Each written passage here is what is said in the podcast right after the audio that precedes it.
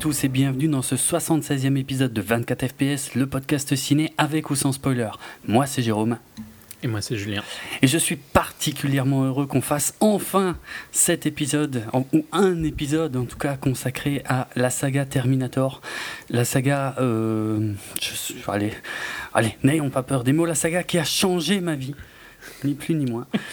Euh, On sent l'objectivité dans cette. non, mais, n'importe quoi. non, ça va être. On, va, on, va, appliquer le même sérieux que d'habitude pour cette émission, euh, dont je vais d'ailleurs rappeler euh, la formule puisque dans la première partie, sans spoiler, on va, bah, on va parler de toute la saga, hein, qui compte quand même à l'heure actuelle 5 films. Euh, donc tout l'historique euh, et puis euh, nos, nos, rapides impressions, j'y crois pas moi-même, sur, sur la plupart de ces films. Enfin, certains seront plus rapides que d'autres, ça j'en suis sûr par contre. Et, et puis voilà, et puis on finira évidemment sur le nouveau Terminator Genesis avec nos impressions. Et, et, donc, ouais, tout ça sans spoiler. enfin, sans spoiler. On peut, on peut déjà annoncer que c'est de la merde, je pense. non, autant le dire franchement. Moi, je l'avais déjà dit sur Twitter, donc euh, c'est pas un secret.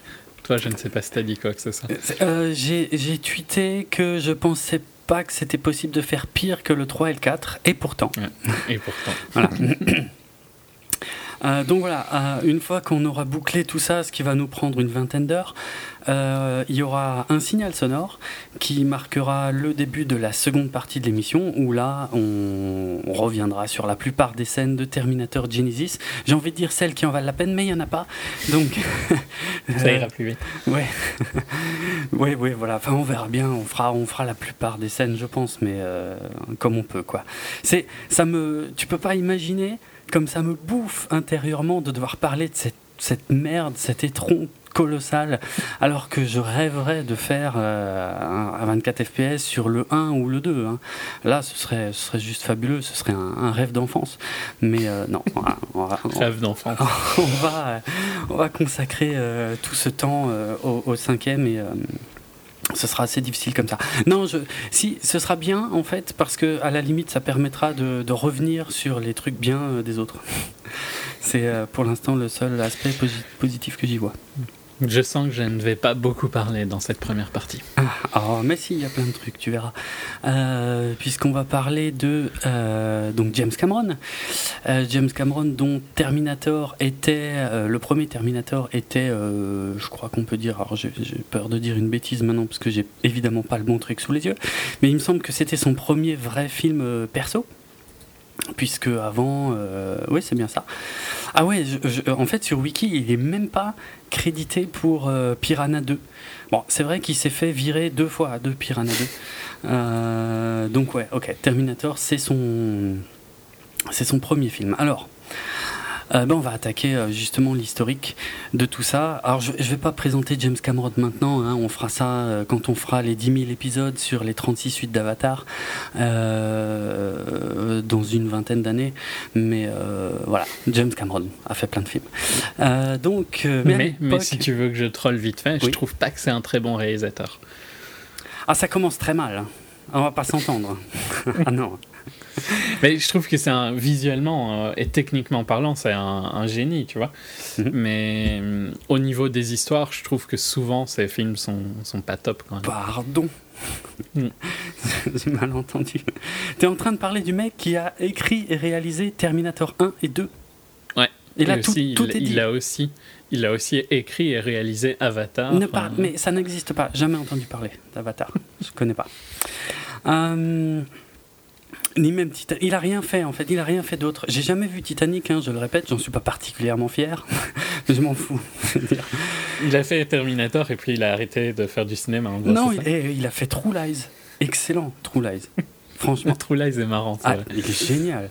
C'est un des meilleurs films d'action euh, des années 90. Euh, mais bref. Et The Abyss aussi était impressionnant ah non, mais, visuellement. Mais tous ces films sont extraordinaires. Enfin, je veux dire, euh, tout, tout, ce qu'il a fait jusqu'à True Lies est, euh, franchement énorme. Non? Euh, Oui, mais il y a quand même. Enfin, c'est plus un réalisateur visuel, quoi. Ouais, ouais, clairement, bah, à chaque fois. Bon, je sais pas si sur Aliens, il y a eu de grandes avancées euh, au niveau des effets spéciaux. Euh, par rapport au premier film, oui, clairement. Et mm, encore que, ouais, non, il y a des trucs vraiment pas dégueulasses dans Aliens pour euh, dire que c'est sorti en 86. Mais c'est vrai qu'avec Abyss et Terminator 2, il a quand même frappé un grand coup. Mm. Et Titanic aussi, hein, faut pas. Oui, oui Titanic. Bah, et Avatar aussi, hein, techniquement. Oui, c'est vrai, en fait, techniquement, mais je jamais entendu parler de ce truc. Et, euh, il a commencé, bah, je vais essayer de revenir dans le conducteur, comme on dit. Euh, il a commencé. Mais The Abyss, c'est clair. Si, si, on deux secondes, tu vois, dessus, c'est quand même hallucinant d'avoir fait ce qu'il a fait pour The Abyss, d'avoir construit un set euh, sous l'eau, d'avoir tes acteurs sous l'eau et tout ça. C'est... Mm-hmm. Sur ces points-là, c'est, clairement quelqu'un qui est tu, ne peux que respecter son travail sur ça. Par contre, c'est pas spécialement mon style de film, vu que les histoires sont en général pas euh, l'élément clé de, ces films. Mais je suis vraiment pas d'accord, hein. franchement. Euh, les, les, scénars de, du premier et du second Terminator et de The Abyss euh, sont extraordinaires, moi je trouve. The Abyss, je le trouve en particulier en version longue, hein, mais il y a quand même beaucoup, beaucoup de longueur. Ah non, il, dure quand même plus de 3 heures, hein, il me semble, dans sa version. Et alors? 3 heures je, je, les sens passer, les 3 heures. Ah non, ah non pas pour Abyss, non. non, Désolé. bon, on parlera d'Abyss une autre non, fois. Puis, de, même, en général, c'est les acteurs aussi dans ces films ne sont pas top top. Non, mais qu'est-ce qui. Si, désolé, mais. Non Non, non. Non, faux. Non, non. C'est pas que je suis pas d'accord, hein, c'est que c'est faux. bon, reprenons. Euh, donc, Piranha 2. Puisque tout commence là en fait. Euh, Piranha 2, je regarde vite fait, euh, qui est sorti en 81. bref, ouais, honnêtement, je l'ai jamais vu. Et puis, comme dit, il est même pas officiellement crédité en fait comme réal. Et je crois que, enfin, il en a peut-être pas forcément envie. Bref, c'est toute une autre histoire. En fait, il y, aurait tellement de choses à raconter autour des Terminators, mais le problème, il y a aussi tellement de choses à raconter sur Terminator qu'on va essayer de partir. Alors, donc, pendant le tournage de Piranha 2, euh, en fait, euh, James Cameron était euh, malade, il, tournait à, Rome, où c'était peut-être pas pendant le tournage, tiens, maintenant j'ai un doute, parce que je vois, j'ai sous les yeux pendant la sortie de Piranha 2, mais il me semblait que c'était pendant le tournage. Bref, il était malade, il était dans sa chambre d'hôtel et il a fait un cauchemar. Et il a rêvé d'un squelette de métal qui émergeait des, flammes et, et qui rampait armé d'un couteau. Et euh, bah, il a tout de suite euh, pris des notes, il a fait des dessins, et j'ai vu tous les dessins de production, euh, c'est hallucinant, ce mec dessine hyper bien. donc il a fait un dessin de, de, l'endosquelette, de, de, ce qui deviendrait plus tard le, le, T800. Et en plus, c'est ouf parce que, bah, ça j'avance déjà un peu trop dans le temps, mais plus tard quand ils ont parlé du design du T800 avec Stan Winston, euh, il, avait il avait fourni ce dessin à Stan Winston en fait euh, comme base, mais il avait demandé à Stan Winston de lui, de lui faire plusieurs propositions différentes. Euh, ils ont essayé plein de trucs et au final, le T800 tel qu'on le connaît aujourd'hui, eh ben, il est ultra proche du dessin euh, original de, de, James Cameron quoi. C'est le même quoi. Il a vraiment dessiné euh, tel quel. Et même le il a en fait il y a deux dessins. Un dessin où il est debout dans les flammes et un dessin où il rampe avec un couteau. Euh, c'est quasiment le T800 tel qu'on le voit dans le film quoi. C'est ouf. Donc il a vraiment effectivement ce côté visuel qui, est, ouais, qui est très présent en lui. Et il a tout construit à partir de ça, une simple vision, l'envie de faire un film type euh, film d'horreur. Alors, si possible, euh, à, petit budget. Il, citait euh, notamment John Carpenter, qui avait, fait, qui avait fait Halloween avec un tout petit budget. et c'est marrant qui parle d'Halloween parce qu'il n'y a pas longtemps aussi j'ai vu une vidéo euh, qui montrait le, les parallèles en fait qu'il peut y avoir entre le premier Terminator et le premier Halloween. Et c'est vrai que c'est pas du plagiat mais pas loin. Franchement euh, il y a énormément de scènes qui se ressemblent à fond de ressorts scénaristiques aussi qui sont quasi identiques. Alors ça je sais pas si c'était vraiment fait exprès mais en tout cas euh, il, il s'est servi de ça comme base clairement euh, donc il, avait envie de, voilà, de faire ça, un film avec un robot, euh, et puis le reste, ben, il a inventé. Enfin, il a inventé. plus ou moins. Il y, a, matière à débat. Il a écrit ce qu'on appelle un traitement, donc un truc de, quelques pages. Et pour ses inspirations, il a parlé de, films comme Mad Max 2. On en avait parlé hein, quand on a fait Mad Max. Euh, de choses comme ça. Et aussi, plus tard, il a parlé de la série, euh, la vieille série de science-fiction, euh, The Outer Limits, très célèbre aux États-Unis, un peu chez nous aussi, mais sous le nom de Au-delà du réel. Alors il faut savoir qu'au-delà du réel, c'était pas que dans les années 90. Hein, euh, voire 2000 euh, d'ailleurs, parce qu'il y a eu un, comment, il y a eu une nouvelle euh, version de la série. Mais à la base, c'était une série de science-fiction des années 60. Donc c'était le même principe que la The Twilight Zone, hein, la, quatrième dimension, c'est-à-dire chaque épisode, une histoire, une histoire qui se finit parfois par un twist qui fait un peu flipper, des trucs comme ça. Et donc dans la deuxième saison de Au-delà du réel, The Outer Limits, en 1964, il y avait le premier épisode en fait de la seconde saison se nommait Soldier. Et euh, au début de cet épisode, en fait, on voit un, soldat euh, solitaire dans un décor futuriste avec des lasers dans le ciel qui est caché derrière un mur et, qui a été, qui a été en fait, pas, on peut pas dire programmé, mais qui a été entraîné pour tuer, tuer, tuer. Et, et en fait, il se retrouve pris dans un vortex temporel. Il est, il est envoyé dans le passé et il se retrouve euh, voilà, en, pleine euh, ville américaine, il est un peu perdu. Euh. Bon, après, le reste du scénar n'a pas grand-chose à voir. Il essaie de se réadapter dans une famille moyenne et tout. Et il y a eu un autre épisode de, de The Outer Limits un peu plus tard qui s'appelait Demon with the Glass Hand. Euh, pareil en fait qui était euh, l'histoire est un petit peu complexe euh, si je me souviens bien c'est un gars je crois plus ou moins un scientifique en fait qui a une main en verre à laquelle il manque plusieurs doigts et il, ne sait pas qui il est, il ne sait pas d'où il vient, et en fait, il finit par apprendre. je crois qu'il est aussi renvoyé dans le passé, en fait. Et il finit par apprendre que dans le futur, les, hommes sont en guerre contre une race extraterrestre dont j'ai honnêtement oublié le nom, euh, et qu'il est le dernier espoir de l'humanité. Bon, et après, le reste des détails, par contre, euh, de, de, cet épisode n'ont pas grand-chose à voir avec Terminator. Mais voilà, James Cameron, un jour, a eu le malheur de dire que, euh, ouais, il s'était un peu inspiré, ou en tout cas qu'il avait été influencé par, par ces trucs-là. Et il se trouve que les deux épisodes en question, en fait, avaient été euh, écrits par un, scénariste de science-fiction américain. Euh, J'ai plus son nom sous les yeux, c'est vraiment pas le moment. Je crois que c'est Arlan, Arlan Edison, un truc comme ça. On verra euh, quand, la, quand ça me reviendra, enfin surtout quand la page aura fini de charger. Euh, en fait, ce mec-là, euh, était euh, donc a entendu parler de ça, a entendu parler du fait que euh, que James Cameron avait dit ça, et du coup il a il a porté plainte euh, il a demandé à être crédité en fait pour euh, Arlan Ellison, c'est ça, la, page a enfin chargé. Euh, il a demandé à être crédité sur le premier Terminator en fait. Et James Cameron était fortement contre, mais le studio, sans avoir reparlé du studio, a fini par trouver un, accord financier hein, a priori qui n'a jamais été dévoilé et qui inclut le fait que maintenant quand on regarde le premier Terminator tout à la fin le nom de Harlan Ellison apparaît et c'est marqué que, euh, je sais plus la phrase exacte, mais un truc dans le genre, euh, euh, ouais, inspiré ou je sais plus, ou.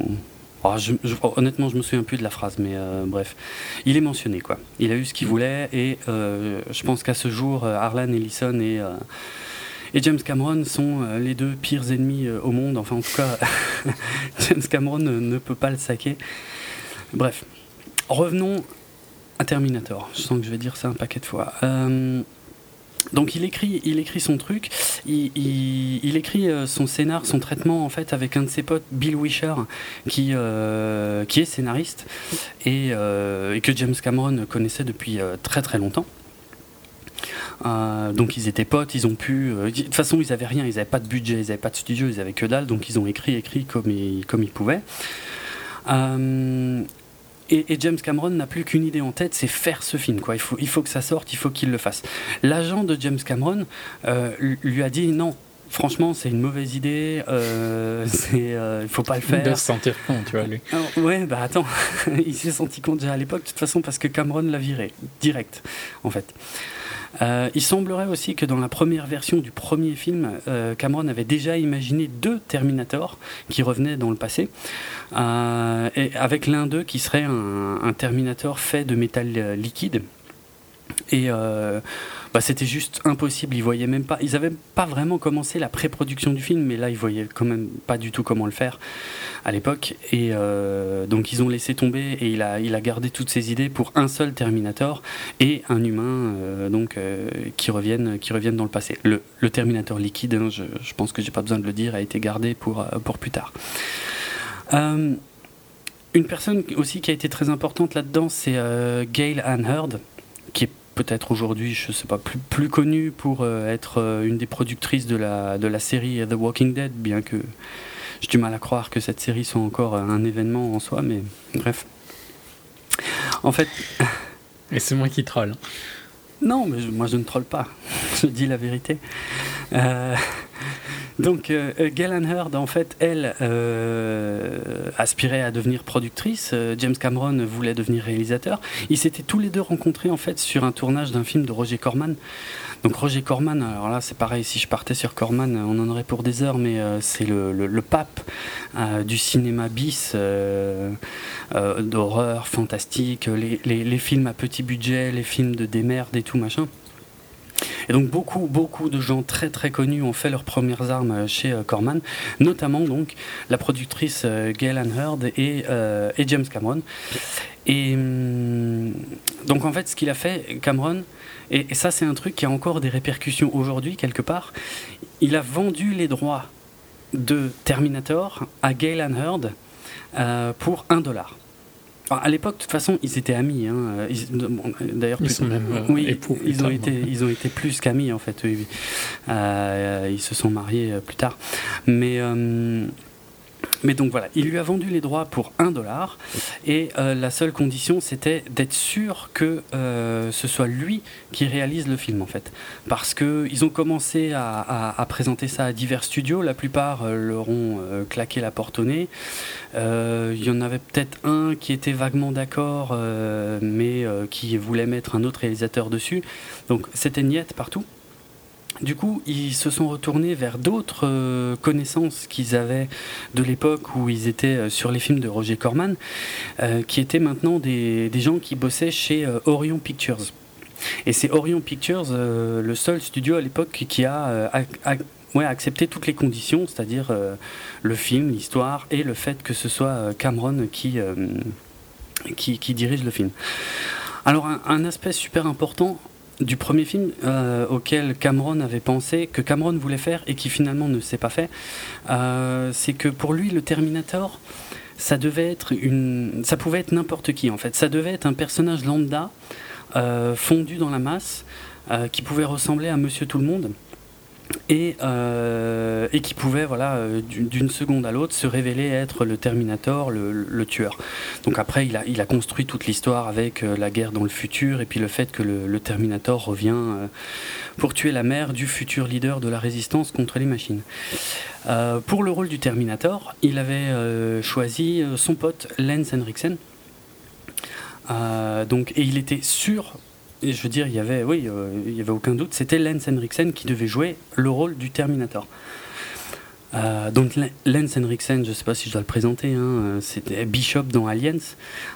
donc quelque part, Cameron a quand même réussi à lui faire jouer un robot plus tard hein, dans Aliens. Euh, y avait, y, avait la, y avait cette série que j'adorais qui avait été créée par Chris Carter euh, qui s'appelait Millennium qui était plus ou moins liée à X-Files où euh, Lance Henriksen avait le rôle principal. Enfin bref, voilà, pour ceux qui, qui visualisaient pas forcément Henriksen. Et euh, pour convaincre euh, Orion, en fait, ils avaient, euh, ils avaient arrangé un, rendez-vous donc pour présenter tout le projet. Et Lance Henriksen, ce qu'il a fait, c'est qu'il s'est pointé avec ben, tout le maquillage sur la tronche, la veste en cuir et tout dans les bureaux d'Orion. Il est arrivé en avance, en fait. Et Lance Henriksen n'était pas, très connu à l'époque. Et il s'est pointé, il est rentré dans les bureaux, il s'est assis dans la salle d'attente comme ça. Et il a fait la tronche, mais exprès, hein, parce qu'il était déjà un peu dans le rôle. Et euh, ils ont un peu flippé chez Orion Pictures, et heureusement que, Cameron et, son pote Wisher, peut-être que Gail Hannard était là aussi, ils sont arrivés quelques minutes plus tard pour dire non, non, mais ouais, c'est pour le film qu'on veut, qu'on veut montrer, qu'on veut faire. Et donc, bref, ça s'est bien passé. Ils ont eu le feu vert. Alors, le casting, justement, parce que évidemment, c'est pas Lance Henriksen qui a joué le Terminator. En fait, euh, chez Orion, eux, ça leur plaisait pas. Ils voulaient des acteurs, ils voulaient d'autres acteurs, ils voulaient, euh, voulaient d'autres gens. Euh, ils avaient pensé que pour le rôle du Terminator, quelqu'un de, plus, de plus baraqué, de plus imposant serait. Bah, serait mieux, quoi, serait, rendrait peut-être mieux à l'écran. Et ils avaient pensé au, au footballeur américain O.J. Simpson. Euh, et, euh, c'est James Cameron qui a dit niet à, l'idée de J. Simpson parce qu'il trouvait que J. Simpson, qui est extrêmement populaire à cette époque, hein, euh, mhm. il, trouvait que J. Simpson ne serait pas du tout crédible en tueur. Voilà. Là, je vous laisse apprécier l'ironie de la chose. Si vous ne connaissez pas le fait divers O.J. Simpson, je, je vais pas en parler maintenant. Ouais, mais peut-être les plus jeunes n'en ont jamais entendu parler. Nous, on en a tellement bouffé de, du O.J. Simpson, mais les plus jeunes. Oui, il y a tellement d'anecdotes dans les films, dans des séries, et tout ça. Alors, euh, bref, donc, pas de J. Simpson puisque c'est pas un tueur crédible. Euh, le studio en fait pense euh, à un certain Arnold Schwarzenegger qui, euh, qui commence tout doucement à se faire connaître, notamment suite à son rôle dans le premier Conan le Barbare. Donc là on est vraiment au tout tout tout début de la carrière de, de Schwarty. Bon il a déjà fait deux trois trucs mais honnêtement des daubes. mais ouais il y, a, Conan le barbare, euh, ça peut être un bon moyen d'avoir un, un, nom intéressant, enfin populaire à ce moment-là. Cameron n'est pas du tout d'accord. Euh, notamment, un des trucs qui l'inquiète, en fait, c'est le fait que si le Terminator est aussi balèze, il se dit, mais putain, parce que lui, il pensait déjà à Kyle Reese aussi. Il disait, mais comment, on va faire Kyle Reese pour être euh, crédible face à un mec aussi énorme? Donc, bon, un rendez-vous est arrangé entre Cameron et, Schwarzenegger. Et Cameron, lui, était contre, hein, euh, et il avait déjà envisagé, en fait, un truc c'est-à-dire, euh, il avait envisagé de se prendre la tête exprès avec Schwarzenegger, de le faire chier en fait pendant cet entretien, euh, pour que ça se passe mal, pour que euh, laisse tomber. Euh, bon, faut dire qu'il y avait l'agent de Schwartzy en fait. Hein, ça s'est beaucoup joué avec les agents aussi. C'est pas juste un, réel et un, acteur qui se rencontrent, mais voilà. Cameron avait ce plan en tête de ouais, de, de, le faire chier, de se prendre la tête avec lui pour que pour qu'il finisse par refuser le rôle. Ah oui, en plus je dis je dis des conneries parce que j'ai oublié un détail important. C'est le rôle de Reese. Et oui. Et oui, Schwarzenegger en fait devait auditionner pour le rôle de Kyle Reese à la base. Euh, et, c'est ouais, c'est l'une des raisons pour lesquelles Cameron était euh, totalement contre. Donc ils se sont vus, ils ont été relativement polis, bah, par contre, en discutant en fait euh, du, script, euh, Schwartzy, en fait, lui qui avait déjà lu le script avant, trouvait que, enfin, il préférait largement le rôle du Terminator. Mais par politesse, mm. il n'a pas osé le dire en fait à Cameron. Euh, et, Cameron, mais par contre, euh, pendant, la discussion, il a beaucoup parlé du rôle du Terminator avec Cameron. Il disait Ah oui, le Terminator, franchement, ce serait génial et tout, ça pourrait être ci, ça pourrait être ça, machin. Et ça a commencé à germer dans l'esprit de, James Cameron de dire euh, Putain, mais c'est vrai que lui, il pourrait faire un putain de Terminator, ça rendrait vraiment, vraiment super bien. Et, mais ils n'ont pas osé se le dire pendant cette réunion. Et en fait, ils sont retournés chacun de leur côté. Euh, et c'est par agent interposé, c'est-à-dire chacun en fait a parlé à son agent euh, pour lui dire, écoute, il faudrait que ce soit Schwarty qui fasse le Terminator et non pas Kyle Reese, en fait. Et les agents se sont appelés et euh, en fait, de, ils savaient pas qu'ils étaient d'accord puisque, comment dire, chacun était reparti de son côté sans vraiment dire ce qu'il pensait. Mais euh, en fait, il, flippait un peu que, les agents se mettent en contact. Et en fait, quand les agents se sont mis en contact, et eh ben, là, ils se sont rendus compte que tout le monde était d'accord sur le fait que, que, Schwarzenegger était parfait pour faire, euh, pour faire le Terminator. Euh, pour le rôle de Kyle Reese, James Cameron a, choisi Michael Bean, qui pareil n'était pas très connu à l'époque, alors qu'il a, par contre, il a retravaillé avec lui après sur Aliens. Euh, j'ai un doute, il est dans Abyss. il est dans Abyss. Il est dans Abyss, ouais, aussi, ok, ouais. Et, mais à l'époque, ils se connaissaient pas trop. Et Michael Bean a failli foirer l'audition, en fait, pour le rôle de, de Kyle Reese parce que en fait, il s'est pointé à l'audition, il a lu ce qu'on lui a demandé de lire, et il a fait tout ça avec un accent du sud des États-Unis. Et hum, à la fin de l'audition, Cameron était un peu. Hum, je sais pas, il trouvait ça bizarre parce qu'il se disait c'est lui que je veux, il est vraiment bien dans le rôle. Mais l'accent, ça va pas du tout. Et moi, je veux pas un mec avec un accent. Donc, ils ont appelé l'agent de, Michael Bean. Ils lui ont dit écoute, franchement, il est bien, mais euh, ce qui nous gêne, c'est son accent. Et l'agent lui dit Mais quel accent? Il n'est il, est, pas du Sud, il n'y a pas d'accent. Pardon. Et en fait, il s'avère que le matin même, Michael Bean avait auditionné pour un autre rôle dans un autre film qui n'a vraiment rien à voir, puisque c'est le film Une chatte sur un toit brûlant. Euh, et pour ce rôle, il lui fallait un accent du Sud. Et il s'était pas débarrassé de l'accent quand il a auditionné le même jour pour euh, Terminator. Donc ils l'ont fait revenir, il a réauditionné sans l'accent, et puis là, il a été pris euh, tout de suite. quoi. Et enfin, pour le rôle, euh, pour le rôle féminin, euh, Cameron a choisi euh, Linda Hamilton. alors je crois qu'elle avait fait la série La Belle et la Bête avant, mais maintenant j'ai un doute. bref, elle sortait aussi du tournage des Enfants du Maïs. Ouais, ça doit être, ça doit être le truc qu'elle était, pour lequel elle était connue à ce moment-là, je pense. Peut-être. il semblerait que Rosanna Arquette ait également auditionné. Euh, mais voilà, c'était Linda Hamilton qui voulait. Il la voulait, il l'a eu. Il l'a même eu bien, puisqu'il s'est aussi marié avec, mais euh, longtemps après également. Plus tard, ouais. Parce qu'il y a Catherine Bigelow entre les deux. Ouais, voilà, il y a eu Catherine Bigelow, euh, donc réalisatrice de Point Break, Zero Dark Thirty et j'en oublie un, Des mineurs, voilà.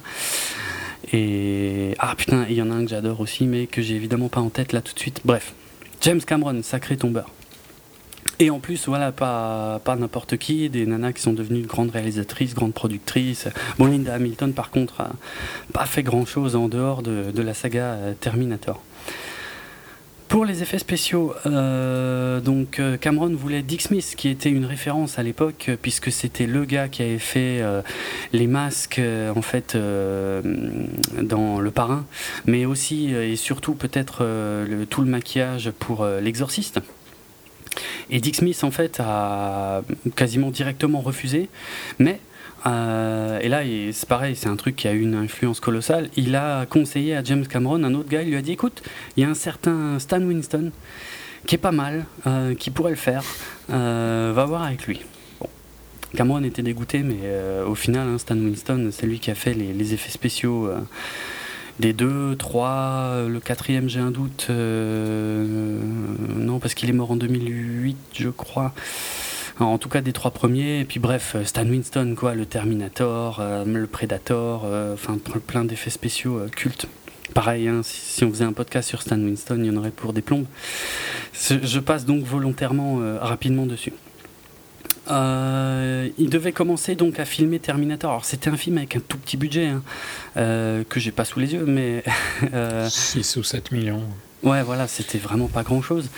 et il devait tourner ça en 83. Il faut savoir que James Cameron était complètement fauché à cette époque. Et là, gros problème, il y a le producteur Dino De Laurentiis qui intervient et qui dit ah, quoi qu'est-ce que c'est que vous voulez faire comme film là? Non non je m'en fous euh, d'abord euh, Schwarzenegger il doit faire Conan le destructeur. Et ils n'ont pas eu le choix euh, est parti tourner Conan le destructeur. Du coup le, tournage a été reporté d'un sacré paquet de mois pendant lesquels James Cameron n'avait littéralement pas un sou. Il y a une interview que j'ai vue, c'est lui qui le raconte, où il dit que à cette époque-là, sa mère lui envoyait des coupons euh, pour, le, pour le McDo, euh, qui lui donnait droit à deux Big Mac pour le prix d'un. Et il y allait, il achetait les deux, il en mangeait un le jour même, il gardait l'autre pour le, pour le lendemain. C'est dire Laurent. J'ai déjà entendu cette anecdote-là. J'imagine même pas comment ça doit être dégueulasse un Big Mac le jour après. Oui, c'est vrai que ça doit pas être top. Grave. Grave. Euh, donc pendant ce temps-là, James Cameron euh, continue de travailler en fait sur euh, Terminator. Il, dessine, il dessine, il dessine. Il a lui-même storyboardé tout le film, dont certaines séquences, les séquences futuristes en fait qui sont euh, au début, il les a carrément storyboardées en couleur. Et pareil, hein, j'ai vu les dessins, c'est magnifique. Hein, je veux dire, c'est, ça peut presque se lire comme une BD.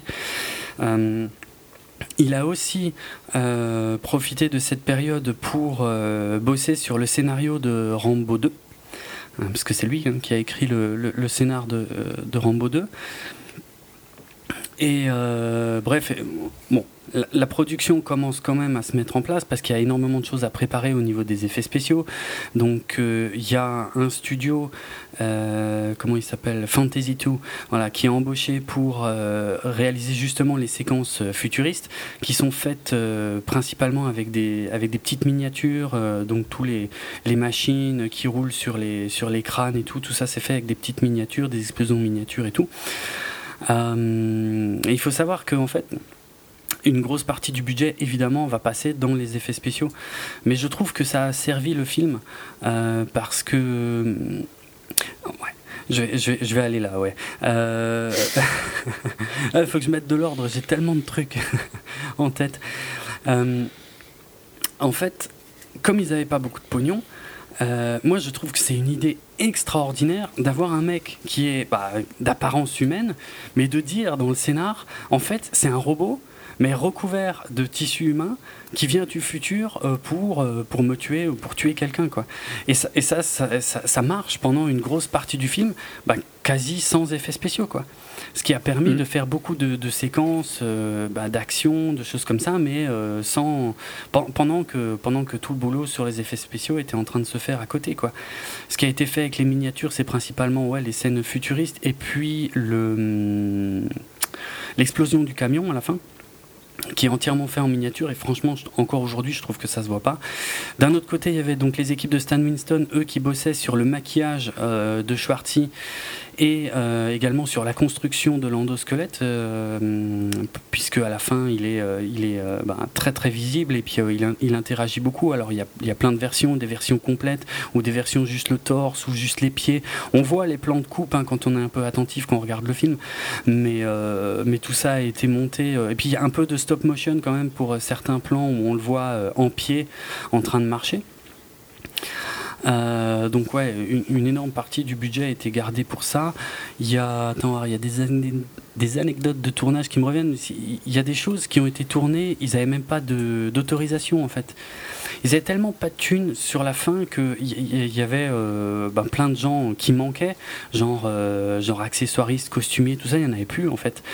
par exemple, euh, une anecdote qui me revient là, c'est le, le body bag, comment on dit ça en français le, ah, le sac mortuaire. C'est moins. Oui, je sais pas. Franchement, j'ai jamais entendu en français. Puisqu'à à, la fin du film, Kyle Reese, euh, spoiler, meurt et euh, donc on voit qu'ils le mettent dans un donc ouais, un sac mortuaire. En fait, ça c'était la housse de protection des fringues de James Cameron. C'est pour dire, comme ils n'avaient pas de thunes, quoi. Il y a une scène où le Terminator est dans une rue euh, où il met un coup de poing dans, dans, la vitre d'une voiture euh, pour, euh, pour piquer la voiture. pareil, ça, ça a été tourné sans autorisation, sans personne. En fait, ils ont dû faire ça, comme le enfin, le raconte lui-même dans des interviews. Il s'est habillé lui-même et, et, en fait, voilà, ils ont tourné ça vite fait parce qu'ils flippaient que les flics viennent, des, des, choses comme ça, quoi. Donc vraiment mais il y a, une, une, phrase connue, c'est euh, Ask for forgiveness, not for permission. Oui, oui. Mais bon, des fois, euh, ouais. C'est pas toujours bien, mais oui. En tout cas, là, ça a été beaucoup. Bah, de toute façon, c'était l'époque, euh, enfin, l'école Roger Corman, encore une fois, l'école de la démerde. bon, ils avaient quand même. Mais quand t'as pas d'argent, tu fais souvent des. Enfin, trop d'argent aide rarement un film. Oui, c'est vrai, bah oui, oui, oui euh, c'est sûr. Enfin, ça dépend, ouais, sauf Terminator 2. Mais, euh, mais euh, oui, non, non, c'est vrai que ça, ça développe l'imagination. il faut trouver des idées parce tu, que. Tu te débrouilles pour. Pour avoir ce que tu veux. Et tout devient beaucoup plus réaliste et plus ancré dans le réel, justement parce que tu peux pas faire les trucs trop barrés. Quoi. Oui, c'est vrai aussi. Mais et, c'était ce que Cameron voulait. Il voulait que ce soit un film fantastique, mais qui ait l'air réaliste. Euh, ça, c'est ce qu'il a, il a saoulé euh, tous ceux qui s'occupaient des effets spéciaux euh, sur le 1 et le 2 avec ça, justement, avec cette, cette mhm. idée-là. quoi. Mm. Alors parmi les anecdotes, il y en a tellement, mais par exemple le un, viseur laser, ça n'existe, enfin non, oui non, ça n'existait quasiment pas à l'époque parce que il fallait beaucoup, enfin oui, il fallait beaucoup d'énergie et, et, ça pouvait pas tenir sur un pistolet. Du coup, la scène où ils sont dans le dans la boîte tech noire où euh, le Terminator euh, tient en joue euh, Sarah Connor. Il y a un laser hein, sur son front à elle. En fait, lui, il avait les piles dans le dos et puis c'était un truc qu'il devait activer manuellement avec des câbles cachés et tout. Quoi. C'est, voilà. C'est dire tout, tout, ouais, tout, ce qu'il a fallu bricoler à l'époque. Et oui, il y a aussi l'anecdote sur la, fameuse phrase culte, qui est devenue culte hein, de, de Schwartzy, I'll be back. Donc c'est au commissariat, euh, puisqu'il veut, il veut voir Sarah Connor, on ne le laisse pas rentrer. Puis j'adore cette scène, il, regarde bien tout l'encadrement de l'entrée tout machin, puis il dit I'll be back. Et il se casse, et puis il revient, il défonce tout avec la voiture. Euh, et ben Schwarzenegger, en fait, euh, n'aimait pas ça, et il a essayé de le faire changer. À, James Cameron et James Cameron a refusé catégoriquement. En fait, le problème c'est que Schwarzenegger n'arrivait pas à prononcer correctement le début, le I'll lui, il voulait, euh, il voulait que ce soit I will be back. Et je trouve que son explication n'est pas complètement conne parce qu'un robot ne fait pas de contraction. Ouais. Ouais, ouais c'est pas faux. Mais après, c'est un robot qui est programmé pour euh, s'infiltrer. Euh, pour être humain, ouais, Mais bon, à côté de ça, il a plein de côté robot, tu vois. Donc, genre, ils lui ont fait apprendre les contractions et pas tout le reste. C'est clair. Mais tu vois, la phrase est devenue mythique, donc tu peux pas vraiment critiquer euh, Cameron de, de l'avoir forcé à le faire. Mais non, la, la, réflexion de Schwarzy n'était pas non plus euh, complètement conne. Ouais, mais c'était aussi pour se chercher une excuse parce qu'il n'arrivait pas à le dire. Parce qu'il n'y arrivait pas. Voilà, parce que. Mais il a, au moins, il a cherché un truc qui avait du sens. C'est vrai. C'est vrai. Il y a, moi, il y a une chose que je dis souvent, si vous n'avez jamais vu de film avec Schwartzy en VO, mais vous ratez 50% euh, de ce qui fait tout le génie de Schwartzy. C'est son accent imbitable, euh, son accent autrichien monstrueux, euh, qu'il a encore si toujours. Ça s'est calmé quand même un peu maintenant. C'est, ouais, c'est moins pire. Mais, mais il reste quand même super prononcé, quoi. Après, peut-être il le fait un exprès maintenant, je sais pas, mais à l'époque, il a vraiment eu du mal à dire I'll be back. il n'arrivait pas. bon, il, il, a travaillé. Je trouve, que, je trouve que quand même maintenant, tu entends un film, tu comprends à peu près tout ce qu'il dit, alors qu'à l'époque. Ah, il y avait quand même, enfin, c'était vraiment poussé quoi son accent. c'était à couper au couteau. Ouais, ouais, grave, grave. Moi, je trouve que dans le premier Conan, on comprend bien ce qu'il dit en VO, mais après, il faut dire qu'il n'a pas 36 lignes de dialogue non plus dans, Conan. Hein. Alors, vraiment pas.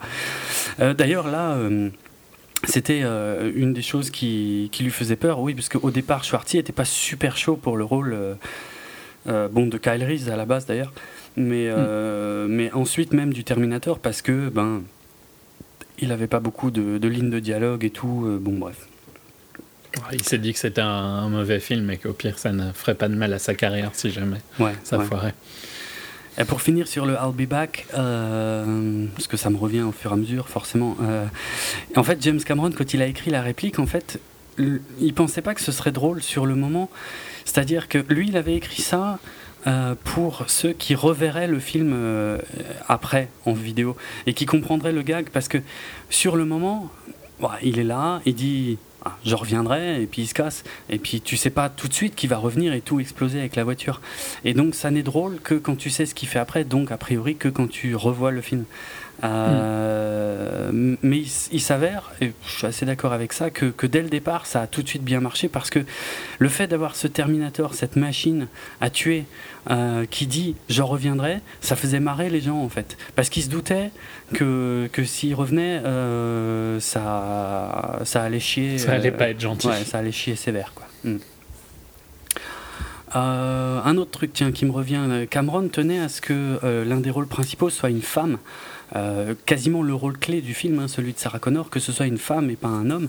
et ça, il avait été influencé par Alien, le premier Alien en fait.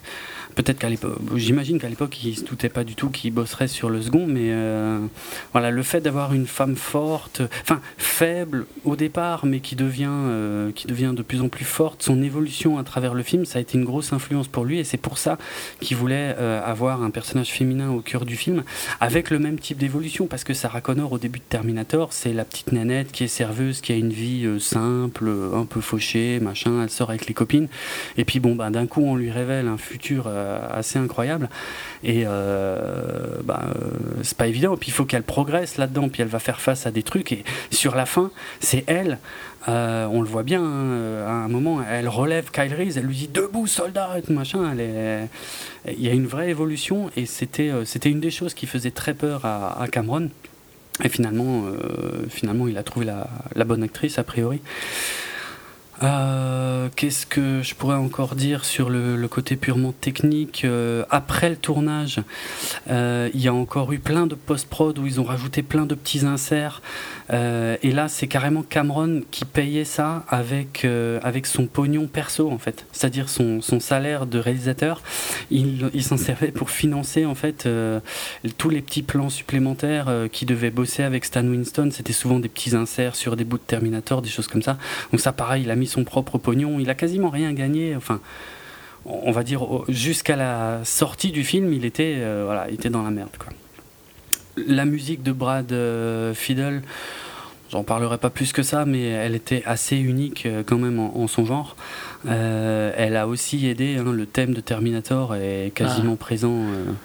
quoi Il y a un connard qui m'a énervé l'autre jour au ciné.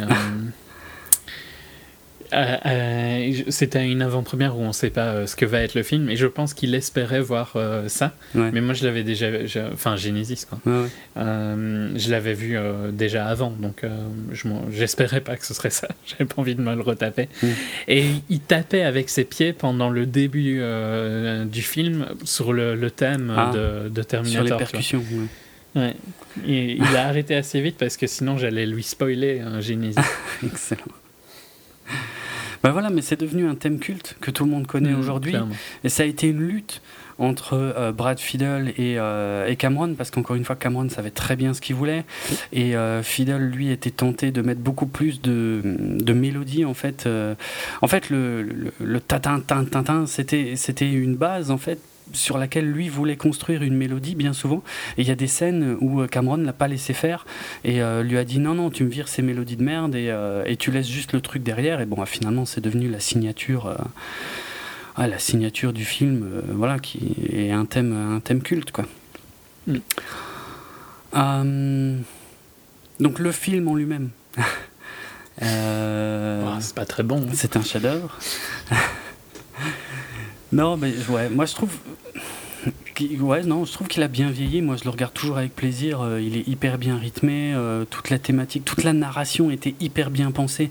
C'est bon, c'est une chose qui, était un peu plus flagrante quand j'ai regardé tous les bonus et tous les machins que j'ai autour des films. Mais c'est vrai que là, tu as Kyle Reese, en fait, qui explique la situation à Sarah, mais pas dans des scènes où ils sont, euh, je sais pas, en train de discuter autour d'une table et tout machin. Non, c'est au début du film et ils sont déjà poursuivis. Et euh, euh, je veux dire, d'une main, il, tient, il conduit la voiture, de l'autre main, il doit empêcher Sarah Connor de se barrer parce qu'évidemment, elle le croit pas.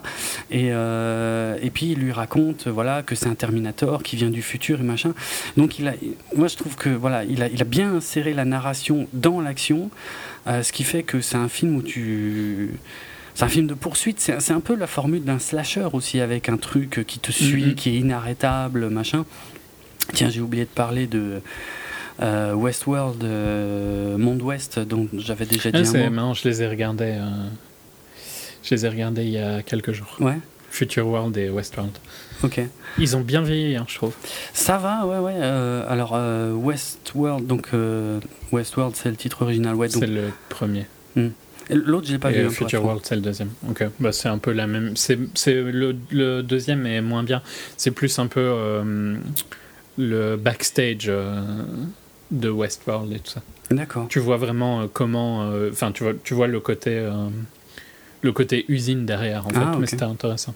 Mais euh, Future World, c'est aussi écrit et réalisé par Michael Crichton? Parce qu'honnêtement, je connais pas du tout. Euh, Oui, il me semble que les deux sont ah, peut-être pas réalisés, j'ai un petit doute, mais il me semble que c'est écrit. D'accord. D'accord.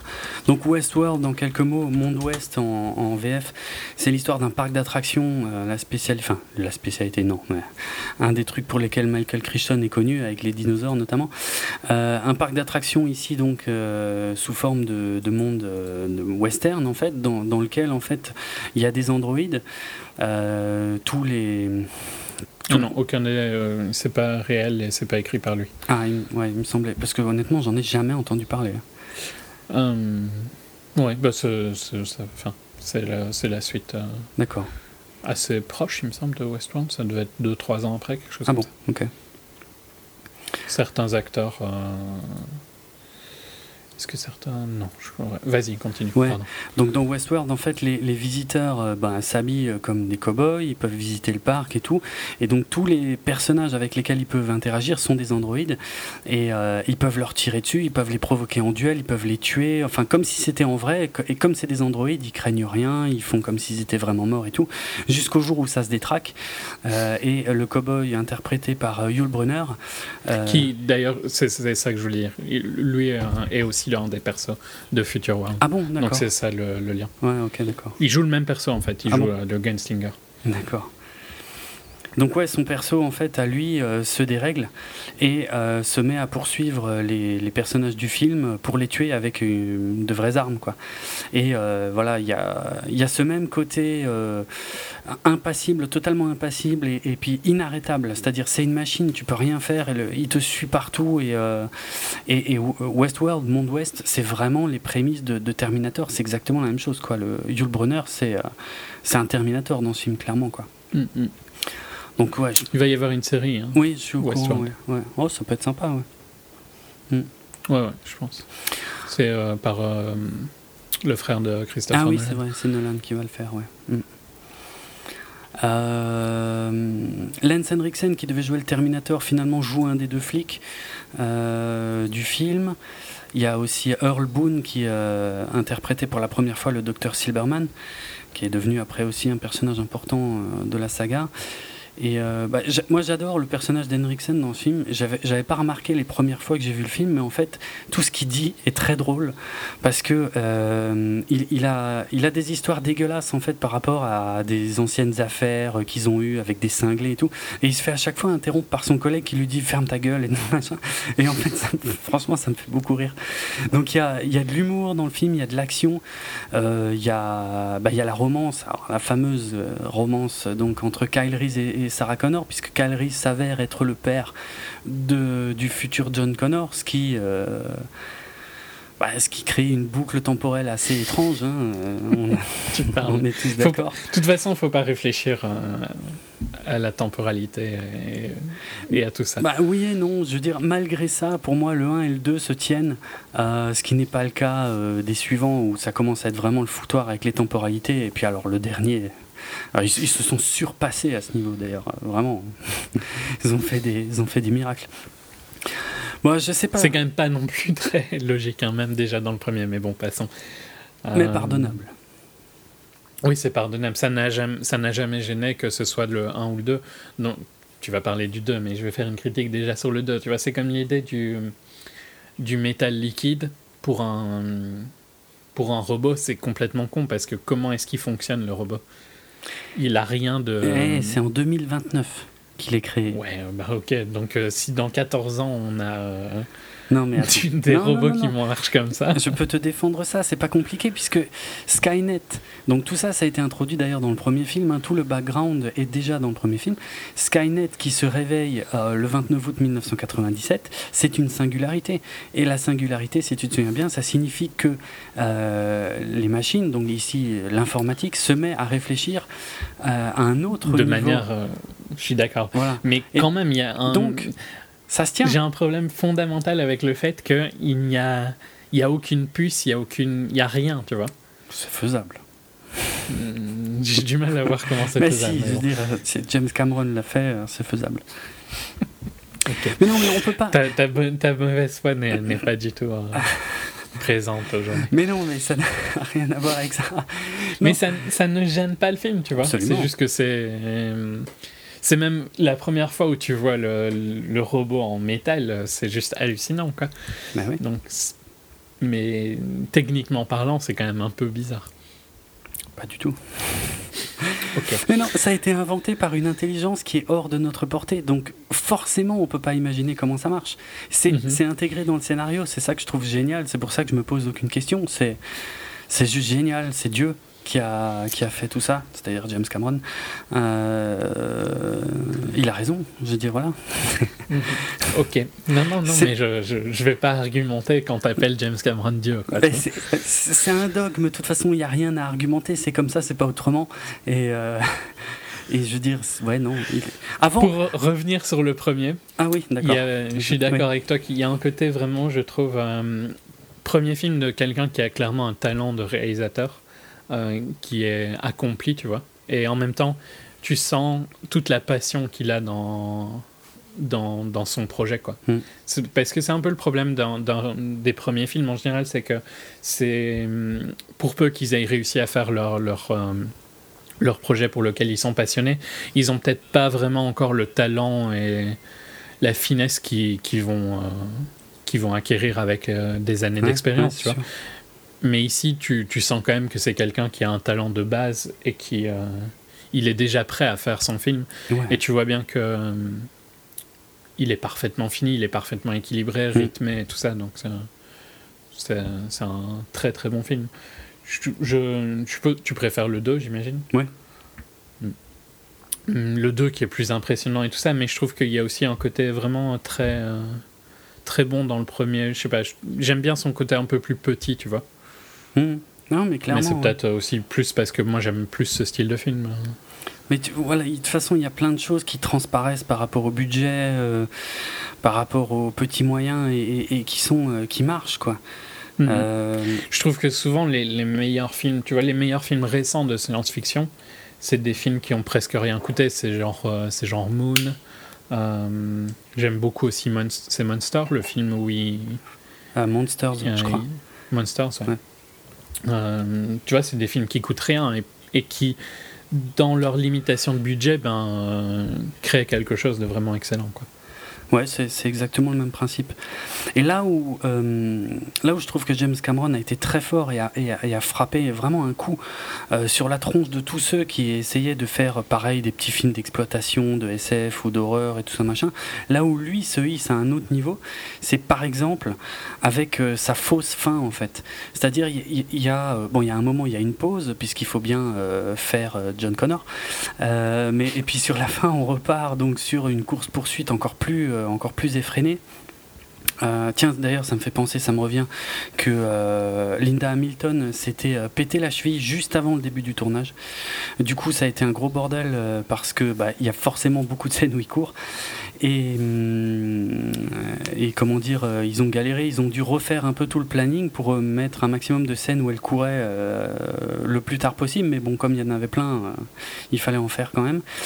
Et elle a fait, euh, bah, elle a fait toutes ces scènes euh, avec, euh, avec la cheville, donc, qui tentait de guérir tant bien que mal, comme elle a pu, mais et ouais, ça, ça marche, tu sens, tu sens la passion. Tu, déjà, tu sens, contrairement au dernier film, tiens, pour y revenir de temps en temps, tu sens le lien entre Kyle Reese et Sarah Connor. tu, tu, sens ce, lien évoluer et, il est crédible. Euh, tu sens la peur quand le Terminator est là. Ça marche, quoi. Ça marche à fond la caisse. Et ouais, tiens, un truc sur lequel je voudrais quand même beaucoup insister. Euh, parce que Schwarzenegger est, un de mes acteurs préférés, si pas mon acteur préféré de tous les temps. Euh, et pourtant, c'est l'un des plus mauvais acteurs qu'il ait jamais eu à Hollywood. Mais parce qu'il me fait rire. Il me fait énormément rire. C'est un mec qui a beaucoup d'humour et, euh, beaucoup de second degré et qui l'utilise. Et puis son accent imbitable, tout ça. Bref, j'adore. Mais euh, honnêtement, pour moi, dans Terminator 1 et 2, il y a un putain de jeu de la part de Schwarzenegger. Il est absolument parfait en fait. Il a vraiment. Bah, il a été super bien casté. Ouais, il a vraiment incarné incarné le truc. Ils ont, ils ont beaucoup travaillé ça avec James Cameron, en fait. Euh, et contrairement au, 3 et au 5, où, moi j'ai vraiment le feeling que les réalisateurs euh, respectifs de ces films, quand ils ont eu Schwartz, ils lui ont dit Bon, bah, tu fais ton truc de Terminator. Et puis basta, comme si c'était un acquis. Et franchement, la différence de niveau de jeu, mais elle est abyssale je choisis pas le mot au hasard, abyssal euh, entre, entre les deux premiers Terminator et, euh, et les suites, quoi. Parce que c'est, il, il, est catastrophique dans le 3 et dans le 5, comme il l'est la plupart du temps, soyons honnêtes. Euh, mais dans le 1 et dans le 2, il y a un vrai travail sur la gestuelle. Ils ont vraiment beaucoup, ils ont été assez loin, c'est-à-dire, ils ont cherché comment bougerait un robot euh, c'est-à-dire en faisant le moins de gestes possible, c'est-à-dire uniquement les gestes utiles, euh, mais tout en n'ayant pas l'air non plus complètement mécanique et en ayant l'air d'un, ouais, d'un, mécanisme qui, qui l'aurait fait paraître ridicule. Euh, et ça apporte énormément, énormément au film, je trouve. Euh, et donc oui, je reviens sur la fausse fin que je trouve géniale aussi. C'est-à-dire il y a toutes ces courses poursuites et tout, et ça se finit avec un camion qui explose. C'est un truc énorme, c'est pareil. Et là, tu dis ouf, enfin, parce que là, on a un vrai final de film, euh, voilà, de, de, film de ce genre, quoi. Le camion explose, c'est fini, ils y ont échappé. Et putain, là, il t'en remet une couche. Il y a l'endosquelette qui, qui sort des flammes, comme dans la vision originelle euh, du cauchemar de, Cameron. Et on a cette deuxième fin euh, après euh, dans l'usine qui, qui, là, pour le coup, est vraiment très proche du, cauchemar de Cameron, puisque ça finit par le, la moitié supérieure de l'endosquelette qui rampe à la poursuite de Sarah Connor. Il y a, y, a, beaucoup de ralentis, de choses comme ça. Donc, encore une fois, James Cameron projette des choses qu'on vit en cauchemar. Et lui, il l'a vraiment, il, voulait qu'on le vive de la même façon à l'écran pendant le film. C'est absolument génial. Moi, je trouve que toutes les idées qu'il y a dans ce film, c'était, euh, ouais, ça annonçait forcément un, grand, euh, un grand réalisateur, quoi. Parce qu'il s'est vraiment, c'est vraiment cassé le cul sur le rythme, le montage, tout. Euh, je vais encore évoquer. Si seulement il pouvait faire autre chose que des. Parce que là, maintenant, ça fait quand même longtemps qu'il n'a pas fait un film intéressant au niveau histoire. Hein. Ah oui, ça c'est clair, oui. c'est moins qu'on puisse dire. Parce que je ne vais pas critiquer Avatar d'un point de vue euh, visuel. Hein. Avatar, c'était euh, c'était une claque visuelle, mais qu'est-ce que c'est mauvais. Ah ouais, qu'est-ce que c'était con, c'est clair. Non, c'était catastrophique. Et euh, bon, là, ça fait. Avatar, c'était 2009. Ah, j'avais en tête 2011, tu vois, 2009, t'imagines? Ça fait euh, donc ça fait 6 ans. C'est en 2017 qui sort le prochain. Euh, qu'est-ce qu'il fout, quoi, tu vois? Ah mais oui, je sais. C'est la question que je me pose depuis aussi euh, déjà quelques années. Qu'est-ce qui branle, franchement? Là, il est en train de bosser sur trois suites à, Avatar, mais putain. Sur trois suites que personne ne veut, parce que tout le monde s'en fout d'Avatar hein, maintenant. Ouais, ouais, c'est clair faudra vraiment qu'il passe de nouveau à un palier visuel, mais je vois mal comment. Euh, bon. ou, parce que s'il y a de nouveau un palier visuel, bah, ça n'aura plus rien à voir avec le premier. Ouais, non, c'est. Il s'est, il s'est mis dans la tête de faire des suites d'Avatar. Euh. Le monde a changé entre. Enfin, le, le, monde du ciné, quoi, a changé entre 2009 et maintenant. Depuis. Enfin, c'est Super Hero Land, quoi, maintenant. Donc, euh, je suis pas sûr que. Enfin, je suis quasi sûr que Avatar va pas faire des chiffres hallucinants. Il va pas faire les chiffres que le premier a fait. En non, c'est sûr. Mm. ça m'énerve qu'il va avoir passé 15 ans de sa vie à faire des, des avatars, quoi, tu vois. Ouais. Oui, c'est vrai. Littéralement, c'est très con. C'est quelqu'un qui a toujours pris son temps, mais peut-être là un peu trop. il, il, abuse. Mm. Ben, surtout pour quelque chose qui, ouais, enfin Ouais, le problème, c'est que, à mon avis, pour lui, c'est quelque chose de bien, quoi. Il, aime sûrement bien, tu vois. Oui, oui, Avatar. il est à fond, ouais, mais je sais pas. Parce que bon, Titanic passe encore, c'était quelque chose de différent. Donc, tu l'as jamais vu, mais je peux comprendre que les gens aiment bien Titanic, tu vois. C'est euh, c'est une histoire d'amour, quoi. Hmm. Et visuellement, c'est aussi super impressionnant, mais Ouais, ça me dérangeait pas qu'il ait pris du temps avec Titanic, tu vois, mais Avatar, ça, j'ai l'impression que ça lui, ça lui détruit un peu sa carrière, un peu comme euh, Peter Jackson et, et, le Seigneur, quoi. Moi, j'aurais dit, j'aurais dit le Hobbit, mais ouais. Hmm. Oui, oui, mais enfin, le, monde de Tolkien. Quoi. Ouais, ouais. Il y, a, moi, il y a un truc qu'il faut pas oublier, c'est qu'aujourd'hui, James Cameron a 60 ans. Et je dis pas que les vieux peuvent plus rien faire. Je veux dire, euh, on a eu la preuve avec George Miller. Voilà, avec George Miller tout récemment. Euh, mais quand même, j'ai des doutes. Tu vois, j'attends plus de lui. Et justement, c'est ça qui est dommage, c'est que c'était les, dernières années où il pouvait faire quelque chose et tout ça, c'est parti dans Avatar. Mm. C'est triste euh, qu'il n'ait pas eu un autre projet. Mm. Alors, Soit. Je vais finir avec euh, le premier Terminator, parce que je pourrais en parler pendant des heures, hein, il y a encore des millions de trucs à dire, euh, avec euh, des scènes coupées du, premier Terminator que je trouve super intéressantes. parce que ce sont des scènes qui mènent directement en fait aux, deux, c'est-à-dire des idées qui étaient déjà présentes dans le premier mais qui ont été coupées et qui ont été réutilisées dans le deux. Notamment une scène où donc Sarah Connor et Kyle sont en cavale euh, et, Sarah Connor se souvient en fait des, paroles que John Connor a fait apprendre par cœur à, Kyle Reese pour les répéter à Sarah, notamment euh, The future is not set, donc le, futur n'est pas déterminé. Euh, There is no fate but what we make for ourselves, donc il n'y a pas de destin sauf ce que nous en faisons. et elle lui dit, elle lui ressort cette phrase et elle lui dit, on peut changer les choses, on peut détruire Skynet, il suffit d'aller chez Cyberdyne et détruire Skynet à la base avant avant, qu'il s'éveille, avant, euh, avant le jugement dernier. On peut empêcher le jugement dernier. Judgment Day dans, dans la VO. Et euh, Kyle refuse, en fait. Elle, elle, cherche dans un bottin, c'est-à-dire comme, comme le Terminator cherche les, les, Sarah Connor, elle, elle cherche Cyberdyne, elle trouve. Et elle dit on n'a qu'à aller là-bas et, détruire ce qu'ils font. Et Kyle refuse, en fait, euh, et lui dit non, non, c'est pas ma mission. ma mission, c'est de te protéger et tout. Et, et je trouve ça super intéressant parce que c'est exactement la scène quasiment qui va se retrouver dans le second film, euh, qui, change le cours du second film, puisque c'est un film de poursuite jusqu'au moment où euh, Sarah décide de revenir en arrière et d'aller chez Cyberdyne et, d'empêcher tout ça. Donc ça a été coupé du premier film. Et il y a une autre scène euh, ben, qui va un peu dans le même sens. Bon, celle-là, je trouve qu'elle aurait pu rester quasiment. C'est tout à la fin, en fait, une fois que comment que le l'endosquelette est, donc euh, est pressé enfin ouais sous la presse et tout machin.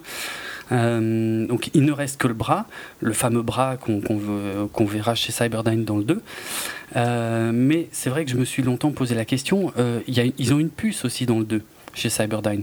Ils ont un bras et une puce et ils basent toutes leurs recherches là-dessus. Et d'où sort cette puce où, ils ont eu la puce quoi? Parce que bon bah a priori le, Terminator passe sous la presse et puis euh, on voit mal comment ils auraient pu récupérer la puce. en fait, il y a une scène qui a été tournée, qui existe, qui est visible dans les bonus, euh, où on voit euh, donc tout à la fin. quand ils évacuent Sarah, le corps de Kyle et tout, on voit un mec en fait qui, qui, a cette puce dans la main et euh, qui dit mais qu'est-ce que c'est que ce truc euh, ça a l'air vachement avancé et tout et qu'il le, il le cache en fait quand les flics euh, je crois que les flics lui demandent s'il a trouvé un truc il dit non non rien et, ça pareil c'est présent dans le 2 parce que dans le 2 ils le disent hein, chez Cyberdyne il faut pas demander d'où vient la puce personne ne sait ça a été caché d'ailleurs Sarah elle-même le dit hein, ça a été ça a été caché. C'est pour ça que personne la croit d'ailleurs dans le 2. Euh, puisque euh, Cyberdyne a, tout caché. Donc là, on voyait en fait le mec avec la puce et euh, le fait qu'il la cache. Et, et, le film se finissait en fait sur un plan à l'extérieur de l'usine en fait où, se termine le, premier film avec un plan qui s'élargit et on voit en fait que l'usine où ils sont, bah, c'est marqué Cyberdyne System. Déjà dans le 1, mm. quoi. C'était, ça, ça, a été tourné, mais ça a été coupé parce que c'était jugé j'imagine pas nécessaire, mais pourtant ça aurait euh, rendu, euh, enfin ça aurait fait un lien beaucoup plus direct avec le 2, beaucoup plus clair en fait, si on, si on avait déjà su. Bon, à l'époque, ils pouvaient pas savoir euh, qu'il y aurait une suite et puis qu'elle serait ce qu'elle a été, mais euh, voilà quoi, ils étaient déjà chez Cyberdyne en fait, sans le faire exprès finalement, parce que euh, là, ils sont, ils sont rentrés là en essayant d'échapper au Terminator, mais c'est peut-être lié à l'autre scène coupée où Sarah voulait aller chez Cyberdyne euh, pour détruire le truc, ils étaient peut-être de toute façon en route vers là, bon bref, voilà quoi. Euh, donc, euh, bon, gros succès quand même à l'époque. Euh, succès surprise, hein, pas grand monde y croyait. Mm. Et, et, succès critique et commercial. Ouais, ouais, ouais. ouais. Et, et, très aidé par le marché de la vidéo d'ailleurs, qui a permis donc ensuite à, à James Cameron et à Arnold Schwarzenegger de, de, de, de, faire des grosses carrières, puisque ça a lancé Cameron sur Aliens et Abyss. Et puis Arnold, alors lui, il a enchaîné, euh, bon, Calidor, ça c'est peut-être plus discutable, mais euh, Commando, euh, Predator, Running Man, Jumeaux, Total Recall, le flic, un flic à la maternelle, et ainsi de suite. donc ça c'est tout ce qui a été fait avant Terminator 2. On en arrive enfin à Terminator 2. Et là, on n'a pas fini. Alors, laisse-moi juste retrouver le début. Alors, le problème. Non, mais si tu veux, je m'en vais pendant une heure. Hein. Ouais, ça me dérange pas. Vas-y, faites un place.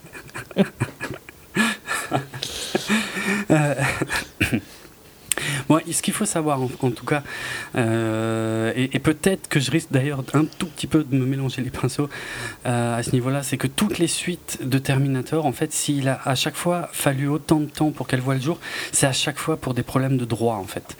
Euh, c'est pour ça que je disais que départ, en fait, le fait que, Cameron ait vendu les droits à Gallan Hurd pour un dollar, ça, ça c'est pas un problème. Je veux dire, il se connaissait, il se faisait confiance, il n'y avait aucun souci. Et Gallan Hurd n'a jamais vraiment trahi Cameron. Hein. Ils étaient divorcés par, par contre au moment de Terminator 2. Ah oui, bon, après, mais, mais, euh, mais bref, tout, voilà. Il ne garde pas ses femmes très très longtemps. Non, c'est vrai. Bon, sauf la dernière, je crois, c'est un peu plus long. Enfin bref. Euh, c'est aussi celle qui a pas vraiment de carrière, hein, pour être franc. Ouais, la dernière, oui, c'est vrai. euh, c'est pas grave. Hein. Non, non, mais tu vois, les autres sont peut-être plus. Euh, ah oui, ils sont beaucoup plus connus pour le coup, ouais. Alors, ce qui s'est passé, donc, il y a eu rapidement des discussions pour, euh, pour faire une suite, mais euh, bon, le, premier problème, c'est que là, Cameron euh, pensait déjà au T1000 et qu'il savait que ce serait compliqué. T1000, c'est marrant, tu vois, il m'a fallu un temps pour capter ah ce que tu venais de dire. J'ai jamais entendu qu'en anglais. Ah oui, oui, non, moi, pour moi, le T1000, c'est. C'est culte. C'est des films que j'ai tellement vus et revus en, VF. Je, le connais par cœur. Je, et un, ça doit être l'enfer de regarder Terminator 1 et 2 avec moi parce que c'est comme Star Wars. Je, je, dis toutes les répliques en même temps qu'eux. et, et, depuis quelques années, je fais pareil avec la VO en plus.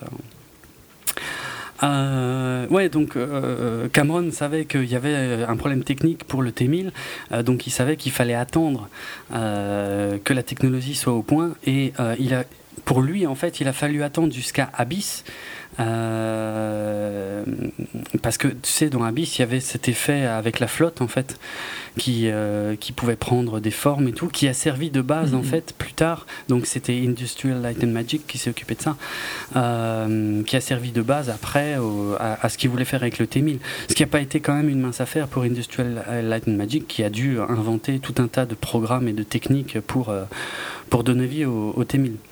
Mais l'autre problème, c'était donc surtout un problème de droit, euh, de droit entre euh, donc euh, Film Corporation, donc qui avait les droits. Donc là, j'ai pas trop le lien entre Galen Hurd et Heimdall, mais bon. et puis Carolco Pictures qui voulait produire, qui voulait produire la suite. et c'est Schwarzenegger qui a, qui a convaincu en fait le patron de, de Carolco, donc Mario Cassar, euh, qui est euh, mentionné, hein, euh, je crois, sur quasiment tous les films dans le générique. C'est lui qui l'a convaincu, qui lui a dit rachète les droits qu'on puisse faire la suite. Quoi. Schwarzenegger et Cameron, pendant toutes les années qui ont suivi, à chaque fois qu'ils se voyaient, ils en discutaient, ils disaient bon, et Terminator 2, on le fait quand? Ben ouais, ben, il y a le problème, voilà quoi. Problème des droits. Finalement, donc Carolco rachète les droits pour 5 millions à, donc à Heimdall. Euh, et puis, donc, mais seulement euh, en, en, 1990. Euh, donc ça fait déjà 6 ans que le premier film est sorti et c'est là seulement qu'ils peuvent commencer à bosser sur le second. Coup de bol, Schwartzy est dispo, Linda Hamilton aussi. Cameron aussi. Euh, donc euh, il, est, temps de, voilà, de lancer le truc. Et tout de suite, l'une des premières choses qui, a été d'ailleurs très importante pour le développement du film, c'était le casting. Euh, alors, pour le jeune John Connor, forcément, puisque la suite. En fait, c'est ce que j'appelle les suites remakes, c'est-à-dire que tu refais ton premier film en mieux et en plus, euh, bah, en, faisant comme si c'était une suite, hein, il y, a plein d'exemples. Je sais pas, le seul qui me vient là, c'est par exemple euh, Los Angeles 2013, hein, qui est pour moi une suite remake de, de New York 1997. Mais, Mais pas forcément en mieux. Non, pas forcément en mieux, non, ça c'est vrai. Mais j'aime bien quand même euh, Los Angeles 2013, il y a des bonnes idées, et puis visuellement, ça a quand même un peu moins vieilli que, que New York 97. Mm. un petit peu, ouais. Et euh, voilà, et puis, et puis le fait donc de remettre le couvert avec une histoire très similaire, c'est-à-dire un Terminator qui vient tuer, alors non plus la mère, mais cette fois le fils qui est entre-temps est né. Euh, avec euh, un protecteur qui lui aussi est envoyé donc pour protéger euh, John Connor. Et d'ailleurs au départ, euh, enfin tout le film a été construit sur ça. J'y reviendrai, mais pour moi c'est un des aspects les plus importants du début du film, c'est que au départ en fait on joue sur l'ambiguïté, sur le fait que a priori le Terminator qui vient pour tuer John Connor, c'est le T800, c'est Schwarzy, et l'autre c'est un protecteur. Et c'est dans le comment je crois que c'est la voix de Sarah Connor qui, raconte ça au, début du film, qui dit donc euh, les machines ont envoyé un Terminator et euh, la résistance a réussi une nouvelle fois à renvoyer un protecteur. Elle n'en dit pas plus. Euh, mais bref, ça j'y reviendrai en fait sur, cette, sur cet aspect du film qui, est, qui, s'est un peu évaporé par la suite, notamment avec la, la, promo qui a un peu spoilé le truc. Donc une, des choses qui était super importante. Tu vois, Genesis ne. Non, mais c'est vrai, t'as pas. Respecte Ouais, je suis d'accord. Je trouve ça assez similaire en fait. Le, le, fait que, que l'un des principaux twists euh, soit spoilé dans la dans la promo du film, c'était déjà le cas euh, en fait pour euh, Terminator 2. Hmm. Tout à fait. C'est un hommage en fait. Non, ça je pense pas par contre. Donc une des priorités, c'était de caster le T-1000 euh, parce qu'il y avait un tel boulot de pré-production à, faire euh, sur le T-1000 qu'il fallait l'acteur, il fallait parce que pour, toutes les séquences de morphing, pour euh, pour le, le, comment la gestuelle, pour toutes ces choses là, voilà, il fallait absolument un acteur. Et donc c'est Robert Patrick qui a été choisi, qui était aussi pas très connu à l'époque. J'ai pas trop fait de recherche là-dessus pour être franc. Il avait juste joué dans Die Hard. Ouais, oui, dans Die Hard 2, exact. Euh, ouais, on le voit à peine dans Die Hard 2. Hmm. Euh, parce que oui, un jour j'ai appris que Robert Patrick était dans Die Hard 2, j'étais fou. Je me suis dit, oh putain, il faut que je le remette immédiatement. il y a le T-1000 dans Die Hard 2. tu parles, on le voit à peine, franchement. Dans une scène de fusillade, en fait, euh, c'est tout, quoi. De toute façon, j'aime pas 2, bref. C'est une autre histoire. Euh.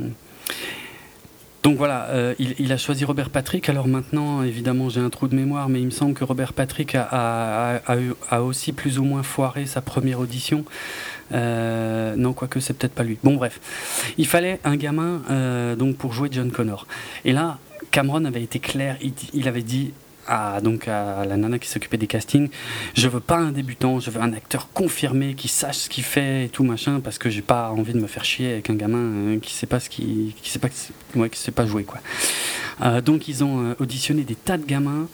Ça n'allait jamais parce que à chaque fois qu'on leur demandait de jouer la colère des choses un peu plus dures eh ben ils avaient l'air ridicules euh, donc du coup, elle a, elle a commencé à chercher dans des clubs. Alors ça, c'est un truc euh, club pour garçons et filles.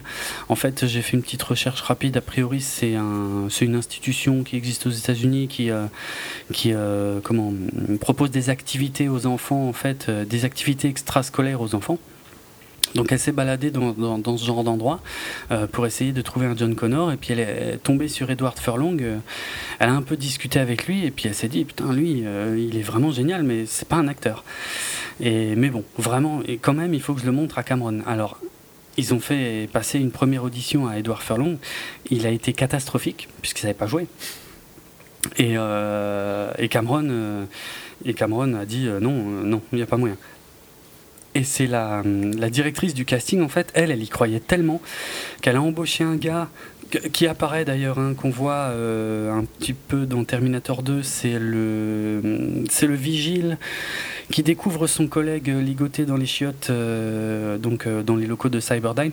Donc ce mec-là, en fait, c'est ce qu'on appellerait aujourd'hui un coach en, jeu d'acteur. Il a pris Edward Furlong euh, sous son bras, ils se sont entraînés et tout machin. Ils ont refait un second casting, donc en présence de James Cameron avec Edward Furlong. Et pareil, j'ai vu une interview d'Edward Furlong qui est assez géniale, où Edward Furlong dit J'étais mort de peur. Euh, parce que je savais que j'avais planté la première audition. Et en plus, je regardais du coin de l'œil, en fait, je voyais James Cameron avec la tête dans les mains, en train de secouer la tête, de se dire oh putain, ça va pas du tout. Et puis bon, il a, il a fait de son mieux. Et puis euh, au fur et à mesure de la session, euh, Cameron a commencé à relever la tête. Et au final, bah, au final, il a été choisi parce qu'il était, parce qu'il était parfait, quoi. mais c'était, c'était son premier film, c'était son premier travail d'acteur. Pas son dernier, mais pas loin quand même hein, aussi, parce qu'il n'a pas fait grand chose d'autre. Ça aurait mieux fait que ce soit son dernier. Bah, il a eu une vie assez dissolue euh, par la suite. Euh, mais ainsi, ah, moi, je le trouvais excellent dans, dans Cimetière 2. Euh, mais bon, c'est peut-être aussi parce que je voyais John Connor, pour être franc. Mais les, les enfants acteurs, hein, c'est quand même rarement. c'est super rare qu'ils fassent quelque chose après. Ouais, ouais. Ouais, c'est vrai. de toute façon, il y, a un peu une malédiction sur les, ceux qui ont joué John Connor, euh, parce que celui du 3 a mal tourné aussi. Enfin, bref, bon, lui, je m'en fous, mais. Euh, mais par contre, je l'aimais bien. Hein. Je trouve que c'était il jouait super bien dans, dans le 2. Ah, ben, dans le 2 Furlong. Ouais. Ah ouais, non, mais il est extraordinaire. Euh, il y a un truc qui est génial, c'est que Edward Furlong a continué à grandir. En fait, le, tournage a duré environ 6 mois entre je ne sais plus maintenant, je crois entre fin 90 et début 80, pardon, début 91. Et euh, le tournage a, duré 6 mois et, Furlong grandissait en fait. alors il avait environ 12 ans. Euh, il est censé incarner John Connor, un John Connor qui a 10 ans. Euh, moi, je trouve qu'il fait pas 10 ans dans le film. Hein. Il a l'air d'avoir plus. plus. Mais c'est vrai que c'est un peu foireux parce que il y a toujours eu un souci avec ça en fait. Parce que si on en croit la chronologie en fait, John Connor est né en 85. Ça, on le voit d'ailleurs au début de Terminator 2, euh, quand le T-1000 consulte. Attention, tu viens de dire qu'il y avait un souci avec Terminator 2. Non, non, non, c'est après. non, non, non, je sais, je sais très bien ce que je dis. Après, il y a un souci. Parce que euh, Terminator 2 est sorti en 91, mais il est censé se passer en 95. Parce que je me disais, c'est vrai qu'à un moment, je me disais, mais ça colle pas. Il a. Connor, enfin, John Connor est né en 85. En 91, il a, il a 6 ans. Putain, euh, il a l'air vachement vieux pour 6 ans, quoi. En fait, non, le film est supposé se passer en 95. Donc, John Connor est censé avoir 10 ans, en fait. Là où il y a un souci, c'est que dès l'intro de Terminator 3, il y a l'autre John Connor, là, le, nul, qui dit euh, Oui, un Terminator euh, est, venu après moi quand j'avais 13 ans.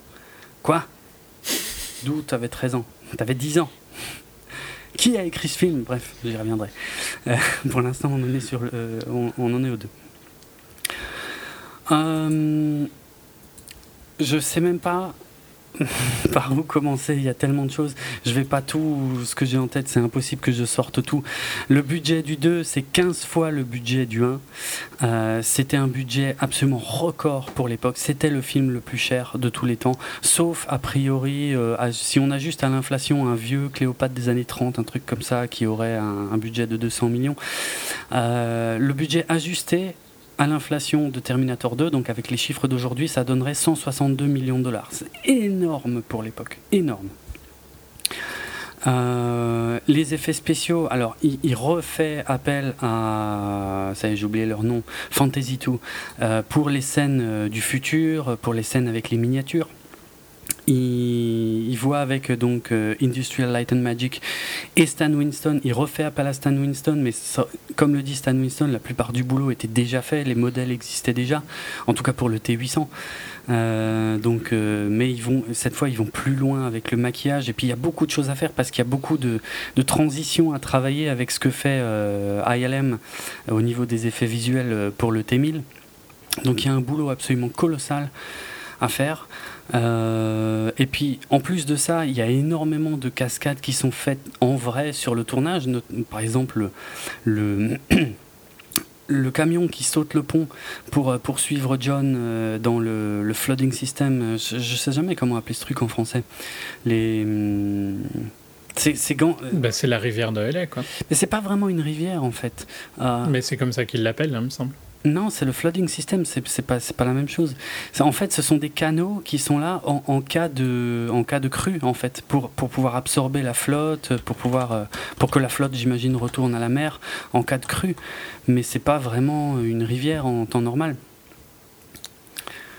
Euh, on parle bien du même truc. Hein. Ouais, la poursuite en moto, camion, euh, ouais, ouais. c'est pas une rivière. Euh, il me semble que c'est comme ça qu'il l'appelle, mais il faudrait vérifier. Dans le film?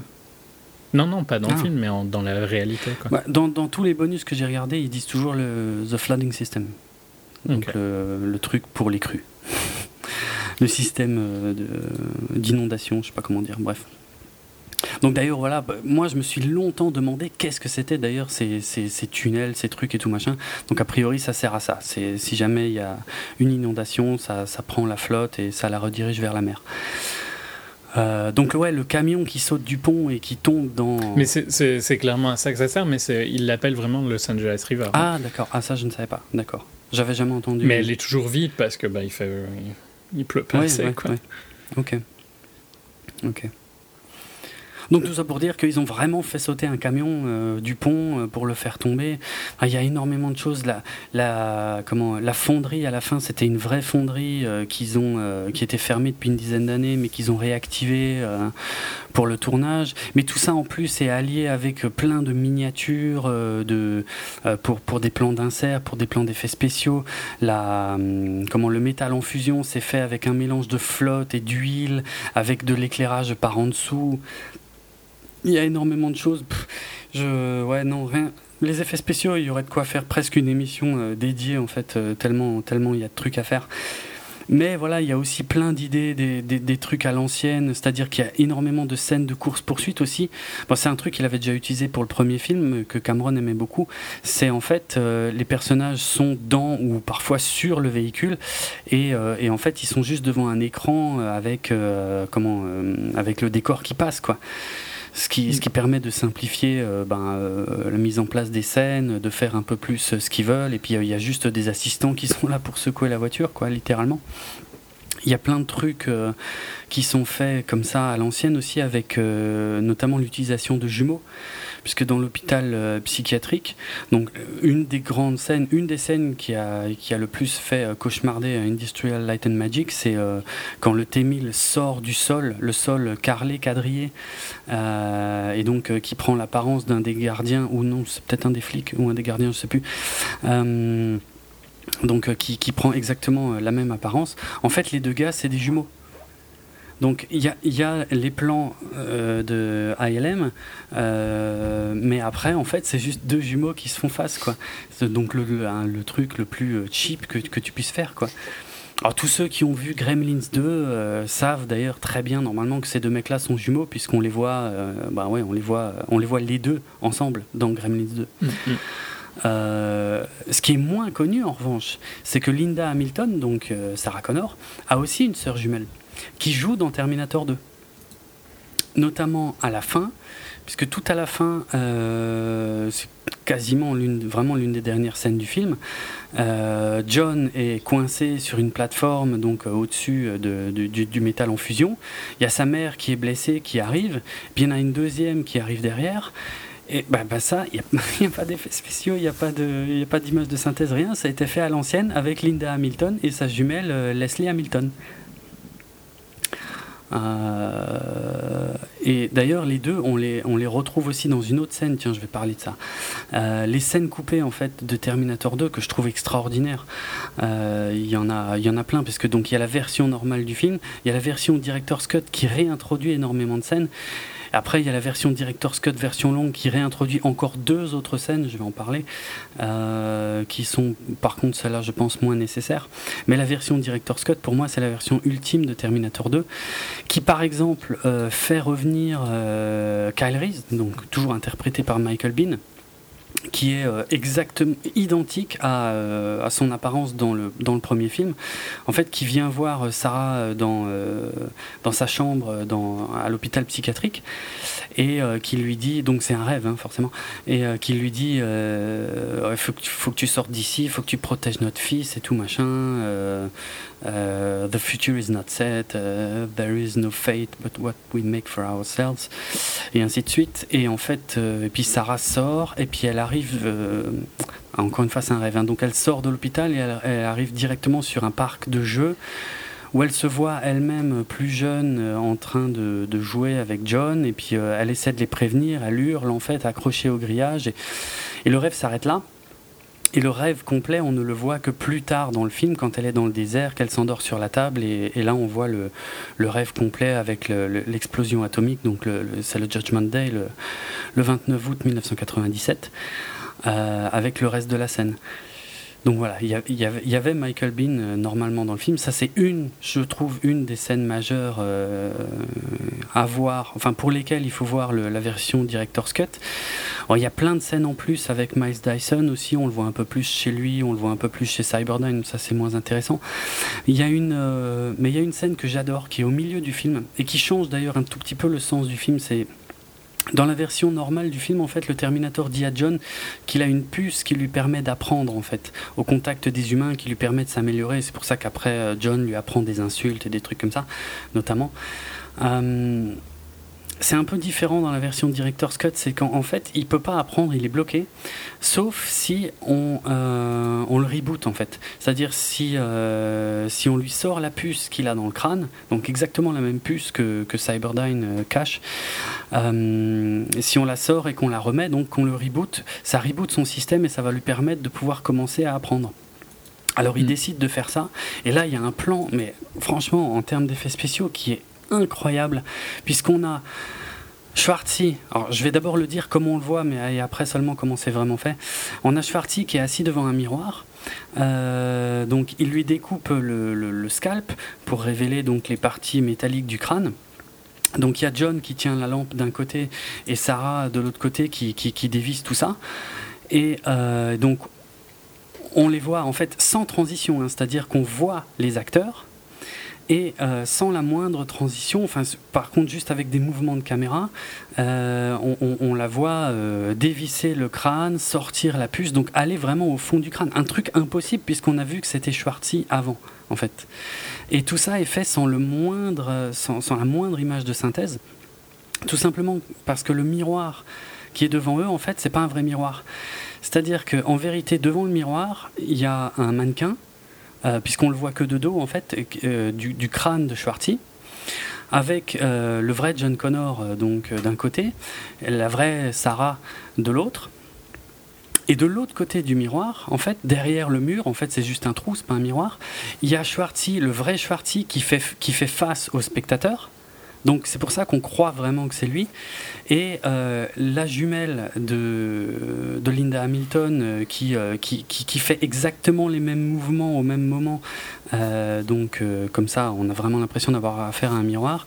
Et une doublure pour John mais qui est un peu cachée par les cheveux donc on se rend pas compte que, que c'est pas, que c'est pas le même acteur. Et donc voilà, on les voit comme ça, et la caméra pivote en fait au-dessus du crâne, et elle monte au-dessus du crâne, donc on ne voit plus le miroir, et ce qui permet au, début du plan d'avoir Schwarzy en face, en train de parler et tout machin, et après seulement d'avoir le fait qu'on descend dans son crâne, qu'on retire la puce et tout quoi. Moi je trouve ce plan extraordinaire, quoi. C'est de la démerde totale à l'ancienne avec des jumeaux et tout, des mannequins, mais euh, le plan marche totalement quoi. Mm. D'ailleurs, la suite de la scène est sympa aussi parce que Sarah enlève la puce euh, et puis euh, elle cherche un marteau. Elle est sur le point de fracasser la puce avec le marteau parce qu'elle, elle se méfie toujours du Terminator et c'est John qui l'empêche. Euh, parce que bah parce que je sais pas parce qu'ils ont besoin de lui quoi elle arrive à le convaincre mm-hmm. qu'ils ont besoin de lui et que voilà et donc après il le reboot elle lui remet il le reboot et puis le, le film continue et c'est seulement à partir de là qu'il peut commencer à apprendre des choses et la dernière chose qui est coupée, euh, mais présente dans la version Director's Cut et que je trouve géniale, c'est tout à la fin, quand le T-1000 donc, euh, est d'abord gelé par le. Merde, par l'hydrogène et ensuite explosé par le, le, T800, donc avec la fameuse phrase Hasta la vista. quand le, quand le T1000 se reforme, il est buggé. Et ça, on le voit pas dans la version normale du film, en fait il est buggé, il a, il a un gros souci, c'est que toutes les parties métalliques qui touchent, en fait, il, euh, les intègre. Euh, c'est-à-dire que le, premier moment, c'est il, pose juste sa main sur une rambarde et il reste bloqué.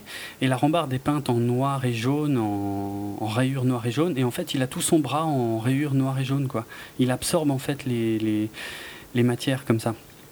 Plus tard, on le voit marcher sur le sol métallique et c'est pareil, ses pieds se transforment, euh, prennent exactement la même euh, structure que le, que le sol. Voilà.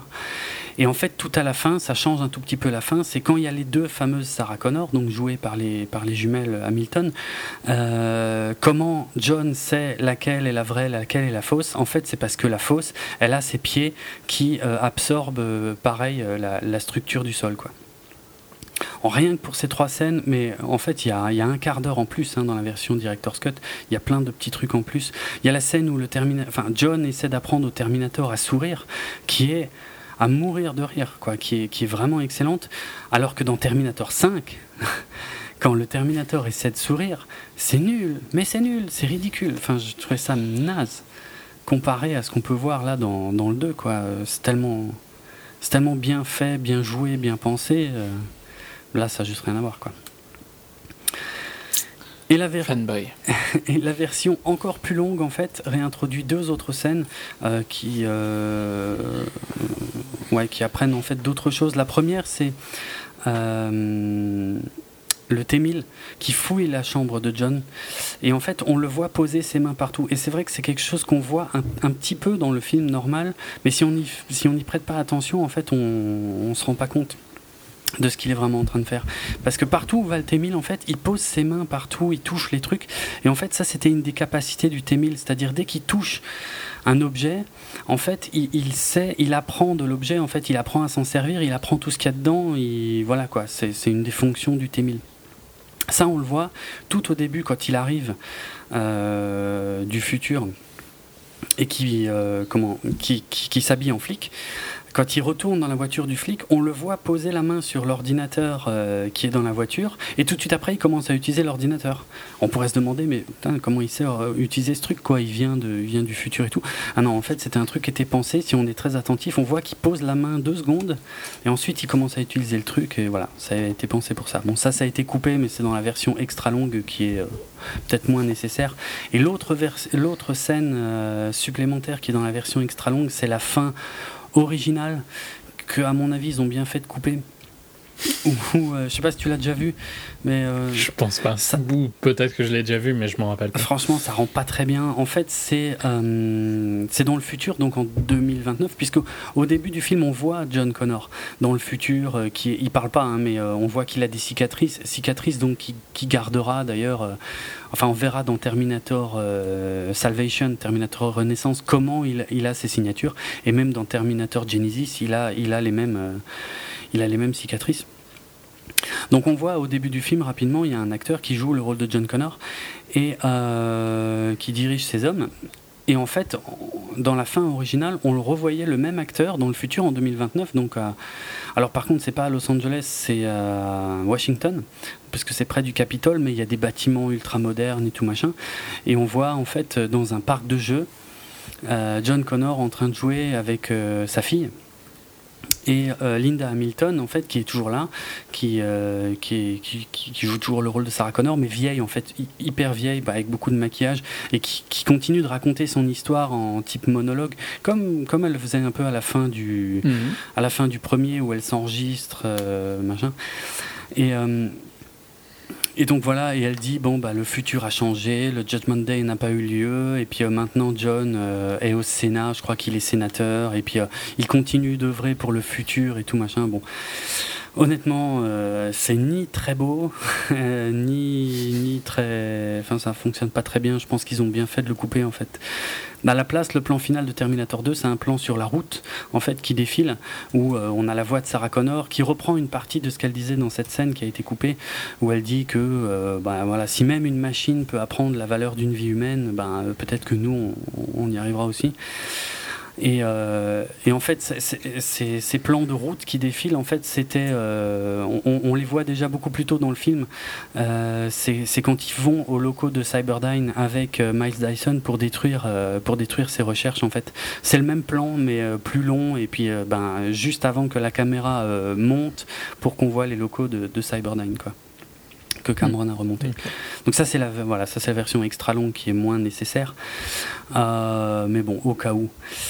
Euh, d'ailleurs, ceux qui auraient les DVD, les Blu-ray, je sais pas pour les éditions les plus récentes, parce que moi j'ai euh, bah, euh, les VHS, les DVD, les Blu-ray, j'ai le coffret en forme de, crâne de, T800 pour le, pour le Blu-ray. Enfin bref, j'ai un paquet d'éditions.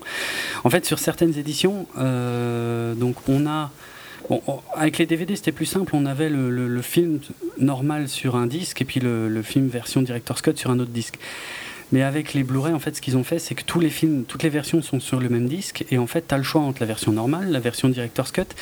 Mais sur les anciennes éditions, comme dit, sur les toutes récentes, je ne sais pas, la version Director's Cut rallongée, qui ne rajoute que deux minutes, hein, vraiment les deux dernières scènes dont je viens de parler, est bloquée en fait par un code. Et bah, le code, il est simple. Euh, mais j'ai eu une frayeur, en fait, euh, c'était tout à l'heure, parce que j'ai essayé de le refaire. Je me suis dit, ouais, c'est trop simple, de toute façon, je le connais par cœur. Le code, en fait, le code, c'est la date du Judgment Day, donc le, 29 août 97. Euh, donc, de tête, j'ai fait le code et tout, 29, 8, 97, ça marche pas.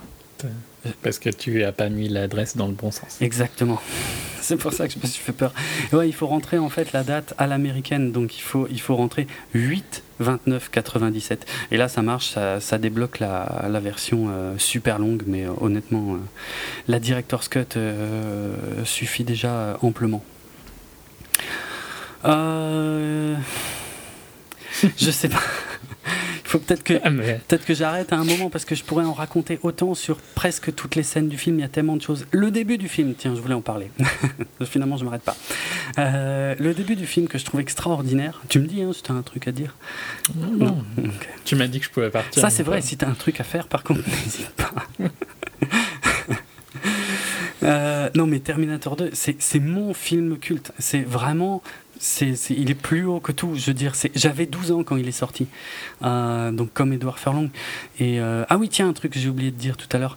Edouard Furlong, en fait, a changé, a grandi pendant le tournage, et, sa voix changé, et ils ont dû en post-production réenregistrer et même refaire avec un ordinateur, en fait, parce qu'il était en train de muer. Ils ont dû refaire par ordinateur, en fait, sa voix pour qu'elle ait toujours à peu près le même ton pendant tout le film. Mais c'est vrai que si on est attentif, on voit qu'il est plus jeune. Il a l'air beaucoup plus jeune dans certaines scènes que dans d'autres, alors que c'est seulement 6 mois de tournage. Mais ouais, moi j'avais 12 ans quand le film est sorti. Putain, ça a été mais une claque monstrueuse. Ça a été euh, la révélation. C'est-à-dire, je pouvais totalement me projeter dans le personnage principal, ce qui est impossible normalement quand tu as 12 ans euh, pour un gros film d'action. quoi. Ouais, non, c'est, c'est, vrai que c'est un des gros points forts. Ouais. J'étais plus jeune que euh, toi quand il est sorti, mais je l'ai vu plus tard et c'est vrai que tu peux t'identifier à, à, John Connor à ce moment-là. Mm-hmm. Ah ben moi ça a marché à 1000%. Hein. Euh, mhm. C'est ouais non je, ouais, je connais par cœur de chez par cœur. Je veux dire c'est. Après ça ne m'a pas. Euh, je ne suis pas un fanboy comme toi, tu vois. Donc, bah, tu peux le dire, tu peux le dire. Je veux dire moi et certainement quelques autres connards dans le monde. Le 29 août 1997, j'y ai pensé. Je me suis dit ah c'est aujourd'hui normalement. Mais non parce que grâce au sacrifice du T800 on a réussi à l'éviter. Non, mais euh, même euh, la, séquence du cauchemar de Sarah Connor, moi, quand, j'étais môme, ça m'a, enfin, ça, s'est imprimé dans mon crâne, mais quelque chose de correct. C'est la première fois. C'était le but de, Cameron d'ailleurs de, faire une scène d'explosion nucléaire euh, comme on n'en avait jamais vu au cinéma. Et pour moi, c'est une réussite totale. C'est effectivement, enfin, vu comme ça a marché sur moi, ouais je trouve qu'aujourd'hui, bon, encore que dans les suites, c'est parfois, ça fait partie des choses que je trouve intéressantes, c'est de revoir ça un peu mieux fait. Mais pour l'époque, putain, c'était, c'était juste sublime, quoi. donc le début du film, ouais, ça je trouve ça super important. En fait, le début du film, si on part du principe qu'on ne sait pas lequel est là pour protéger John. Mais putain, c'est pareil, c'est du génie la façon dont c'est fait. C'est-à-dire que on commence sur le T800 qui arrive plus ou moins de la même façon que dans le premier film. La première chose qu'il fait, alors dans le premier film c'était des punks, bon et ça finissait assez mal pour les punks. Euh, là il va dans un, dans un bar de motards, qui était un vrai bar de motards d'ailleurs avec des vrais motards. Euh, euh, donc il... Cette scène-là est trop épique. Mais ouais, elle est, elle est, extraordinaire. Et elle est super violente. Mais si tu fais attention, il tue personne. Bien mm. que à ce moment-là, John Connor ne lui a pas encore dit qu'il fallait tuer personne. Mais il tue personne. Mais par contre, c'est visuel, tu le vois et c'est violent. A une, il a une éthique, tu vois, pas comme certains autres personnages. Non, non, hein. on parle pas de ça aujourd'hui. Hein. c'est interdit. ah non, je te laisserai pas faire. Et c'est pas une question d'éthique. Bref. Euh, euh, alors que le T-1000, quand il arrive, et quand le. Comment dire Quand il assomme le flic, on ne sait pas en fait, mais on ne saura que plus tard. On le voit pas, c'est hors champ. Et euh, le, T800, on le voit après sur sa moto, il veille et tout, il est là, il, rôde, on va dire. Il se rapproche de plus en plus de John Connor, donc on, joue sur la menace, sur le souvenir normalement du premier film. Euh, que, que, c'est lui en fait qui est là pour, euh, pour tuer John Connor, puisque l'autre en plus ne s'est pas encore manifesté en tant que T-1000, c'est-à-dire il n'a pas montré ses capacités de T-1000. Donc on, on, devrait être normalement amené à penser que c'est l'autre, le T-1000, le protecteur. Et, et c'est vrai que mm. quand il va voir les parents en flic, il, est, il, a l'air relativement bienveillant, plus sympa, il sourit. Quand il demande aux gamines où sont, euh, enfin où est John, qu'elles lui disent à la Galeria, il est, il est souriant et tout machin. Euh, est-ce que c'est le moment d'ailleurs où je dois parler de la fois où j'étais à Los Angeles et où j'ai eu un arrêt cardiaque quand j'ai vu un bâtiment et c'était marqué Galeria? Bref, mais c'est vrai en plus. Mais tu as survécu. J'ai survécu, malheureusement. Mais euh, mais, euh, non, mais quand j'étais à LA, j'étais fou. Je veux dire, je, rêvais. J'en avais rien à foutre du symbole, enfin, tu sais, du panneau Hollywood. Moi, tu sais ce que je voulais voir? Je voulais voir le flooding system. Moi, je voulais voir les, canaux, en fait, dans lesquels il y a, la course-poursuite avec la mobilette et tout, quoi. Ah et puis bref, j'ai une autre anecdote à ce sujet, mais euh, que je raconterai juste après. Mais voilà, bref, le début, honnêtement, tout le début du film est construit de manière à ce qu'on pense que le T800 est la menace et que l'autre est le protecteur. Et tout ça bascule seulement au moment où ils se font face dans le couloir, où euh, euh, sort son fusil euh, d'un comment d'un carton avec des roses, ce qui pourrait peut-être être une référence aux Guns N' Roses qui signe la BO du film. Et, et, les rôles se renversent à, à ce moment-là, mais j'adore re-regarder Terminator 2 en m'imaginant en me remettant en fait dans le contexte que je suis pas censé savoir que le T800 est le gentil et franchement ça marche. C'est génial. Le problème les premiers trailers en fait ne disaient pas lequel était euh, le protecteur. Ils disaient juste cette fois il y en a deux des Terminators et sans plus et, et on pouvait être amené à penser que celui ou celle qui protégeait John, c'était sa mère en fait, en, se basant uniquement sur les images du, des trailers. Mais au final, ils mm. ont fini par lâcher le morceau et puis le fait que euh, en fait ce soit euh, Schwartzy euh, le gentil. Ce qui est un peu dommage de mon avis. Bon, après, maintenant, c'est vieux, hein. c'est sorti en 91, c'est pas grave. Ouais, je suis pas sûr de pas. Enfin, je, me rappelle plus si je le savais ou pas à l'époque. Ouais, pareil, j'arrive pas à me souvenir. Je, mais je crois que. Je, pense que je le savais, mais je suis pas sûr à 100%. Je pense aussi. Mm. C'est. Euh, ouais. C'est pas. Ça n'a pas entaché euh, ton amour du film, donc au final, c'est pas très grave. Pas du, tout, pas du tout. L'une des volontés aussi de, de Cameron, c'était. Euh, c'est quasiment la seule suite, enfin, à, part les conneries qu'il est en train de faire avec Avatar, mais c'est la seule suite qu'il ait fait jusqu'ici. Bon, Aliens, c'est différent parce que c'était la suite, mais pas d'un de ses propres films, alors il pouvait, il pouvait partir sur autre chose. Euh, bon, même si ça respecte quand même euh, le film d'origine. Mais son idée, c'est que pour lui, une suite doit fonctionner en stand-alone. C'est-à-dire, t'es pas obligé d'avoir vu le premier film pour comprendre toute la suite, en fait. Et mm. pareil, il a raison, enfin il a raison, je sais pas s'il a raison, mais en tout cas, dans le cas de Terminator 2, c'est vrai, ça marche, ça marche à 200%. Je veux dire, ce que tu as besoin de savoir, bah, tu l'apprends au fur et à mesure, même si tu n'as jamais vu le premier film, tu comprends tout, euh, Skynet, Cyberdyne, les, les Terminators, et puis ça marche à fond. Et c'est génial. Parce que moi, quand j'ai vu Terminator 2, j'avais pas vu Terminator 1 à l'époque, euh, qui était encore presque considéré comme un film d'horreur. Euh, qui était plus difficile à voir. Quoi. Je l'ai vu à la télé, Terminator 1, mais euh, ouais, c'était. Euh, après, ouais, bien après. C'est le 2 qui t'a fait découvrir ah, la Totalement, totalement. On en parlait tellement. C'était, c'était le film le plus cher. Ça fait un carton monumental au box-office. c'était, c'était énorme. C'était the blockbuster. Et puis pour moi aujourd'hui, c'est toujours the blockbuster, c'est le blockbuster, c'est le film parfait. Je veux dire, il y a non mais c'est vrai, il y a il y a de l'action, il y a des personnes, mais des vrais personnages qui ont tous de la profondeur, tous un vrai rôle. Euh, il y a il y a une réflexion de fond. Euh, il y a il y a pas de romance, c'est juste fabuleux. Je veux dire, c'est c'est le film parfait. non, franchement, c'est indiscutable. Ok, c'est indiscutable. Y a, y a pas... Il n'y a, y a, rien acheté dans ce film. De quoi De quelle scène tu veux que je te parle? Lance-moi sur une. De toute façon, tu viens de me dire que c'était indiscutable. c'est vrai. Non, mais voilà, je sais pas. Non, mais c'est un très bon film. C'est mm. un très bon film d'action, euh, bien équilibré, bien rythmé. Ouais. On voit que euh, il a pu pousser ses idées avec euh, plus de budget, quoi, tu vois. Mais sur certains points, je trouve que le, le premier avait des, des éléments plus intéressants. Mais bon, je les ai pas revus euh, il y a trois heures comme ça. C'est pas complètement faux. Ouais. Terminator 2, dont, dont euh, comment dire, l'un de mes euh, l'un de mes plus grands échecs, on va dire, dans la vie, c'était de ne pas l'avoir vu au cinéma quand il est sorti. Je, peux l'avouer aujourd'hui, mais je ne l'ai malheureusement pas vu au cinéma et j'ai heureusement pu rattraper ça. J'étais un peu jeune, hein. ça n'aurait pas pu être possible. Moi, c'était juste, mais j'aurais pu, mais je, je sais pas pourquoi. je te jure qu'en plus, je me souviens, comme si c'était hier, du journal de 20h que je regardais avec mes parents, où ils parlaient du film et tout. Je me disais, mais il faut que je vois ce film, ça a l'air énorme. Mais bon, c'était pas, pas le style de film que mes parents m'emmenaient voir. Donc, euh, bah, non, j'ai pas vu au ciné. Et ça a été euh, un grave problème dans ma construction personnelle pendant très longtemps, euh, jusqu'à euh, jusqu'au Nuit au Max en fait en 2000, c'était quand maintenant en 2013 ou en 2014, j'ai un doute.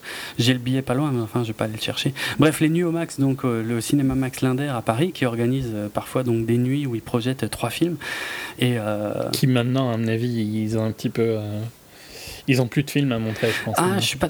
Franchement, bah, ça dépend. Oui, c'est vrai que les gros, ils les ont fait. Les, nuits, les nuits quand même, euh, les nuits de quand moi j'étais pour la nuit Back to the Future. c'était la première. La nuit Terminator. Le Back to the Future. Non, c'était pas les premières. C'était pas la première. Si, Back to the Future. Ah non, t'as raison. Non, il y avait un truc avec rencontre du troisième type, euh, peut-être avant une fois, mais il n'y avait pas trois films. Ouais, c'était une des premières. Oui, peut-être pas la première. Euh, c'était des films, tu vois, qui méritaient de de faire des nuits, quoi. C'est des. Euh, bah. C'était des films que tu, tu, tu rêvais d'avoir vu et tout ça. C'était des films importants euh, dans le, le cinéma, dans le cinéma de genre et tout mhm. ça.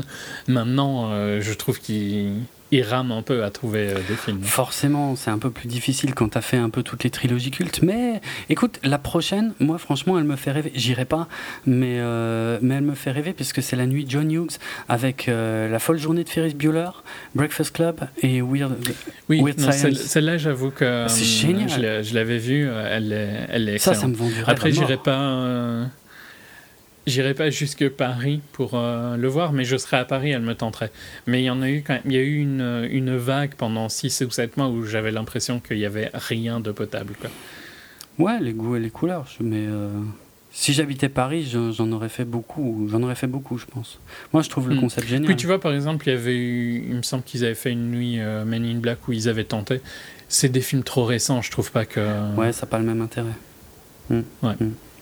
Mais quand ils ont fait la nuit Terminator, là, ma vie a repris un sens. Et euh, j'ai pris ma bagnole et j'ai traversé la moitié de la France sans problème. J'ai fait 500 bornes pour aller voir Terminator 1 et 2 au cinéma. En plus, ils ont passé la, Director's Cut de Terminator 2. C'était juste fabuleux. Mais fabuleux, franchement.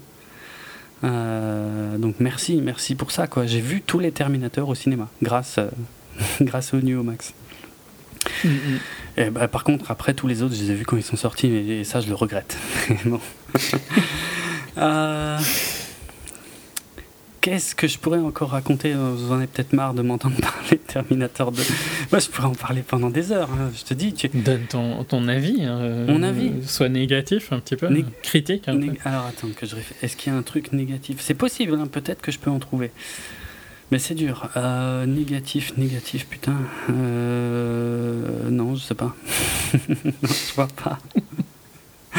putain, négatif. C'est trop dur. C'est impossible. Euh, bien, moi je te propose de passer à Terminator 3 alors, hein, si tu veux du négatif. Ok, alors d'abord on va parler de Terminator 2 3D, parce qu'on n'en a pas fini. non, ça va être rapide. Terminator 2 3D, en fait, c'est une attraction pour les parcs euh, Universal. Euh, donc euh, qui a été faite euh, bah, après, euh, après Terminator 2. bon, ça a été fait, je vois que l'attraction a ouvert en 96. Alors, l'idée en fait, c'était de faire un film en 3D avec l'univers de Terminator 2. Et, là où c'est juste génial, c'est que c'est James Cameron qui a tourné le film. C'est un film de 12 minutes. Hein. Ça, c'est très important. Mais pour faire ce film de 12 minutes. C'est James Cameron qui tourne le film.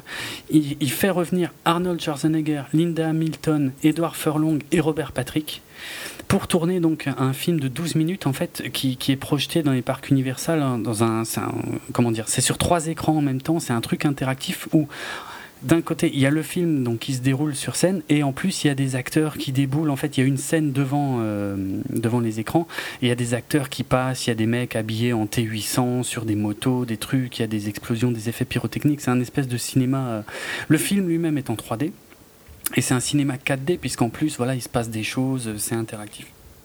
Et tout. Euh, ce truc-là a coûté, rien que le tournage des 12 minutes a, tourné, a coûté 36 millions de dollars. L'attraction au total a euh, coûté 60 millions de dollars. C'est une des attractions les plus chères en coût à la seconde, ou coût à la minute, oui, coût à la minute. Euh, c'est une des attractions les plus chères de tous les temps.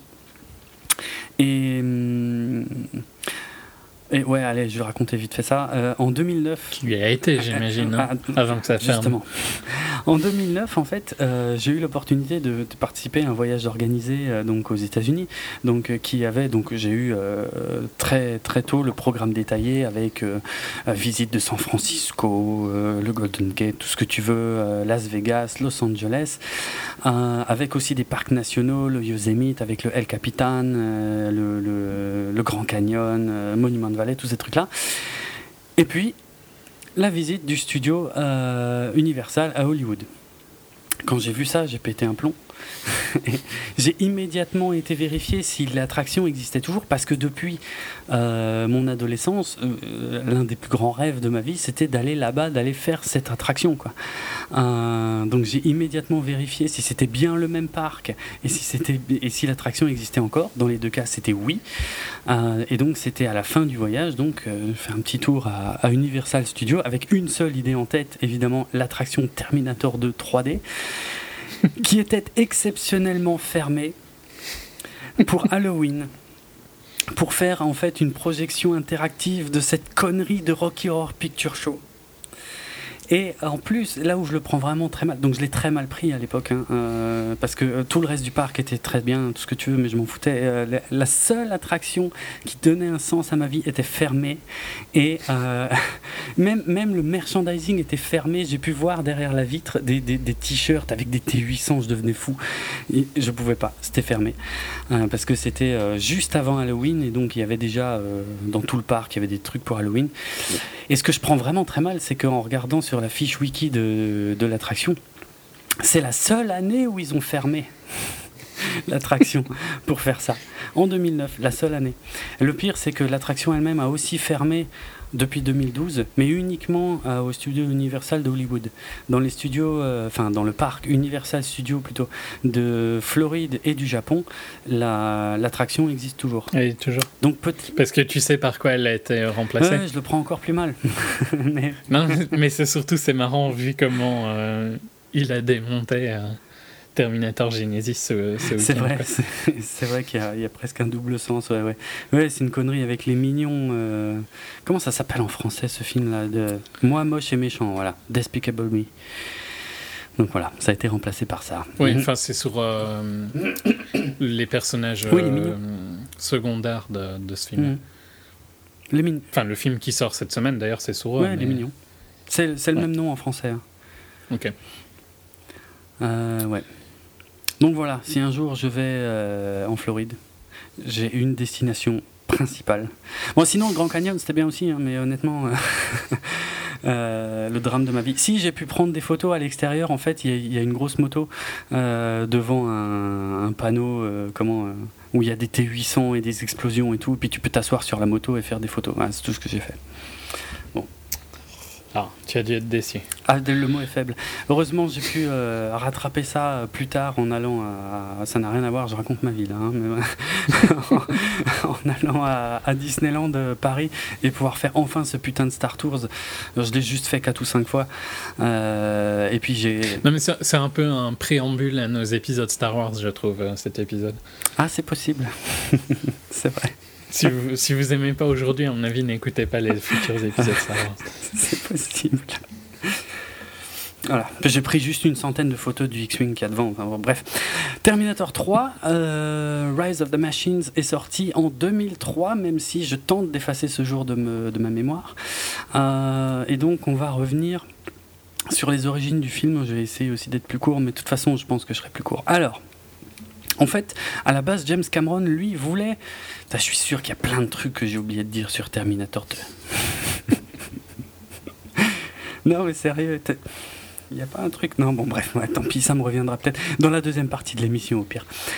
Euh, ça me rappellera sûrement des trucs. Donc, euh, donc James Cameron, en fait, euh, a annoncé d'ailleurs plusieurs fois lui-même dans les années 90 qu'il ferait un Terminator 3.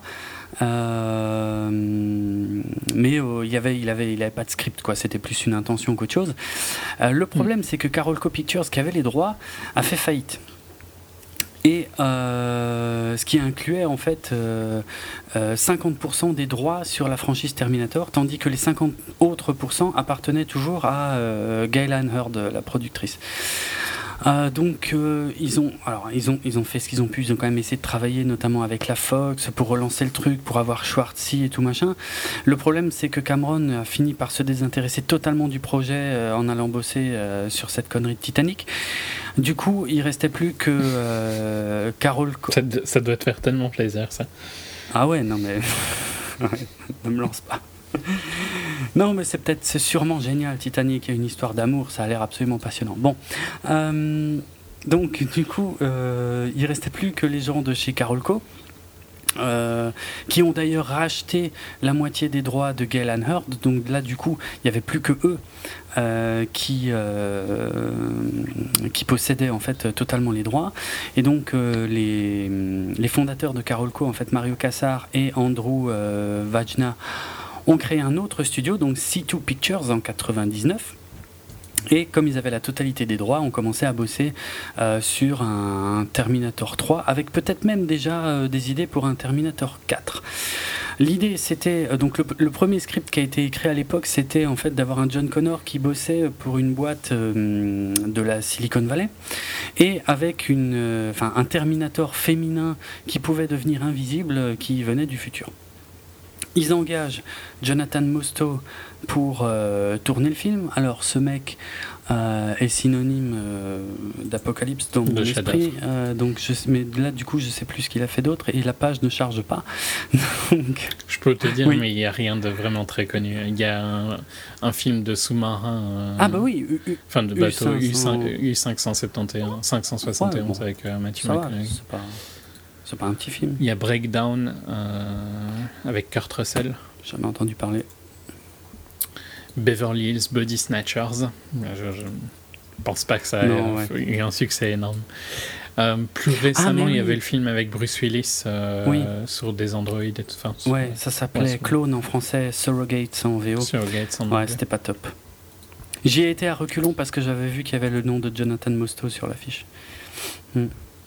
Bon, c'était pas top, ça m'a rassuré. Non, c'était, je crois pas que je l'avais vu au ciné pour le ah coup. Non, j'ai vu au ciné, mais c'était pas fou. Non, c'était pas fou. C'était pas atroce non plus. Hmm. Alors, euh, donc Mosto, lui, est embauché donc pour faire ce troisième Terminator dès euh, début 2001. Mais par contre, ils font réécrire le script parce que parce que parce qu'ils en sont pas contents. Euh, ils sont pas sûrs du tout de pouvoir avoir Arnold Schwarzenegger dans le film. C'est-à-dire que au départ, Schwarzenegger en fait a refusé d'entendre parler de Terminator 3, tout simplement parce que euh, il serait pas réalisé par Cameron. Donc euh, hmm. du coup, Schwarzenegger en fait a, a essayé de convaincre Cameron d'être producteur du film, histoire d'être un peu rassuré puis de participer au truc. Mais Cameron n'en avait rien à foutre donc il voulait rien savoir. Et, euh, et, lui avait le sentiment, sentiment que je partage d'ailleurs, que l'histoire était terminée avec Terminator 2, qu'elle était bouclée, qu'elle était parfaite. Ça c'est moi qui le dis, mais euh, voilà. Et que c'était pas la peine d'aller plus loin. Mais maintenant, il n'est plus d'accord avec toi. Hein, euh, que lui, il aime bien Genesis. Arrête. pas de ça, ça, ça me fait du mal. bon, finalement, Cameron a quand même convaincu Schwarzenegger de, participer au film parce qu'il lui a dit c'est quand même ton perso et tout machin. Mais euh, par contre, et je, et je le cite, a priori, bien que je ne sache pas d'où vient la, la citation elle-même, je le cite, de ne pas le faire pour moins de 30 millions de dollars. Donc, euh, hmm. sympa. Bref, euh, Schwarzenegger finit par rencontrer donc les directeurs de, C2 Pictures. Euh, par contre, il s'attendait pas, euh, il était plus trop question d'un Terminator 3 à, ce moment-là parce que le truc était en réécriture constante. Enfin bref, et en plus lui, il était en train de partir pour l'élection de gouverneur de Californie en 2002. Euh, mais étant donné que la pré-production était déjà en route, en fait, et qu'on donc on lui a proposé un truc qui lui a plu, tiens, ça, ça me fait penser que pour le 5, il avait dit qu'il reviendrait pas, sauf si le script lui plaisait. C'est dire comme il a revu ses standards à la baisse. Ah, en même temps, euh, James et lui trouvent que Genesis c'est bien. Hein. Arrête. Ouais, j'aurais pas dû parler de ça. c'est trop dur. C'est toi qui, qui est difficile. Non, mais non, mais oui, mais je, je sais, je l'ai vu aussi. Tu trouves que le créateur et la star principale de la franchise ont, ont moins de valeur que ton avis? Absolument. J'ai aucun problème avec ça. Bref. Je suis obligé de troller, hein, c'était sûr et certain. C'est vrai. Mais même si, pour le coup, franchement, j'arrive pas à comprendre comment quelqu'un qui est milliardaire euh, peut s'abaisser à. Il n'a pas besoin d'argent, il n'a pas besoin de contact à Hollywood, tu vois, James Cameron. Il n'a pas besoin d'être sympa et de mentir. Euh, et je, n'arrive pas à comprendre qu'il peut vraiment trouver ce film comme étant une suite. Moi non plus. Euh, respectueuse de son idée de base et tout ça, quoi. Parce que bon, Schwarzy n'a jamais montré un talent particulier pour euh, faire des choix de carrière glorieux, donc qu'ils reviennent ou pas, je m'en fous, mais Ouais, la citation de, Cameron, elle fait mal. Hmm. Ouais, c'est clair. Bon, euh, finalement, euh, accepte de faire le film. Euh, je crois que les élections en Californie ont été bon, ont eu lieu en 2002, mais après les suivantes ont été avancées, ce qui lui a permis de devenir gouverneur euh, finalement plus tôt qu'il ne le pensait. Donc finalement, pour lui, ça s'est plutôt pas trop mal passé. Le budget du film était environ de 170 millions de dollars, le film le plus cher jamais fait de l'époque. Pour un résultat euh, assez hallucinant. Euh, au niveau... Bon, il y, y, a des grosses scènes d'action. Bon, c'est vrai, mais c'est pas faux. Euh... Il y a des belles scènes d'action, la scène avec le camion et tout ça sont quand même pas trop mal. marquantes. Donc euh, John Connor est recasté euh, puisque Edward Furlong n'est pas disponible, mais enfin, ce qui veut dire en fait en vrai qu'il était en, cure de désintox ou des trucs comme ça, donc euh, ça le faisait pas trop. Donc ils prennent à la place un certain Nick Stahl qui qui a le charisme d'une brique à peu près. Euh, mm, et, on a introduit un nouveau Terminator, le, Terminator X, le TX, euh, sous les traits de Christiana Loken, qui, si ma mémoire est bonne, était euh, top model avant ça, ou un truc comme ça. Christiana Loken que j'ai croisé. Une actrice, quoi. Oui, non. Le, casting Michael ouais, le casting Michael Bay, par contre, pour le coup, ouais, totalement. Euh, Christian Loken, que j'ai croisé euh, il y a quelques années au Festival du Armé. Bon, quand je l'ai vu en vrai, je lui ai un peu pardonné. Mais un peu seulement. Euh, bref, Claire Danes, qui était à l'époque très connue pour une série que je n'ai évidemment jamais regardée et dont le nom m'échappe, avait le rôle de Kate Brewster donc le rôle féminin principal, puisque Linda Hamilton, à qui on a demandé de reprendre le rôle de Sarah Connor, a refusé. Euh, ce qui fait que. C'est pour ça d'ailleurs qu'ils disent qu'elle est morte d'une leucémie et qu'il y a toute la scène du cercueil et tout à la place. Euh, et puis qu'est-ce qu'on avait encore d'intéressant? Pas grand-chose. Earl Boone qui reprenait pour la troisième fois son rôle du docteur Silberman. Bon là, c'était un petit caméo qui était à la limite pas trop mal pour les vrais fans, on va dire. Et puis tout le reste c'est de la merde. Donc Terminator 4.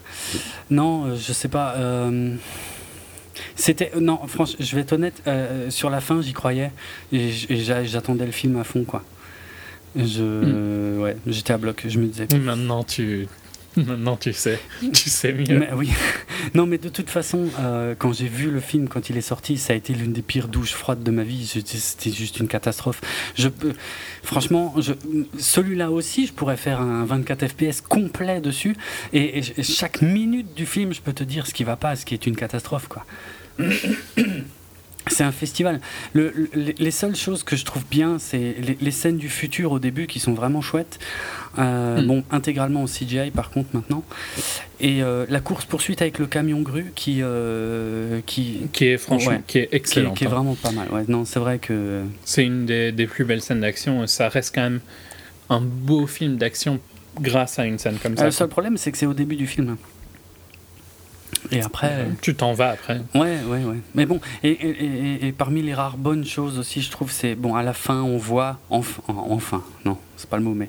On voit le Judgment Day arriver. Bon, alors la, date a été repoussée, je me souviens plus qui a écrit ce scénar de merde. Ah oui, voilà. Euh, c'est en fait, ils, n'ont pas annulé le Judgment Day dans le 2, ils l'ont seulement repoussé au 24 juillet 2004.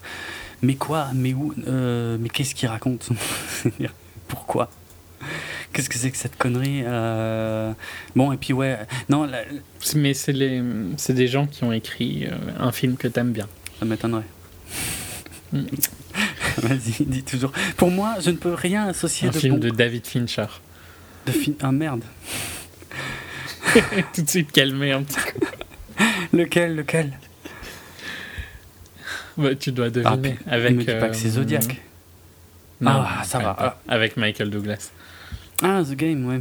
Non, mais c'était pas si hmm. bien, The Game. Franchement, il y avait plein de problèmes. Non, non. Ça fait. Et si tu te rappelles, ils ont écrit euh, le, le, film avec euh, Sandra Bullock. Euh, ah, tous les films avec Sandra Bullock sont excellents. Par contre. The Net. Je sais pas si tu te rappelles de The, The Net. Non, je crois pas avoir vu ça. Si, tu l'as vu, je pense. Tu crois? C'était track sur Internet en France. Ah, je l'ai pas vu. Apparemment. Non, non je te promets, j'ai pas vu. Ok. Je vois, ouais, je vois ce que c'est, mais j'ai pas vu. Et ils ont sinon aussi écrit Catwoman. Ah, bravo. Un excellent film. Ah, alors là, je dis bravo. là, tout prend tellement de sens. mais oui, évidemment. Catwoman. C'était une évidence. Euh, Tiens, un truc que j'ai pas expliqué à propos du 2 et du 1. Euh, non, mais c'est surtout au niveau du 2 en fait qu'il peut y avoir apparemment un souci, mais en fait non, tout est parfait. Euh, puisque dans le 1, le personnage de Schwartzy, on dit que c'est le T800. Dans le 2, on dit que c'est le T euh, modèle 101.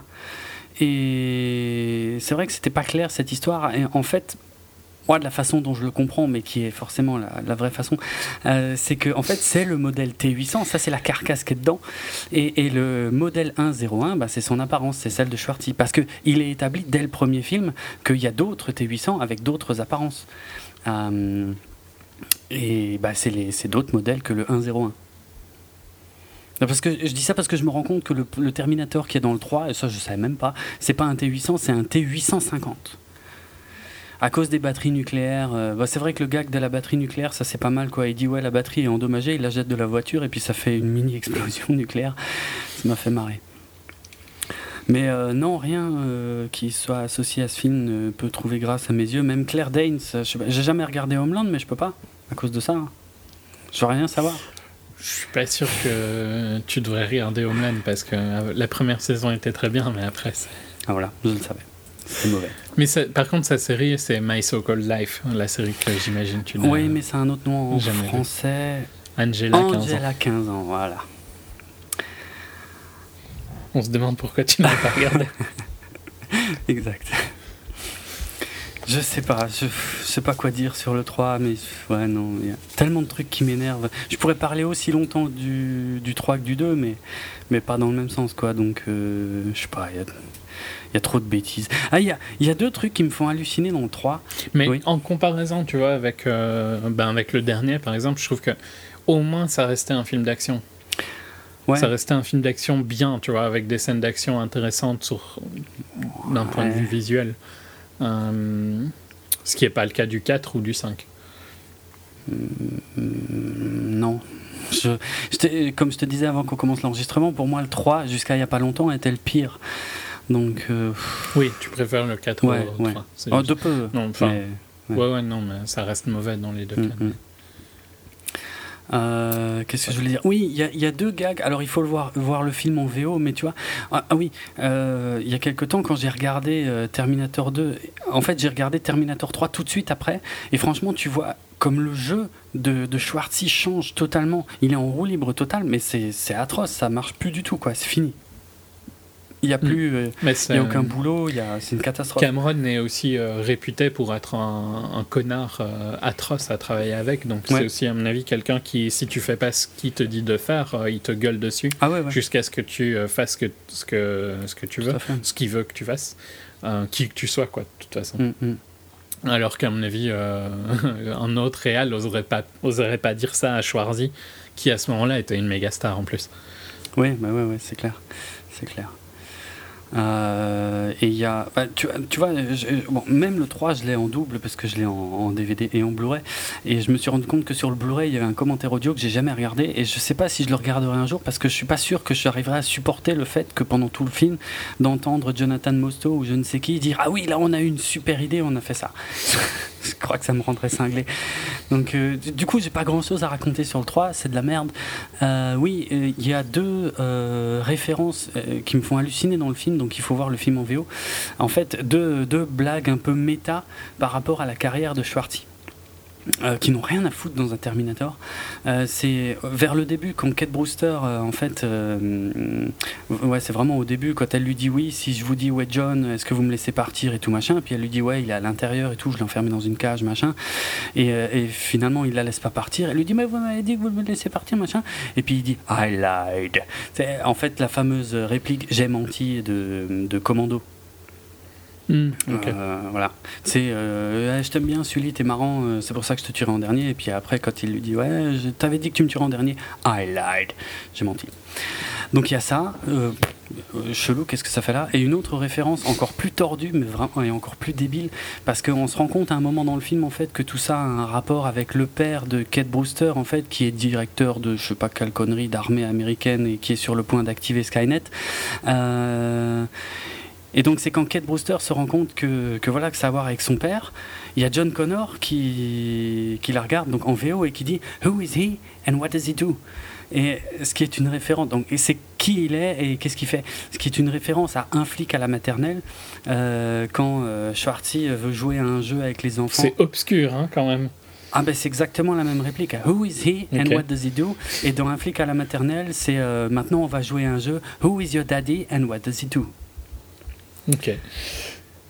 C'est forcément fait exprès, mais putain, ça vient vraiment comme un cheveu sur la soupe, c'est n'importe quoi.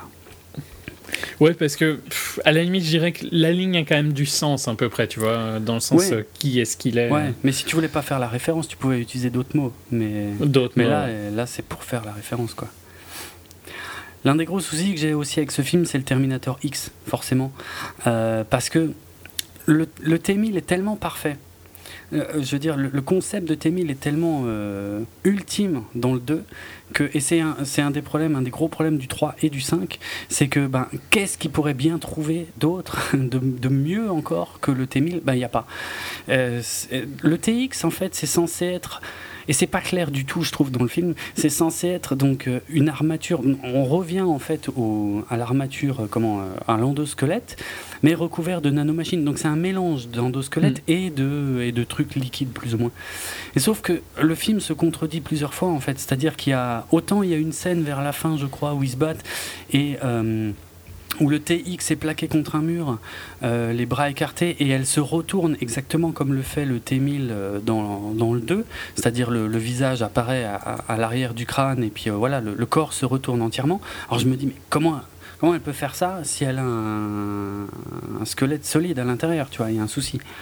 Et, alors que d'un autre côté, il y a une scène qui, qui est l'une des scènes les plus débiles du film, je trouve. C'est il y a un moment où elle se fait percuter par un camion et son bras est endommagé. Et l'arme est endommagée, elle marche plus. Et comment c'est possible si elle est faite en métal liquide? Je, comprends. Ça n'a aucun sens, c'est n'importe quoi. C'est. Bref. La seule bonne idée, je trouve, c'est vraiment vers la fin, quand ils, ils pensent essayer d'arrêter Skynet et qu'en fait, la, la, vraie mission du Terminator, c'était de les mettre à l'abri dans le bunker. Les parce que le Judgment Day euh, arrive, quoi qu'il fasse.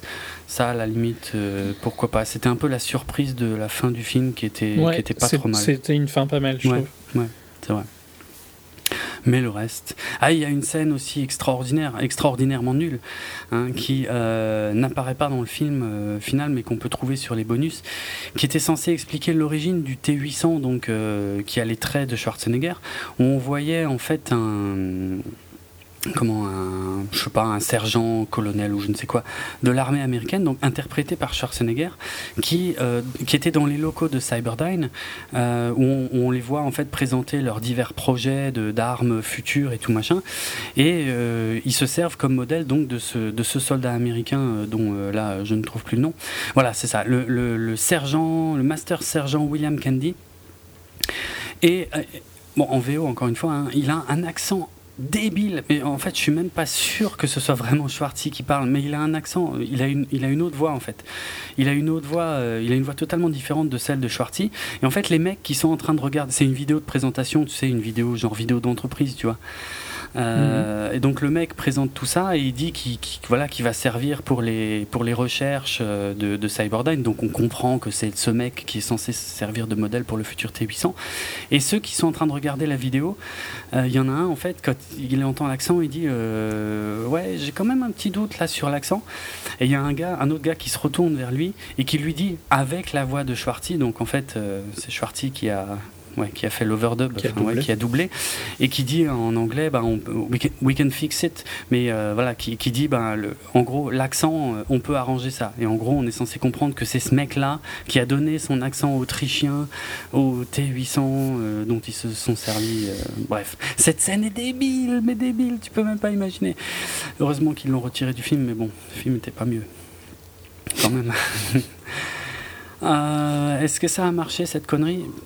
Un peu, mais pas fou, j'ai envie de dire. Moins que le 2, mais qui était vraiment un très très gros succès. Oui, oui, donc, oui, euh... Ouais, c'était pas. Ouais. C'était pas ça. Ça reste potable quand même. Ouais, ça va. Ça va. Le problème. Euh... Pour l'époque, tu vois. Ouais, ouais, ouais. ouais. Mm. Alors le souci, c'est à partir de là, évidemment, encore une fois, des soucis de droit. Bon, il, était vaguement question d'un Terminator 4, hein, dont j'avais parlé avant, mais euh, en gros, euh, bon, ils avaient quand même fait re-signer Nick Stahl et Claire Danes pour reprendre les rôles de John Connor et Kate Brewster. Euh, Jonathan Mostow a commencé à bosser sur, une suite. De toute façon, on savait que Schwarzenegger s'était terminé puisque lui, ça y est, il était gouverneur de Californie. Mmh. Euh, et finalement, bon, il y a un accord qui est trouvé avec la Warner et plus tard avec la MGM. bref, pour distribuer le film, enfin ça c'est un peu compliqué. et en 2005, finalement, on apprend que John et Kate seront seront recastés parce que le film se passera beaucoup plus loin, beaucoup plus loin dans le temps. Euh, finalement, en 2007, les droits arrivent à, enfin, sont possédés par la Halcyon Company, qui va foutre un sacré merdier d'ailleurs par la suite. Euh, mais donc à partir de là, ils veulent commencer à bosser sur une nouvelle trilogie. Et euh, D'abord, il y a, euh, comme dit, il y a des procès de droit entre la MGM et Alcyon, euh, machin. euh, bon, honnêtement, tout ça c'est un peu compliqué. Puis comme je l'ai pas bien en tête, de toute façon, ça me paraît pas nécessaire après toutes les heures qu'on a déjà passées à parler du reste, à expliquer ça maintenant. Finalement, ils arrivent à se mettre plus ou moins d'accord pour donc c'est la Warner. C'est la Warner qui va distribuer le film aux États-Unis et Sony Pictures qui va euh, distribuer donc euh, ce quatrième Terminator à l'international. Euh, le réalisateur visionnaire et génial McG est envoyé, est embauché pour donc réaliser les deux premiers films de cette nouvelle trilogie. Donc McG, c'est le génie. C'est un génie, Voilà, tout, chaud, tout ah simplement. c'est c'est le génie qui a réuni à l'écran Cameron Diaz, Lucy Liu, euh, merde, c'est quoi leur nom J'ai un trou de mémoire. Aide-moi, Drew Barrymore. Drew Barrymore, Bill Euh, Murray, Bill Murray, Sam Sam Rockwell. Rockwell. Putain, mais Charlie's Angels, ce film est fabuleux. Non Non, franchement. Ah, Non. Si, si, si, c'est trop bien. Franchement, il y avait Crispin Glover. C'est la première fois que je revoyais Crispin Glover, donc euh, George McFly du premier Retour le futur. La première fois que je le revoyais au cinéma, j'étais fou. C'est un film complètement taré. C'est, enfin, c'est n'importe quoi de A à Z. Donc c'était les, les drôles de dames, mais euh, version moderne. Mais Alors, la, la suite était moins bien, mais non, elle était géniale aussi en fait. Euh, donc c'est, Il n'a pas fait grand chose hein, depuis le euh, c'est vrai. C'est vrai. Bah, il a fait un truc il n'y a pas longtemps avec Tom Hardy, enfin il y a quand même déjà quelques années, mais avec Tom Hardy et puis ah, l'autre là qui jouait le nouveau Capitaine Kirk et qui s'est bien vautré. Euh, bref. Ouais. Ah oui, euh, 10 000 noirs. ouais, qui s'appelle euh, 10 000 noirs. Target en français. Ouais, c'est le même film. Euh, donc, l'idée euh, de McGee, c'est de partir en fait plus loin dans le temps et de faire, euh, de, cette fois, de montrer la guerre contre les machines. Euh, alors. Le truc, c'est que McGee, et ça je m'en souviens parce que je suivais le truc de très près à l'époque, McGee a tout fait pour obtenir l'aval, euh, bah, en gros pour obtenir euh, de James Cameron ce que James Cameron a fait là pour Genesis. Pour Ouais. Genesis. Et il a jamais réussi. Euh, mais je me souviens qu'à l'époque il disait oui j'ai rencontré James Cameron et tout il aime bien ce que je fais. Et moi euh, et moi je lui ai dit que de toute façon euh, mon but c'était de respecter tout son travail dont je suis un grand fan et tout machin bref. Euh, ouais je vais passer sur tous les détails d'écriture de réécriture de machin. En gros on va passer direct au casting et puis le, le petit scandale qu'il y a eu. En gros, on recaste tout le monde. Donc Christian Bale devient John Connor. Ça, à la limite, c'était pas trop mal. Enfin, euh, sur le papier. Euh, C'est aussi pour le coup le film qui lui a fait péter les plombs. hein. ah ouais, clairement, clairement. Ouais, c'était génial. Et pour le, le film pour lequel c'est c'est une rumeur, hein, mais c'est probablement euh, pour ça qu'il n'a pas joué Steve Jobs. Euh, Steve Jobs, dans quel film? Attends. Christian Bale aurait pu jouer Steve Jobs là pour le film de. euh, Ah, de, Pour dans le l'adaptation. nouveau, là, de. Oui, de. Ouais. Ah, comment il s'appelle? Oui, oui, l'anglais, oui. euh, Danny Boyle. Merci. Et c'est sur le directeur photo de Salvation qu'il a gueulé. Qui est le directeur photo de Ah. Jobs, ah, tu crois pas il me semble. Parce que bon, après, il a dit qu'en fait, donc pour ceux qui seraient pas au courant, il y a eu un mini scandale à l'époque. En fait, c'est que euh, le directeur photo du film euh, s'est pointé sur le set à un moment et Christian Bell lui a gueulé dessus, mais comme pas possible. Et pendant, je sais pas, ça dure pas loin de 5 minutes. Ouais, ça dure longtemps. Ouais, ça même. dure un moment. Et il lui gueule dessus, il le traite comme de la merde. Et le problème, c'est que quelqu'un l'a enregistré, a balancé ça sur le net, et du coup, c'est devenu viral. Ça a fait de la super mauvaise pub à Christian Bell. Euh, mais Christian Bell, après, il a dit qu'il a fait la paix avec le mec et qu'ils ont bien bossé euh, pour le reste de la journée. Bon, après, est-ce que c'est vrai ou pas Ça, honnêtement, je ne sais pas. Faudrait vérifier, mais. euh, Hmm. parce que je- ouais, enfin, faudrait- il me semble qu'il y avait un truc, euh, en tout cas, avec le directeur photo et. et Jobs Mhm. qui arriverait. Soit, c'est pas important. Alors, Dans l'idée, il y avait, il y a un bon cast hein, dans Salvation, je euh, pour John Connor, que, oui. euh, Ouais, mais Anton Yelchin, c'est un acteur Ah, que ouais, j'aime ouais. bien. Anton Yelchin, Euh, euh, Yelchin, putain. Euh, pour jouer le jeune Kyle Reese, ouais, ouais, non, je suis d'accord. Très bien aussi, ouais. Très bien. Il y a euh, Jay Courtney Alors, version 1.0. Justement. Et c'est là que, que, James Cameron commence à, à, perdre les pédales complètement, puisque c'est lui qui a recommandé Sam Worthington, avec lequel il avait une bonne expérience sur le tournage d'Avatar, pour jouer le rôle de Marcus. Euh, Marcus Wright, donc le, le, nouveau personnage central de ce film. Euh, alors spoiler, hein, qui est un Terminator mais qui ne le sait pas, puisqu'il ne s'en rend compte qu'à moitié du film. Mais, mais quoi? Mais où? Mais pourquoi? Non, non, mais c'est un acteur exécrable. Ah, mais... c'est, quand je dis Jay Courtney version 1.0, Sam Worthington et Jay Courtney, c'est les mêmes. Exactement, Tu saurais voir une différence entre les deux, franchement? Je pense que je déteste plus Jay Courtney encore, mais c'est la seule différence. Ouais, pareil, mais. Jay Courtney a tué deux franchises aussi. Parce qu'il a aussi tué Die Hard. Ouais, enfin tout le reste était à chier aussi hein, dans le Die Hard, mais oui, lui, oui, mais, lui compris, oui. Ouais. Euh, Sam Worthington dans Avatar, j'ai pas l'impression que c'était vraiment lui le problème, tu vois. Ah non, mais ouais, non. Il est pas, c'est pas un bon acteur du tout. Quoi. Non. Il y a aucun talent. C'est juste un mec euh, qui a un physique un peu action star et voilà. Et comment ces deux enfoirés se retrouvent sur des franchises pareilles? C'est ça le mystère en fait. Claire, je n'arrive pas à comprendre comment ces deux acteurs euh, ont une carrière. Ouais, grave. Parce que tu, tu prends n'importe quel crétin. Euh, Enfin, j'ai pas Pourquoi est-ce que tu essayes constamment Pourquoi est-ce qu'ils essayent constamment Pas tu. Hein, ils, ils essayent constamment de nous vendre ces acteurs de merde qui n'ont de toute façon aucun appel. Euh, enfin, ça ne vend pas quoi. Hein. C'est pas parce qu'il y a Jay Courtney dans le film que les gens vont voir ce film. Mm. Et il doit coûter plus cher que le, le mec random qui lui ressemble, euh, qui était au casting, quoi, tu vois. Ouais. Donc je comprends pas. Euh. Tu sais que. Vraiment, j'ai du mal pour le rôle de Marcus, avait également pensé à Christian Bell, bon, qui, lui a eu le rôle de John Connor finalement, mais aussi à Daniel Day-Lewis ou Josh Brolin. tu te rends compte la différence avec Sam Worthington? Le fossé qui les sépare. C'est dingue, c'est n'importe quoi. Daniel Day-Lewis, probablement le meilleur acteur de sa génération. Mm. Je le vois pas dans un film comme ça, hein, Daniel Day-Lewis. Même, non, non, pareil. Pas en Mais Christian Bale non plus, dans un sens. Ouais, ouais. Enfin, ouais, sauf qu'il a. Ouais. Je sais pas. Euh, c'est aussi un peu à posteriori, tu vois. Tu te dis que Christian Bale a rien à foutre là parce que c'est un, un meilleur acteur que ça. Hmm. Euh, mais c'est parce que tu sais que le film est mauvais, tu vois. Ouais.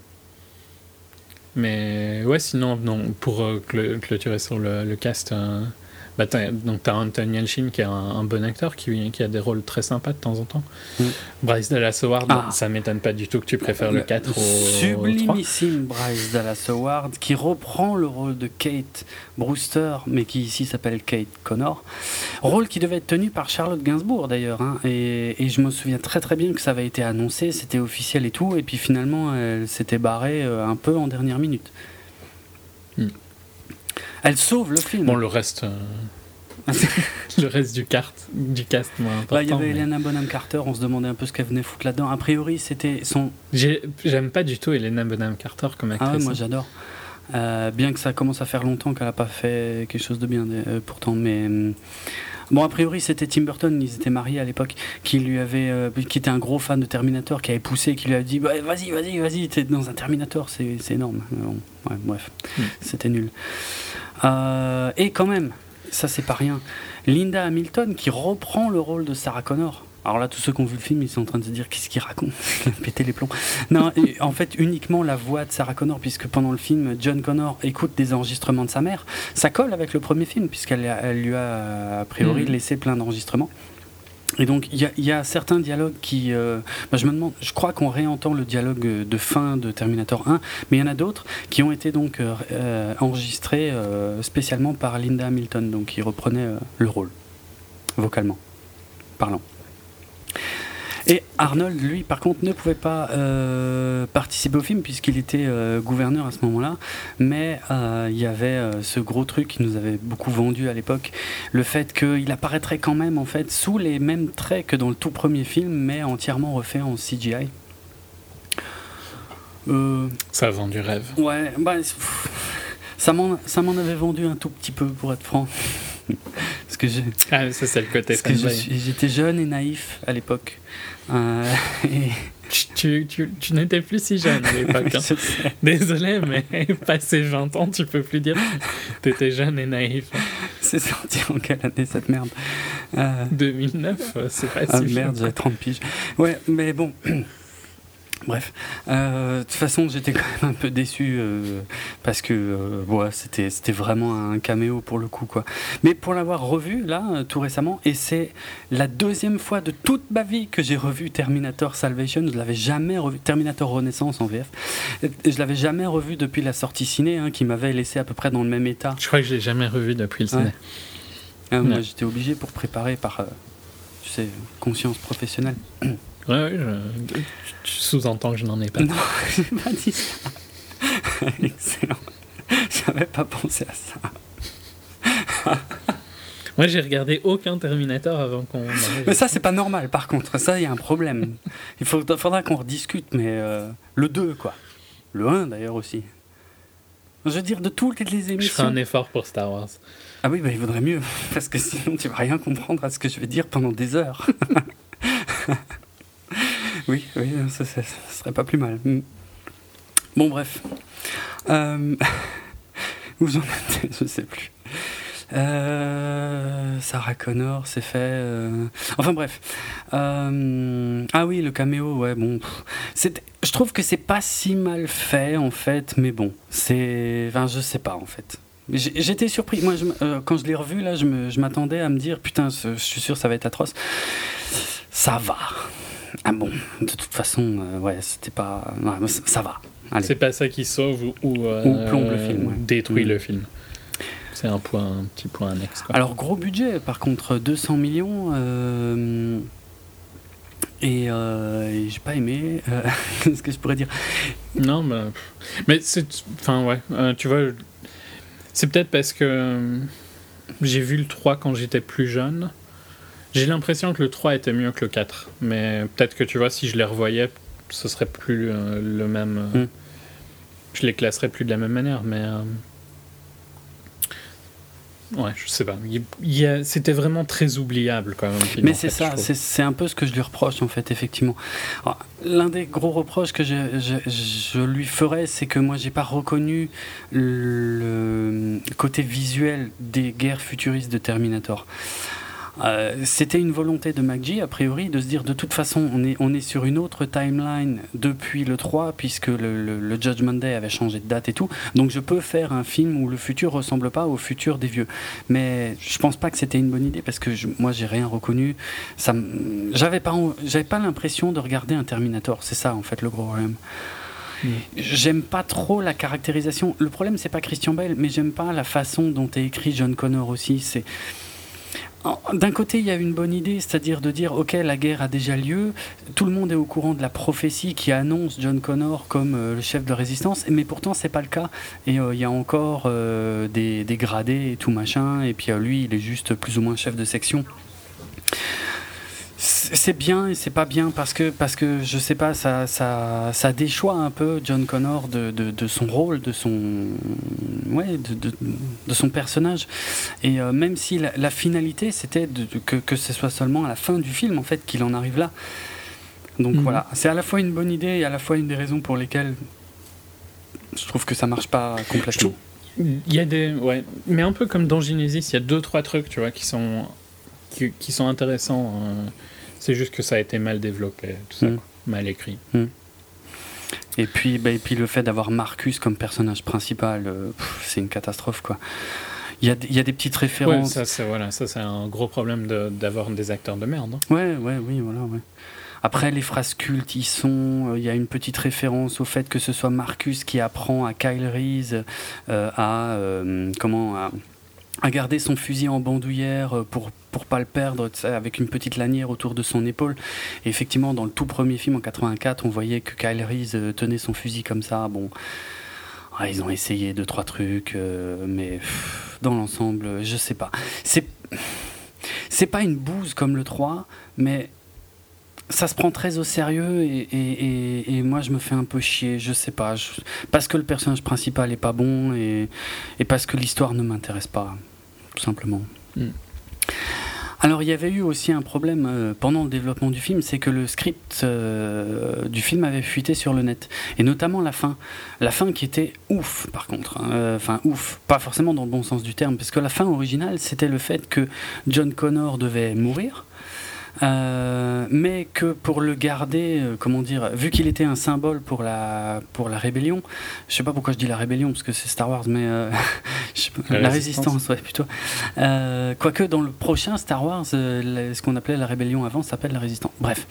donc pour le maintenir, pour maintenir l'image de John Connor, qui c'est pour te, déjà t'habituer au fait que ce sera mauvais. Quoi? Qu'est-ce que tu racontes?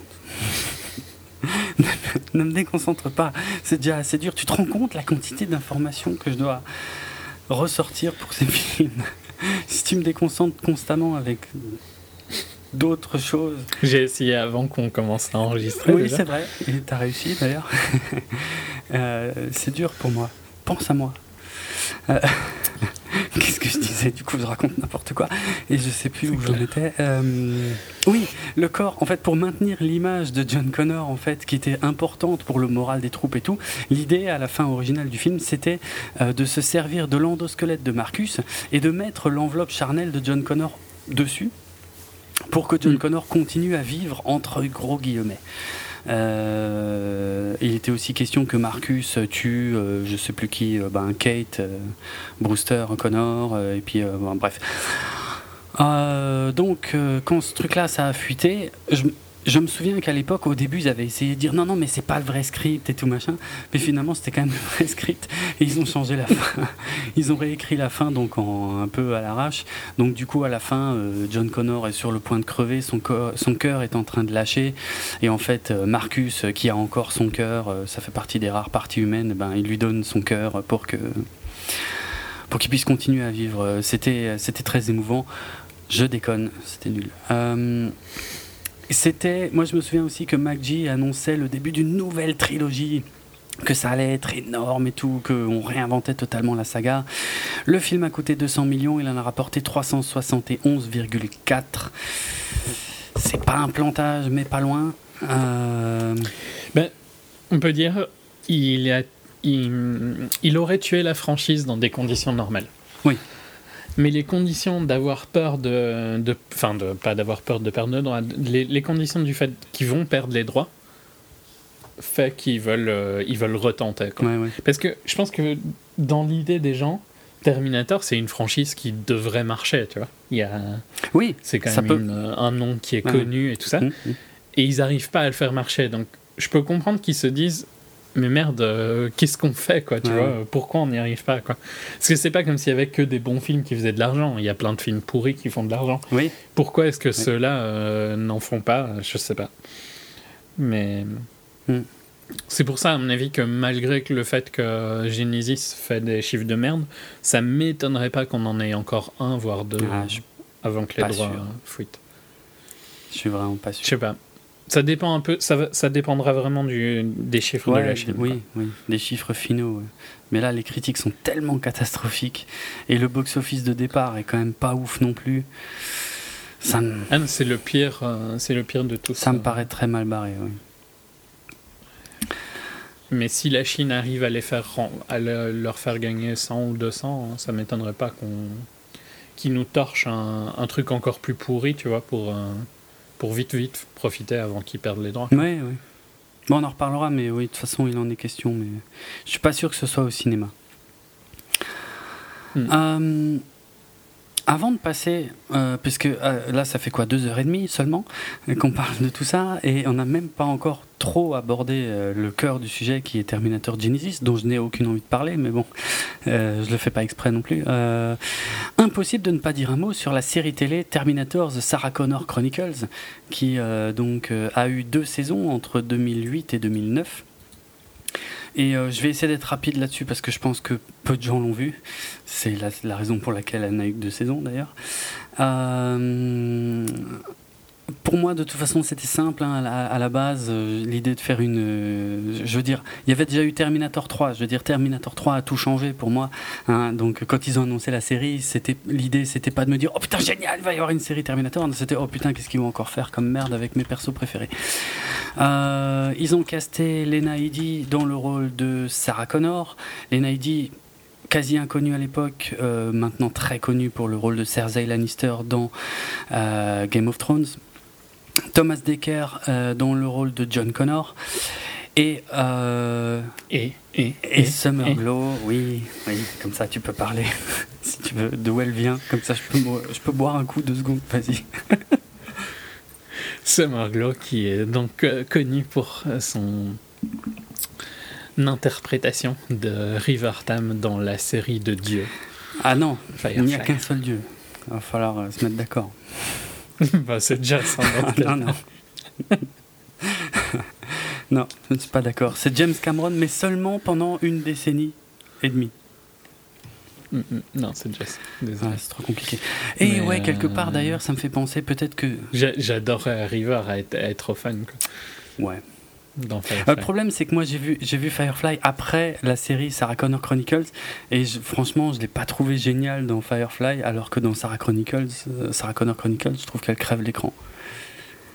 Mais bon, les goûts et les couleurs, tout ça. J'ai raison, Tata. Ouais, ah bon? Je croyais que c'était le contraire. Oui.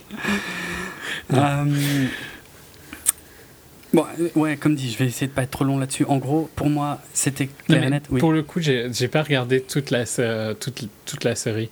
Euh, je crois que j'ai pas regardé à partir de la deuxième saison. Mais la première saison était sympa hein, de. Ah, oh, salopard, t'as pas toujours dit ça. Je suis sûr qu'on en a déjà parlé, que t'as dit non, c'était de la merde, parce que c'est pas Just Whedon, nanana. non? T'as toujours pensé ça? Non, je, je, je, dis pas que c'est un chef-d'œuvre, tu vois, c'est pas. Euh, une des grandes séries. Je trouve qu'il y avait quand même. Elle avait le défaut de pas mal de séries euh, de network, tu vois, où il y avait des épisodes filler et tout ça. Mais il y avait des trucs intéressants dans, dans la ah, on est d'accord. Je... Après, j'ai peut-être déjà trollé avant, pour être franc. Ah, J'en suis sûr. Euh, tout, euh, tout, ce qui concerne Terminator ne quitte jamais mon cerveau. C'est sûr et certain. non, honnêtement, quand j'ai lancé la série à l'époque, je me disais, voyons ce qu'ils ont fait comme grosse merde. Et franchement, j'ai totalement adhéré. Notamment, le truc en lequel je croyais le moins, c'était les nouveaux acteurs pour Sarah et John Connor. Et franchement, ils ont fait le job totalement. Lena Headey en Sarah Connor, c'est ce que j'ai vu de plus beau de toute ma vie. Euh, franchement, en fait, si tu veux la série, en, elle a un côté. Euh, elle a un petit peu le même côté que Linda Hamilton. Elle a un côté un peu où tu, tu peux croire qu'elle est badass. Quoi. Mais grave. Mais c'est ça, ouais, qui marche totalement. Euh, L'un des concepts de la série, c'est qu'elle doit, elle doit lutter. Plus difficile avec euh, Emilia. Oh, putain, ouais. elle doit lutter entre son rôle de mère, de protectrice, de son John qui, qui grandit, qui devient ado, qui commence à s'intéresser au fils. C'est une suite directe pour ceux qui connaîtraient pas du tout de Terminator 2. Et, euh, euh, et en plus, donc, euh, Summer Glow, alors, est-ce que je peux spoiler? Oui, ça fait quand même quelques temps. Je pense que ceux qui voulaient vraiment le voir l'ont vu depuis le temps. Mais donc, Summer Glow, en fait, la, jolie Summer Glow qui joue un T800, donc, donc un Terminator féminin et jeune et adolescent, en fait, pour le coup, et qui est là pour protéger John Connor. Et, et le personnage de Sarah Connor a énormément de mal à s'entendre avec elle en fait. Elle se méfie d'elle énormément et je trouve que c'est génial tout. En fait, ouais, la série en elle-même, en tant que série d'action pure, c'est pas ouf quoi. C'est assez moyen. Euh, il y a des scènes d'action. Bon, euh, les effets spéciaux sont pas incroyables. En même temps, pour moi, tu regardes pas une série pour avoir une scène d'action. J'ai toujours trouvé ça très très con. Tu peux pas espérer qu'une série va faire euh, aussi bien qu'un film. C'est vrai, c'est vrai. Tu regardes une série pour t'accrocher au personnage et c'est là la force. Euh, c'est pour ça que. Ben, je dirais, par exemple, je vais dire, c'est pour ça que Dieu, donc le, le vrai Just, est beaucoup plus adapté à la TV pour moi parce que je pense que son talent il vient vraiment de gérer des groupes et de d'écrire quoi. Et au ciné c'est c'est pas aussi important euh, dans un film d'action. Ouais. Beaucoup plus important dans une série. C'est sur ça que tu, tu, tu, crées tes fans. Donc, euh, non, je trouve que. Mais de la même manière, pourtant, tu as déjà eu un argument contre. Je dirais que Battlestar, tu vois, Attention. euh, c'est pas pour les scènes d'action que je regardais Ah oui. Battlestar, c'était pour toute, euh, Non, mais je, toute la politique. je suis d'accord, je, je, je qualifierais pas Battlestar Galactica de, de série d'action, c'est clair. C'était euh, un peu la cerise sur le gâteau, et encore, c'était pas ouf, Mm. mais c'était c'était quand même pas mal. Mais euh, Bah, il y avait des, tu voyais bien l'épisode où ils avaient claqué toute leur oui, voilà. ouais, ouais. D'ailleurs, pour ceux qui, seraient très fans de Battlestar Galactica, donc la version moderne, euh, la musique de la série Terminator était faite par Bear McCreary, donc comme Battlestar Galactica, et franchement, ça se ressemble à fond. L'OST des deux est vraiment hyper proche pour ceux qui reconnaissent le style de Bear McCreary, qui par contre, je trouve, sur euh, Walking Dead, euh, fait totalement autre chose. Mais peut-être qu'il fait que le générique de Walking Dead, c'est peut-être pour ça, je sais plus. Mais bref. Euh, en tout cas, là, euh, c'était vraiment le même style. Mais ouais, euh, en tout cas, voilà, ce que je voulais dire, c'est que les personnages, l'écriture des personnages de cette série m'a bluffé. Le gros problème, c'est que la, série a commencé en plein pendant la grosse grève des scénaristes, donc à, Hollywood. Et c'est pour ça que la première saison n'a eu, eu que 9 épisodes. Et la première saison, elle se tient, elle tient encore pas trop mal, parce que c'est assez court, c'est plus facile. Et c'est vrai que la deuxième saison, il y a des gros soucis.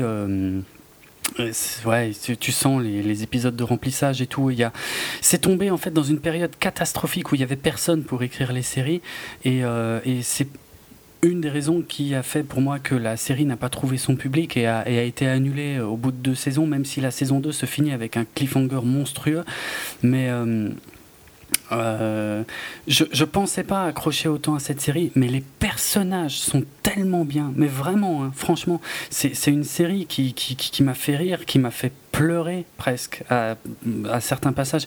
Il y a un tel respect de, des Terminator 1 et 2, mais un vrai respect, un respect de, de fan, pas un respect à la MacG ou à la Sconnard d'Alan Taylor ou je sais quoi, un, un vrai respect euh, du, du matériau d'origine, euh, de ne pas vouloir. euh, trahir le truc, tu vois, et de et, et d'y faire parfois des petites références, des petits. euh, on réutilise plein de personnages du 1 et du 2 aussi, bon avec d'autres acteurs, ça fait un peu bizarre, mais et puis parfois avec un peu une autre histoire, mais mais même c'est tellement respectueux cette série que franchement je je m'en remets toujours pas que ça a été annulé pour être franc. C'était tellement bien. Non mais franchement les trois personnages principaux sont vraiment extraordinaires. Après ouais après. euh, comme dit, euh, c'est pas une grande série d'action. Si on n'est pas plus fan que ça, si on connaît pas, euh, je dirais, le, le, cœur de, de, de, de- la mythologie de Terminator, euh, je veux bien croire que ce soit une série assez moyenne. Mais franchement, j'ai adoré. J'ai vraiment adoré. je, je pensais pas que ce serait possible. Comme quoi, quand il y a des gens qui font bien leur boulot, c'était possible de proposer une suite à Terminator 2, quoi. Mais bon. Je dirais pas qu'il faut spécialement être méga fan pour apprécier hein, Sarah Connor Ouais, mais il y a des références parfois très pointues. Mais après, oui. Ouais, mais bon, ça, tu peux peut-être les prendre, Hmm. tu vois. Hmm. Si, enfin, si, si on est un peu intéressé dans la franchise, je pense que c'est intéressant Ouais. de regarder euh, au moins la première saison. Quoi. Ouais. Ok. Donc, Euh. on en arrive euh, après des heures et des heures à, au film dont il doit être question aujourd'hui, un certain Terminator Genesis. Mais avant ça, en fait, euh, il faut qu'on revienne à Terminator, Salvation, donc Terminator Renaissance. euh, puisque qui devait être le début d'une nouvelle trilogie, alors qui a marché mais sans plus. Mais surtout, le gros problème, c'est que euh, la Halcyon Company fait faillite en 2009. Euh, donc euh, c'est eux qui ont les droits, c'est un peu embêtant. Euh, donc ils essayent de vendre les droits à, ben, à diverses. Alors attends, parce que là j'ai deux sources et il y en a une qui va te plaire. Il faut juste que je remette la main dessus. Voilà. Donc en septembre 2009, euh, ils essaient de les vendre, de vendre les droits en fait sur la saga Terminator. Euh, en octobre 2009, ils annoncent en fait qu'ils essaient de vendre les droits pour environ 60 à 70 millions. Et la seule offre qui a été faite à l'époque, c'est par un certain, je ne sais pas du tout qui c'est, mais un certain Joss Whedon, qui a proposé 10 000 dollars. Là, ils se font un peu de la gueule du monde quand même. Hein. 10 000 dollars pour Terminator, je veux dire. euh, Oui, mais bon, c'est Dieu. Après, Ah, tu non, vois, techniquement, tu devrais le payer pour qu'il prenne en charge. 10 000 dollars, quand même. Il a abusé. Non, je suis d'accord que c'est pas beaucoup. Bon, en même temps, il n'avait pas encore l'argent d'Avengers à ce moment-là. Euh, en 2009, non.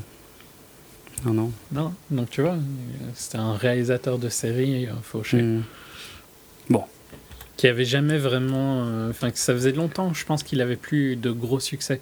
Après Buffy, il n'a pas eu des gros succès hein, à la TV. Non, ouais, je sais, il y a eu Dola ou ce, ces machins-là, mais qui n'ont pas été bien loin. Ouais. Bon, je connais pas trop l'histoire de ce type, de toute façon, qui ne signifie rien pour moi. Euh, donc. Euh, C'est vrai, t'as pas du tout aimé ce qu'il a écrit euh, et produit. Qu'est-ce que... La cabane dans les bois. Mais ça, c'était génial. Mais bon, c'est pas parce qu'on fait un film bien, deux, allez, que. Bref, revenons au sujet. Euh, Sony Pictures et Lionsgate essaient chacun de leur côté de racheter les droits euh, pour des sommes différentes, ça marche pas. Et euh, finalement, c'est la société Pacificor qui avait racheté en fait Alcyon, enfin qui avait racheté les actifs de Alcyon qui avait fait faillite, qui donc reprend les droits de la saga Terminator. En 2000. Euh, ah oui, alors il y a eu cette connerie-là aussi, c'est vrai. En août 2010, il y a une boîte qui s'appelle Another House euh, qui euh, annonce en fait la sortie d'un film d'animation en 3D qui s'appellera Terminator 3000. Pacificor leur a assez rapidement signifié qu'ils avaient. C'était pas une bonne idée. Parce qu'ils avaient juste pas les droits. Et que voilà, ils n'avaient pas du tout le droit d'annoncer ce truc-là. Donc on n'en a plus jamais entendu parler. Euh, finalement, Universal, euh, en 2011, euh, allez, pense peut-être refaire un film Terminator avec Arnold Schwarzenegger et tente d'embaucher Justin Lin, donc le réalisateur de Fast and Furious 5. pour réaliser le film. D'ailleurs, ça avait été annoncé hein, que ce serait Justin Lin qui le ferait. Hmm. Mais c'est enfin, quand tu dis ça, je sens que tu n'as pas beaucoup de respect pour ce garçon, alors qu'il a, il a clairement un talent de réel. Hein. Ah oui, pour faire des voitures et puis des filles en maillot de bain, oui. Ah, c'est autre chose que des robots, c'est sûr, ouais, ouais. C'est tellement plus intéressant. Euh, N'importe quoi. On parle de cinéma sérieux ici, hein, je sais pas. Non, ouais, vraiment. On n'est pas là pour parler de conneries qui font des millions de dollars euh, en montrant juste des culs et des voitures. On verra ce que tu dis de Star Trek. Hein. Star Trek. Qu'est-ce que Star Trek vient faire là-dedans? Star euh, le prochain Star Trek. Ah oui, c'est vrai que c'est lui qui va faire le prochain Star Trek. Bah, ce sera de la merde. Euh, non, peut-être pas. Ce sera. Euh, non, franchement, j'y crois pas.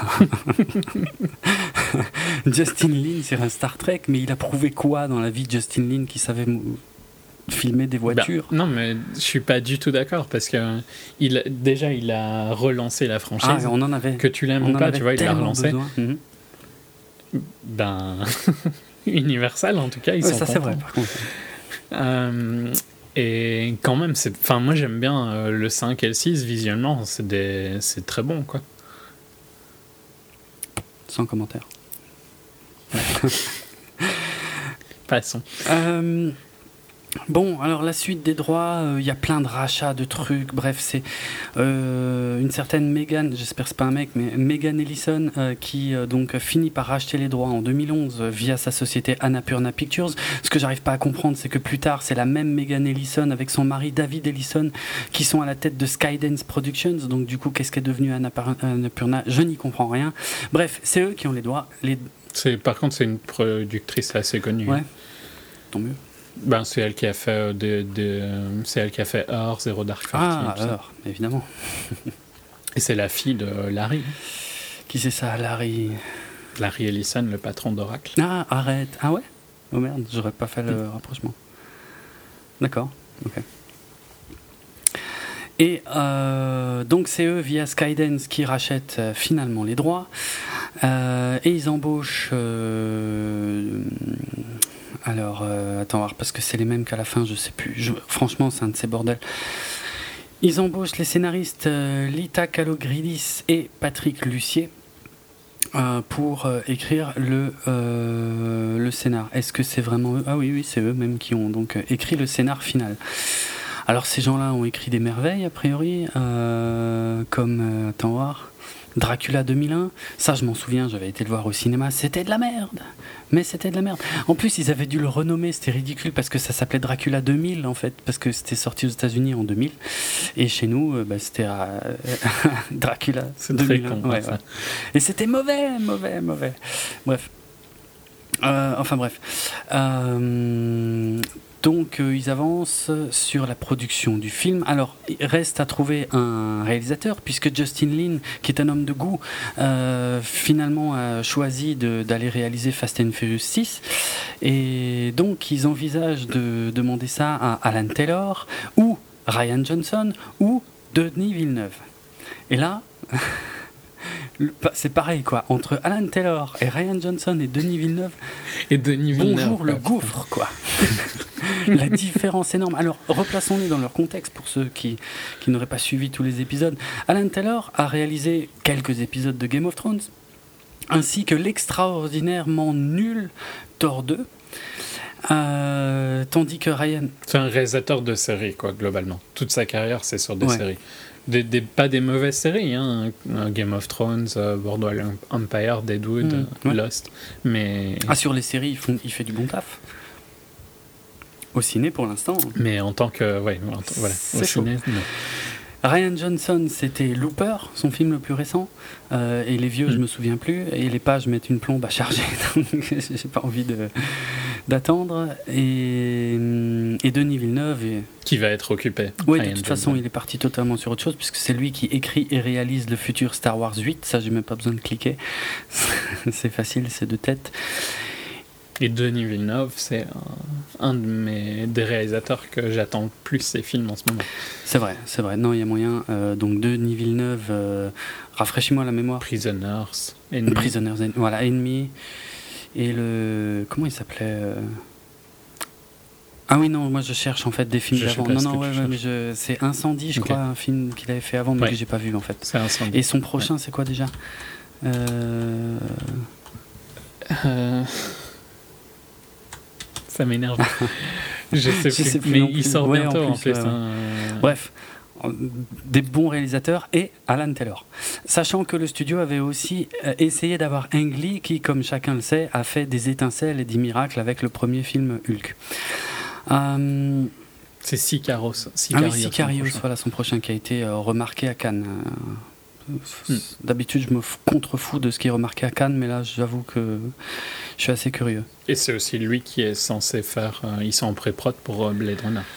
Oui, mais oui, voilà, je savais qu'il en manquait un gros. Oui, c'est ça. C'est lui qui doit faire la suite de Blade Runner. Bon, on verra.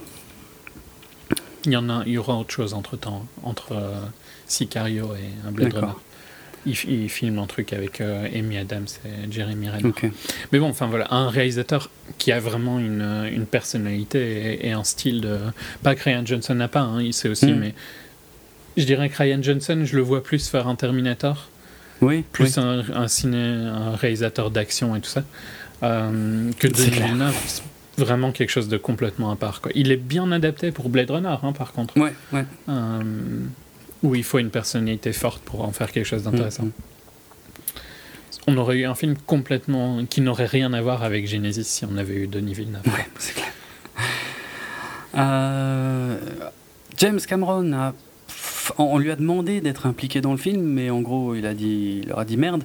Mais par contre, euh, c'est lui en fait qui a, qui a donné les idées euh, qui permettaient à Arnold Schwarzenegger de reprendre le rôle du, T800, de justifier le fait d'avoir un T800 vieux dans le film. Donc ça, on en mm. parlera euh, surtout dans la deuxième partie, j'imagine, même si ces détails-là avaient largement fuité avant le film, avant la sortie du film. Euh, et donc voilà, c'est parti avec Alan Taylor. Euh, casting, donc euh, il faut un nouveau. Alors l'idée en fait, c'est de repartir sur le premier Terminator, mais de, mais de partir sur une timeline parallèle. C'est-à-dire, j'ai lu quelque part hein, qu'ils se sont vraiment inspirés des explications du doc dans Retour le futur 2. C'est-à-dire, mais et aussi, je pense qu'ils ont aussi été très inspirés par le reboot de Star Trek qui a bien marché, qui repart aussi là-dessus. C'est-à-dire, on revient dans le temps et on part euh, voilà, sur, euh, sur une histoire différente, ce qui permet de relancer euh, la saga avec des jeunes acteurs et tout. Donc il faut un nouveau euh, Kyle Reese. Donc là ils ont euh, ils ont fait des essais. Et qui permet de jouer sur la nostalgie aussi. Ouais, voilà, c'est ça. Ouais. Ils sont a priori gagnants sur tous les points parce que on peut repartir sur une franchise très connue, mais repartir à zéro, envisager des suites et puis euh, voire même revisiter et avoir du fan service en même temps. Tu, tu, fais un nouveau cast, tu, tu fais tous les avantages d'un reboot, hein. nouveau cast, Bachar, IP connu. Et en même temps, tu as l'avantage de, de, pouvoir faire du fan service euh, d'une suite. Mhm. Mhm.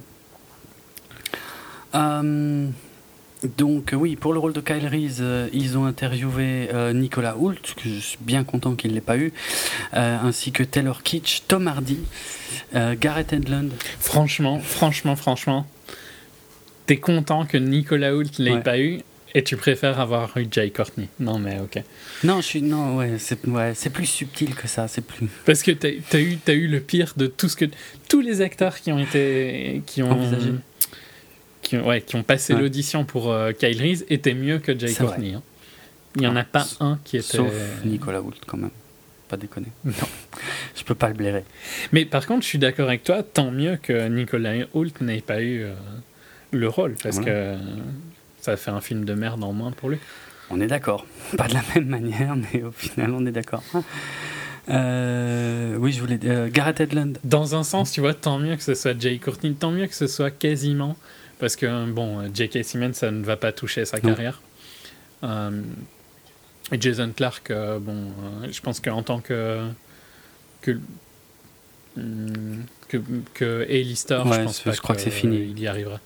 Mais je, je pense pas que c'est ce film-ci qui spécialement casse ça. Je, pense juste qu'il a pas vraiment. Euh, je sais pas, il a pas la tête à être un A-lister, je pense, mais ça reste un bon acteur qui, qui aura toujours une carrière. C'est un très bon acteur et j'espère le revoir dans des rôles beaucoup plus intéressants euh, où je l'avais déjà vu, des choses comme Zero Dark Thirty, des choses comme ça. Mais c'est vrai que là, dans, dans le dernier euh, Planète des singes, et puis là, Jason Clark, qu'est-ce qu'il fait là, quoi? Franchement, hmm. mais c'est un bon acteur, on est d'accord. Ben, hmm. ouais. Mais euh, voilà, sinon pour le reste, tu vois, je m'en fous des carrières de Jay Courtney et d'Emilia Clarke, donc si jamais ça tuait leur carrière, mhm. bah, tant mieux. Donc euh, oui, donc ouais, Jay Courtney euh, qu'on avait déjà vu. Donc alors honnêtement dans, dans ah merde, comment ça s'appelait? Jack Reacher. Dans Jack Reacher, Jay Courtney ça était passait, hein. correct. Ouais. Il... me semble qu'on avait dit que ça allait. C'était rien de spécial. C'était le méchant. C'était le gros méchant, enfin un des gros méchants, mais euh, euh, ouais, il était, était, pas mal. Mais alors dans dans Die Hard, dans le Good Day oh, to Die Hard, quelle connerie, c'était fou. Euh, Et dans Divergent, hein. Ah putain, j'avais oublié ça, ouais, mais bon, ça, ouais, ouais. Ça, c'est genre de truc, je sors de la salle, j'ai oublié que je l'ai vu, quoi. ah non. J'avais Courtney au secours. D'ailleurs, euh, ce qui me fait penser, hein, si euh, vous nous avez rejoint. Pourquoi est-ce qu'il est encore casté Ah, ça par contre, ça c'est un, putain de mystère, ouais, je vois pas. Hein. parce que c'est vraiment une merde ce type. C'est vraiment, en termes de jeu, avec son visage bovin et son esprit. Et il a l'air con. Je connais pas assez l'univers euh, de DC, mais je sais pas si le rôle qu'il a dans Suicide Squad c'est un gros ou pas. Je me souviens plus si c'est un personnage, parce que j'en connais. Je connais pas tous les personnages de Suicide Squad et le sien, je ne sais plus, j'ai un doute. Mais je comprends pas. parce que euh, Divergent, euh, on peut pas dire que ça marche, tu vois. Enfin, ça marche à moitié, quoi. Ça marche pas autant que ce qu'ils auraient voulu. Ça, ça survit. Mm. Euh, il a fait aucun film qui a marché. Pourquoi est-ce qu'il continue à être casté? Mm. Il y a des gens qui ont eu moins de chance que lui, quoi. Ouais. Genre ben, Taylor Kitsch, hein, bah, par exemple, a eu moins de chance que lui. c'est vrai. Je crois qu'il a. Un... Bon, tant qu'à faire, je préfère pas qu'ils aient casté Taylor Kitsch parce qu'avec le scénario pourri, il m'aurait encore dit que c'est de la faute de Taylor Kitsch. Euh, Qu'ils à moi Que ça n'a pas marché, quoi. Pas moi, hein. C'est pas hmm? moi qui aurait dit ça, on est d'accord. Mais en général, tu vois, euh, c'est pas à cause de Taylor Kitsch que John Carter n'a pas marché. Euh, ouais, bref. on n'est pas d'accord, mais pas on est d'accord, mais pas pour la même J'aime bien Taylor Kitsch et j'aime bien John Carter. Voilà, tout ce que je dirais. Euh, Bref, pour le rôle de Sarah Connor, donc c'est Emilia Clarke euh, de Game of Thrones, donc qui à mon avis brillait déjà par sa nullité dans Game of Thrones. Elle, a fait illusion, je dirais, dans les peut-être premières, vaguement deuxième saison, ouais, c'est ça. Quand elle jouait les jeunes ingénus, qu'on prend plein la tête et qui comprend pas ce qui lui arrive et tout machin. Mais franchement, aussi bien son personnage que, que elle, en tant qu'actrice, m'insupporte, mais totalement. Son personnage est super mal Ah, écrit, c'est je trouve, atroce. de base. C'est atroce. Euh, bon, moi, j'ai pas. Toi, tu, tu as lu certains romans, mais de, de ce que je comprends de, d'amis qui ont lu, d'amis amis qui ont lu, c'est euh, c'est un perso chiant ouais, à c'est lire. ouais, euh, C'est fidèle au bouquin hein, de ce côté-là. Non, non, Ouais. elle n'est pas intéressante. J'ai jamais compris la vague de sympathie énorme qu'il y avait envers le personnage de Daenerys.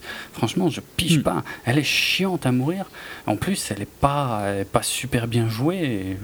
et Non, elle est. Et- pour, voilà, tu vois, pour revenir au fait que elle est super mal ouais, jouée. même. Si tu retires le maquillage, il n'y a rien Mhm. d'intéressant dans son perso. Les seules scènes dans, dans cette saison, elle arrivait même, je trouve, à rendre Tyrion un peu chiant. Quoi. qui est quand même, c'est quand même super difficile Ouais. à faire parce que s'il y a un truc qui est excellent dans Game of Thrones, c'est Tyrion. Donc, euh, et elle arrivait quand même un peu. Je sais pas, à, lui retirer la, la vie de son perso, Mhm. quoi. Tu vois, j'avais l'impression qu'il devait se dire, mais putain, réagis un peu quand je joue, quoi, tu vois. Ouais, ouais, c'est vrai. Non, mais je, je te, je te l'avais dit il y a quelque temps. J'avais l'impression que c'était une très mauvaise actrice, mais j'arrivais pas à en Mm. être sûr parce que j'arrivais pas à savoir si c'était son rôle qui était chiant dans Game of Thrones ou si c'était elle qui était mauvaise. Bah, il s'avère que c'est les deux, mais euh, j'attendais vraiment euh, de voir Terminator Genesis pour pouvoir enfin juger de ça. Et franchement, En plus, elle est ultra arrogante. ah hein. ouais? En plus de ça, Ça, je trouve. ouais, ouais. C'est bah, c'est notamment elle qui, euh, après la première saison, tu vois, elle a fait signer des Ah oui. clauses. euh, quand elle, ben ouais, mais euh, elle a vraiment une attitude genre euh, très arrogante. parce par qu'elle veut plus, elle veut plus apparaître à poil euh, dans Game of Thrones et tout ça. euh. Alors que son succès quelque part vient peut-être aussi un peu de là. Il hein, vient ouais. de là, Bah, uniquement je dirais pas là. uniquement au départ. Le, le, Bah, pff, le perso avait l'air intéressant au départ. Enfin bref. Ouais, ok. euh, Elle vient de là et le fait qu'elle a des dragons. oui, quoi. voilà, c'est ça. Elle, a cheaté en fait.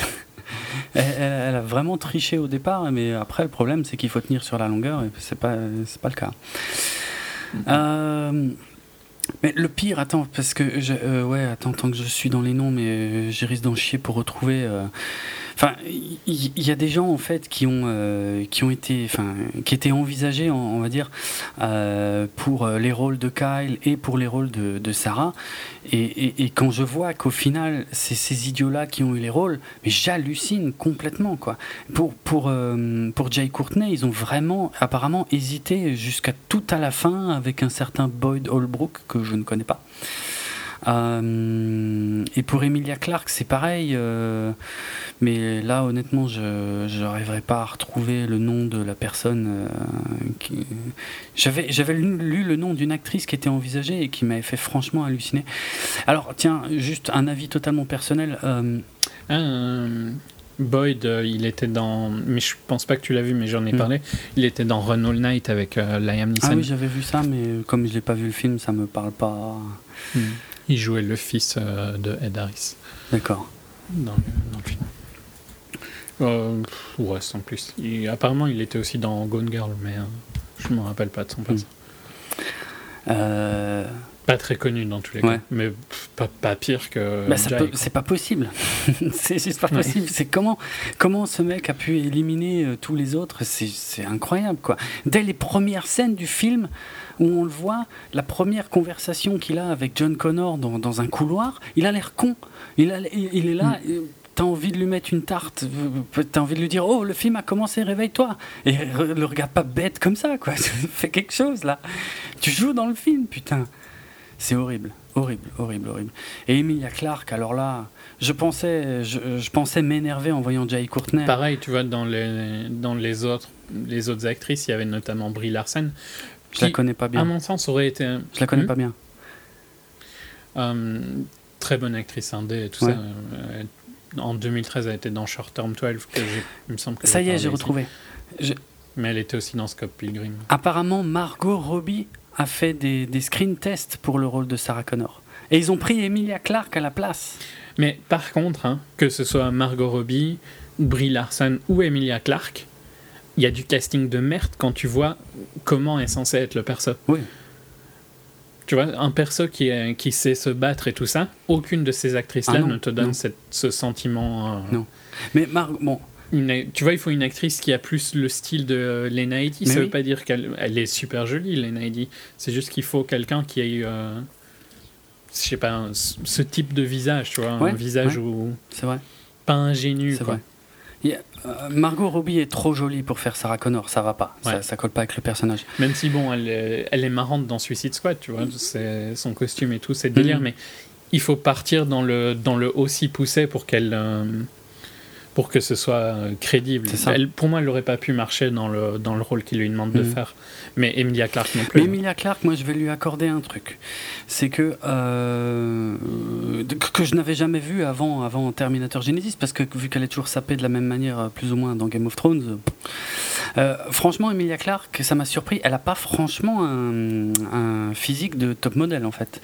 Et ça, Elle est fort petite. Ouais, elle est assez petite, ouais, j'étais surpris. Mais, euh, et ça, ça m'a surpris, mais euh, au moins j'ai trouvé que c'était intéressant parce que ça change, tu vois. Putain, c'est bon, euh, je veux dire, les, les, les Michael Bay Girls, il y en a juste ras-le-bol. Et, et ça fait plaisir, quelque part, d'avoir un- une nana avec un physique normal. Le problème. Oui, et non, parce que euh, Mais oui, mais elle est quand même très ingénue Mais c'est ça. pour euh, ce Mais par contre, là où ça pose un gros problème, euh, c'est que contrairement à toutes celles, elles sont pas 36, qui ont incarné Sarah Connor jusqu'ici, on dirait même pas qu'elle s'est entraînée pour le rôle. On dirait qu'elle est venue comme ça, Mm. comme elle est, et alors que juste en plus, la façon dont son personnage est écrit, où ils expliquent que ça fait longtemps qu'elle s'entraîne, mais ça se voit pas du tout, Ouais, non, ça pas se voit du pas tout. du tout. Je trouve que tu. Ben, tout bêtement, hein, tu prends Summer Glow, à la limite, si tu veux une actrice Mhm. jeune. Tu trouves pas qu'elle a un petit peu un côté où tu as l'impression qu'elle pourrait faire quelque chose Mais oui, parce que Sum- Summer Glow, c'est une danseuse à la base. Donc elle a Mm. forcément une certaine musculature, une certaine euh, aisance aussi avec euh, le, le- le côté euh, physique. Le- le- Et bouger, voilà, quoi. de bouger. Là, Emilia Clarke, c'est rien, c'est zéro. On dirait qu'ils l'ont sorti de je sais pas où, ils l'ont ils l'ont mise là, ils l'ont dit tiens, tu joues Sarah Connor. Et putain, c'est une catastrophe. C'est tu crois Alors que pas c'est du dommage tout. parce que l'idée de base d'avoir une Sarah Connor qui s'est entraînée pendant des années et tout, je trouve que ça c'est intéressant, tu vois. Il y avait quelque chose de, à faire avec ça. Tout à fait. Mais ouais, casting de merde. Et alors, euh, vraiment par hasard, hein, Parce que t'as, ouais. tu vois, t'as pas forcément besoin, je on, on l'avait dit pour Gone Girl, je trouve que c'était flagrant, t'as pas forcément besoin d'avoir les meilleurs acteurs en permanence, t'as pas forcément besoin d'avoir des euh, Daniel Day-Lewis euh, pour chaque film, tu vois. Si tu Ouais. castes bien ton film, notamment Ben Affleck dans Gone Girl, ben, les faiblesses d'un acteur peuvent apporter quelque chose à ton film. Mm. quoi. Et ici, c'est en plus d'avoir casté des, des mauvais acteurs, ils, ils castent mal.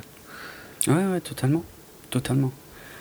Et Bon, Jay Courtney, à la limite, euh, je dirais qu'il il a à peu près le physique normal pour, euh, pour jouer ce style de perso-là, Mhm. mais euh, il est vraiment trop mauvais à côté. Et euh, donc là, comme dit, euh, un, avis personnel, mais qui euh, que, que c'est sur un truc que j'ai trouvé par hasard. En fait, en faisant une recherche Google Images sur Leslie Hamilton, donc la, la, la- la jumelle de, de Linda Hamilton. Euh, je sais pas pourquoi sur Google Images en fait au, au milieu des photos de bon la plupart c'était des photos de Linda Hamilton quand même en fait mais il y a- effectivement il y a quelques photos où on les voit côte à côte euh, au milieu de ça, il y avait des photos de Rose Leslie. Alors Rose Leslie, euh, c'est aussi une actrice de Game of Thrones. Euh, Mm. C'est celle qui jouait Ygritte, donc euh, You Know Nothing, Jon Snow, et euh, qui, a, bah, qui a également 28 ans, hein, exactement comme Emilia Clarke. Et en voyant sa photo à elle, au milieu des photos de, Linda Hamilton, je me suis dit, waouh, putain, ils auraient dû prendre elle, quoi. Elle est juste parfaite. Non, mais sans déconner.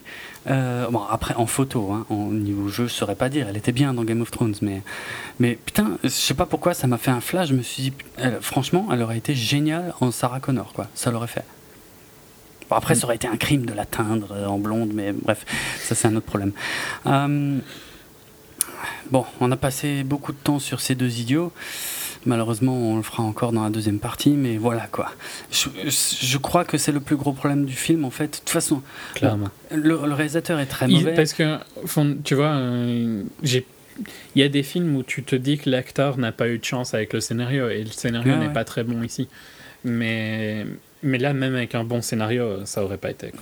Non, non, non, non, non, ils sont mauvais, ils sont terriblement mauvais. Franchement, Emilia Clarke, j'en revenais pas à quel point, comme j'ai pu voir le film en VO, et euh, franchement, sa façon de, de, de, dire les dialogues, mais c'est horrible. Franchement, je me prenais la, la tête dans les mains en me disant, mais Putain, mais, mais ils l'ont vraiment choisi elle, quoi. Elle arrive, enfin, pour moi, elle, elle est infiniment plus mauvaise que Jai Courtenay, qui lui est déjà incroyablement nul. Ça, je, je sais pas. Ah, moi, moi, franchement, elle, elle m'a tué de, par sa nullité dans ce film, vraiment. Bon, après, c'est peut-être parce que euh, Sarah Connor, parce que je suis attaché au personnage et tout. Mais vraiment, rien que sa façon de parler, sa façon de jouer, j'ai trouvé ça catastrophique. Alors que Jay Courtenay, lui, je trouve juste plat. Je trouve c'est un putain de bovin. Oui, il est, il est. Il est là, il dit ses phrases. En anglais, tu dirais blend. Euh, blend. Il a pas de Ouais, c'est ça, ouais, ouais. Hmm. Mais. Euh, Comment on dit ça en français? Oui, oui, mais ouais, ouais. Mais, euh, je sais pas, il doit y avoir un truc, mais euh, je trouve pas là. Vraiment, ça, c'est vraiment la meilleure description de ce mec, quoi. Il a, il a aucune personnalité. Claire. Donc. Comme Worthington, hein, pour le coup. Ouais. En pire, quoi. Bon, on a aussi, pour finir vite fait le casting, on a Lee Byung-hun, qui, qu'on avait déjà vu, on a déjà parlé de lui, hein, je sais plus, il y avait G.I. Joe et puis d'autres choses. Euh, il était dans le deuxième euh, Raid aussi, le truc avec les vieux, euh, bref. Il ressemble à. Maintenant, tu vas me tuer parce que j'ai oublié le nom de hmm. l'acteur, mais l'acteur qui jouait le T-1000 dans, dans le 2. Robert Patrick? Ouais, je trouve qu'il ressemble un peu à genre un, Robert Patrick asiatique. C'est vrai, il a un peu la même froideur de visage. ouais, ouais, c'est pas. Ouais. Bon, de toute façon, c'est pas pour ce qu'il apparaît, hein, mais ouais. Non, non. Mais c'est pas là pour le coup, je trouve que c'est même marrant, tu vois. Hmm. Mais bon, il gêne pas, hein. c'est pas lui qui pose problème. Euh, J.K. Euh, Simmons, donc euh, bon, Whiplash. Que on n'est pas d'accord. Ah non, mais, Parce que moi je trouve que c'est ça Mais là, j'arrive pas à te comprendre. J.K. Simmons, il est marrant dans la trilogie extraordinaire Spider-Man de, Sam Raimi. Là, il est drôle.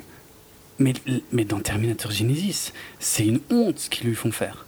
C'est ridiculise, je veux dire, c'est non, c'est jamais drôle. De toute façon, le film d'ailleurs, c'est un des gros problèmes du film. Il y a des gags, tout le temps, ils essayent d'avoir tout le temps des punchlines, des gags. Je les ai trouvés intégralement merdiques. Tous, de A à Z. Et lui compris. Franchement. Euh, Je sais pas. Je trouve que c'est un des, un des rares où il essaye un peu de jouer, quoi. Dans le film. C'est son personnage, hein, comme dit. À lui, j'ai rien à lui reprocher en tant qu'acteur, mais, mais mhm. son personnage est tellement mauvais. Non, c'est un très bon acteur. Après, c'est un mhm. acteur. Euh, c'est un acteur de second rôle en permanence. Tellement mauvais. Non, non, moi. On n'est pas Je vois pas ce qu'il fait là-dedans, quoi. C'est de très, très, très loin le meilleur acteur du film, mais je vois pas ce qu'il fait là-dedans. Il a un rôle ridicule et. Euh, J'espère qu'il a été bien payé parce que sinon, je vois pas. Et. Matt Smith qui était censé avoir un gros rôle. Attends, ouais, on va, on va pas aller trop loin. Non, je dis pas le rôle, hein, mais juste euh, Matt Smith. Ouais, bon, Matt Smith, les fans de Doctor Who savent très bien. Effectivement, bon, ça au moins, ça ça n'a pas été spoilé avant la sortie du film, c'est pour ça qu'on va pas le spoiler non plus, mais c'est vrai qu'il était présent assez tôt dans le marketing du film, puis il a disparu mm. aussi assez vite. Je l'ai jamais vu dans les trailers. Euh, et puis, mais c'est vrai que putain, on le voit pas beaucoup, quoi ceux qui vont le voir le film pour le voir lui, ils vont être déçus. Hein. Ah oui, si tu le vois deux fois, je pense, un truc du style. Et encore, c'est 3 secondes et demie à chaque, à chaque fois. Donc voilà. Et, et, bon, et puis Schwarty dans le rôle du Terminator, je tiens quand même à dire un mot. Euh, euh, j'ai déjà dit que j'adorais Schwarty, c'est certainement un de mes acteurs préférés. Je connais quasiment toutes ses répliques cultes par cœur. Euh, mais dans ce film, je l'ai trouvé extraordinairement mauvais.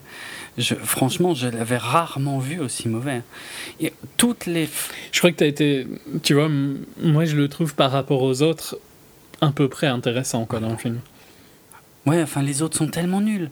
Mais c'est ça, mm. on a un trio de base, voire un quatuor. C'est ça qui, qui, devrait faire peur, parce qu'un acteur qui est réputé pour être un mauvais acteur, qui est juste. Euh, il est en général mm. pris par nostalgie, des trucs du style, euh, arrive à être meilleur que deux acteurs. Euh, mais moi, j'ai trouvé que franchement, il disait toutes ces lignes de dialogue sans la moindre conviction.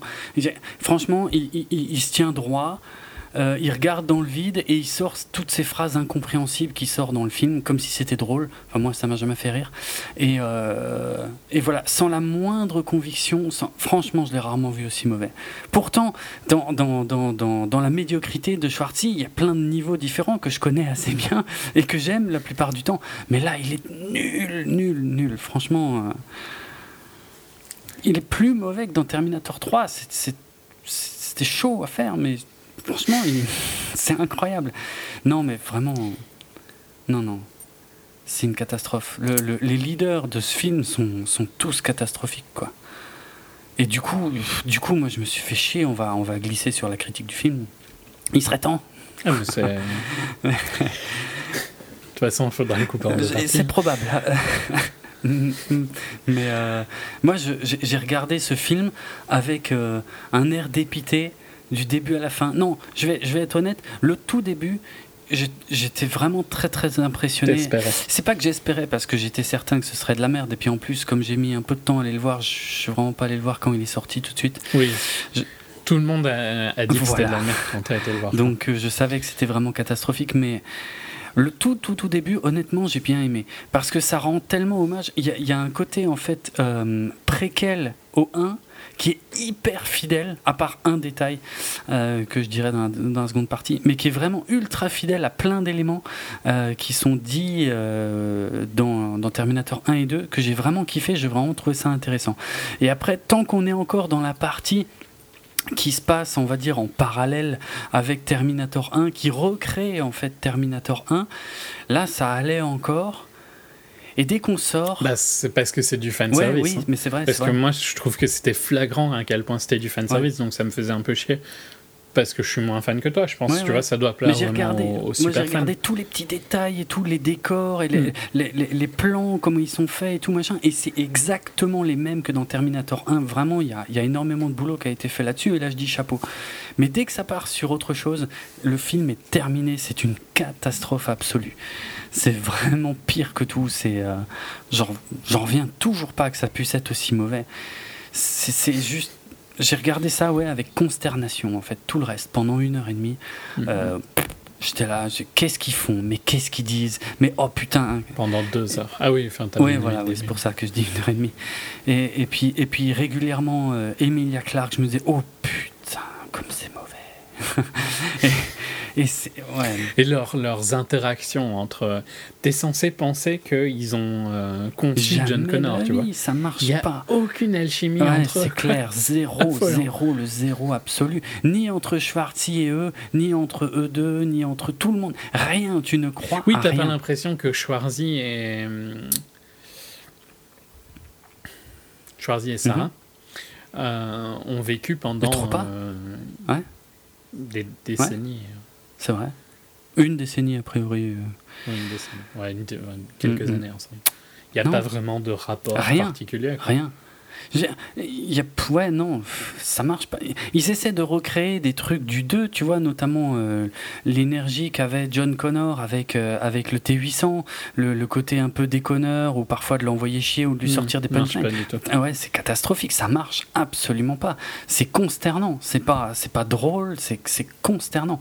Et puis, ouais, puis même le personnage, même le personnage du, du Terminator est très mal écrit. Il y a des il y a tellement de choses qui collent pas que je détaillerai dans la deuxième partie, mais qui ne sont pas logiques. Je veux dire, à partir du moment où justement il, il a passé du temps avec elle, ça fait longtemps qu'ils sont ensemble, euh, mais alors comment c'est possible qu'ils soient aussi coincés, quoi?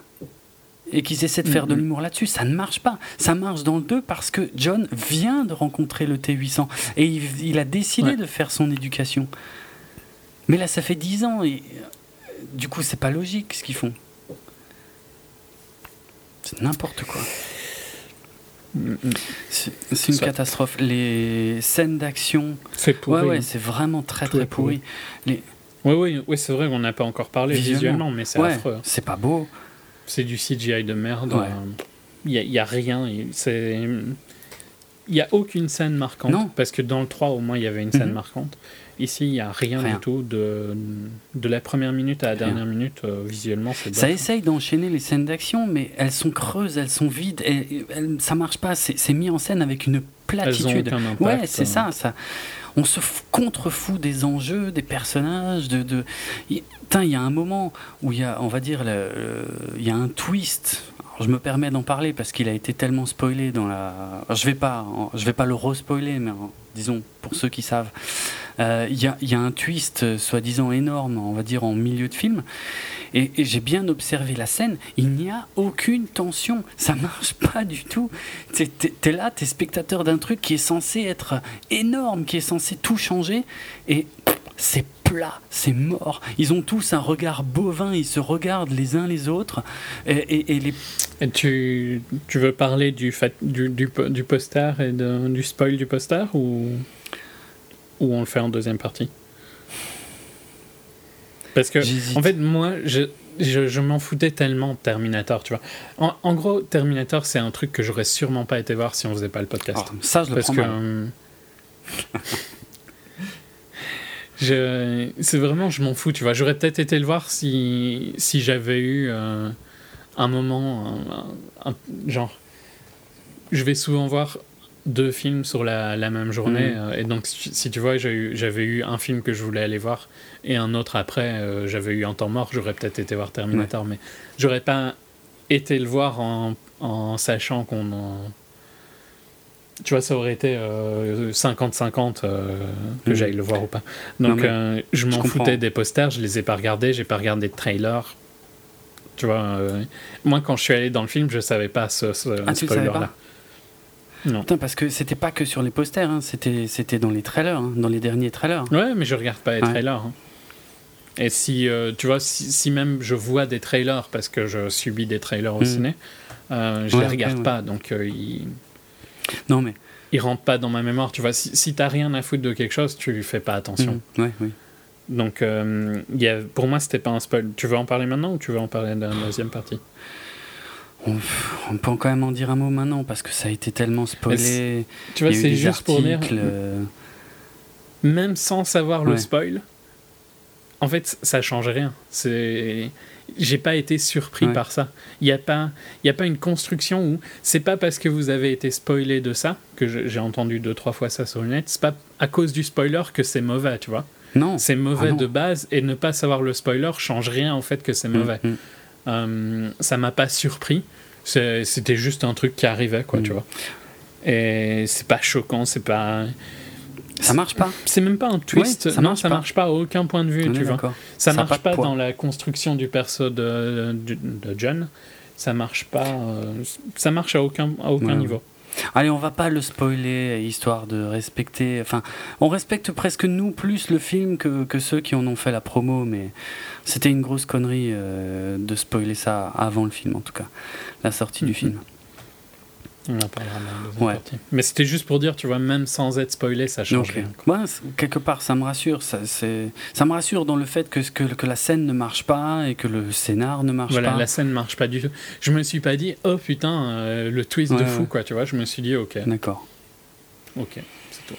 D'accord. Donc voilà, entre le manque d'interaction entre les personnages, euh, le scénario minable, la réal euh, d'une platitude incroyable et et, pff, et puis le fait Je ne peux que le ouais non c'est clair faut pas aller voir ça. Et je déconnais tout à l'heure parce que je me retrouve dans ce que tu viens de dire aussi je me retrouve tu vois par rapport par exemple à la saga Transformers c'est pareil si on faisait pas 24 fps j'irais même plus les voir. Tellement je m'en fous de ces films. Euh, ça me touche pas je veux dire moi là Terminator Genesis ouais je suis tellement attaché à la saga et j'ai tellement envie de savoir ce qu'ils ont bien pu faire comme grosse merde que je peux pas m'empêcher d'y aller. Mais Ouais, non, voilà. Mais limite, je dirais, tu vois, si je savais, euh, peut-être je- j'aurais sûrement été le voir parce que c'est, mais j'aurais pas été le voir euh, le jour de la sortie Mm. ou la semaine de la sortie. Tu vois, j'aurais été le voir vraiment euh, à l'arrache euh, un jour, quoi. Je je- c'est difficile à dire que j'aurais pas été le voir parce que je vais voir plein de films, donc ça m'étonnerait que j'aurais pas fini par aller le voir, mais euh, j'aurais pu m'en passer, quoi, tu vois. Si, si t'avais pas été fan de, de Terminator et que je savais que tu voulais faire un épisode complet, j'aurais pu, on, j'aurais pu aller le voir sans faire un épisode dessus. Ça m'aurait pas du tout gêné. Donc voilà, c'est une euh. catastrophe. N'y allez pas, c'est une merde. Pour reprendre euh, c'est un des, un des pires films de, depuis 2015. Hein. Ouais, ouais, ouais, ouais.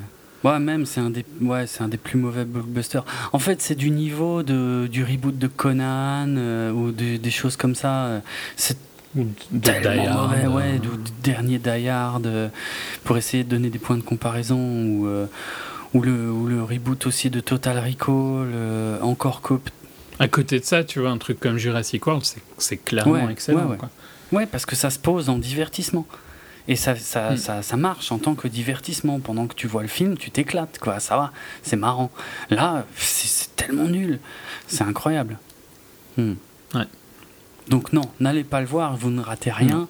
Euh, on va vous raconter tout le film dans la seconde partie. Je vais expliquer tout ce qui ne va pas dans les moindres détails. Ça durera des plombes. Non, je déconne, ça sera plus court. Hein. Et euh, non, mais euh, non, non. Vous ne ratez rien. Vraiment, euh, si le film se vautre autant, c'est pas, c'est pas un hasard, c'est pas comme Mad Max où on se dit merde, putain, il mériterait mieux. Non, non. C'est, on n'est pas du tout dans le même, dans le même truc. Non, non. Ça mérite rien du tout. C'est une catastrophe. Non. mini proba Ouais, ouais, vite fait, ouais. Hmm.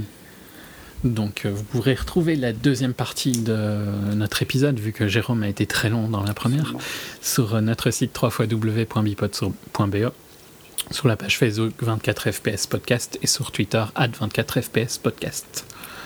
C'est déjà fini? Ah ouais, ok. Euh... Ouais, c'était fini, hein, tu m'as dit de fermer. Euh, bon, on va finir en musique avec euh, une connerie que j'avais préparée, heureusement, au cas où. Alors, euh, bah, du coup, je vais de nouveau parler un peu, désolé, mais euh, j'espère que ce sera un minimum intéressant, même si je vais parler de quelque chose qu'à mon avis 99% de notre audience ne connaît absolument pas.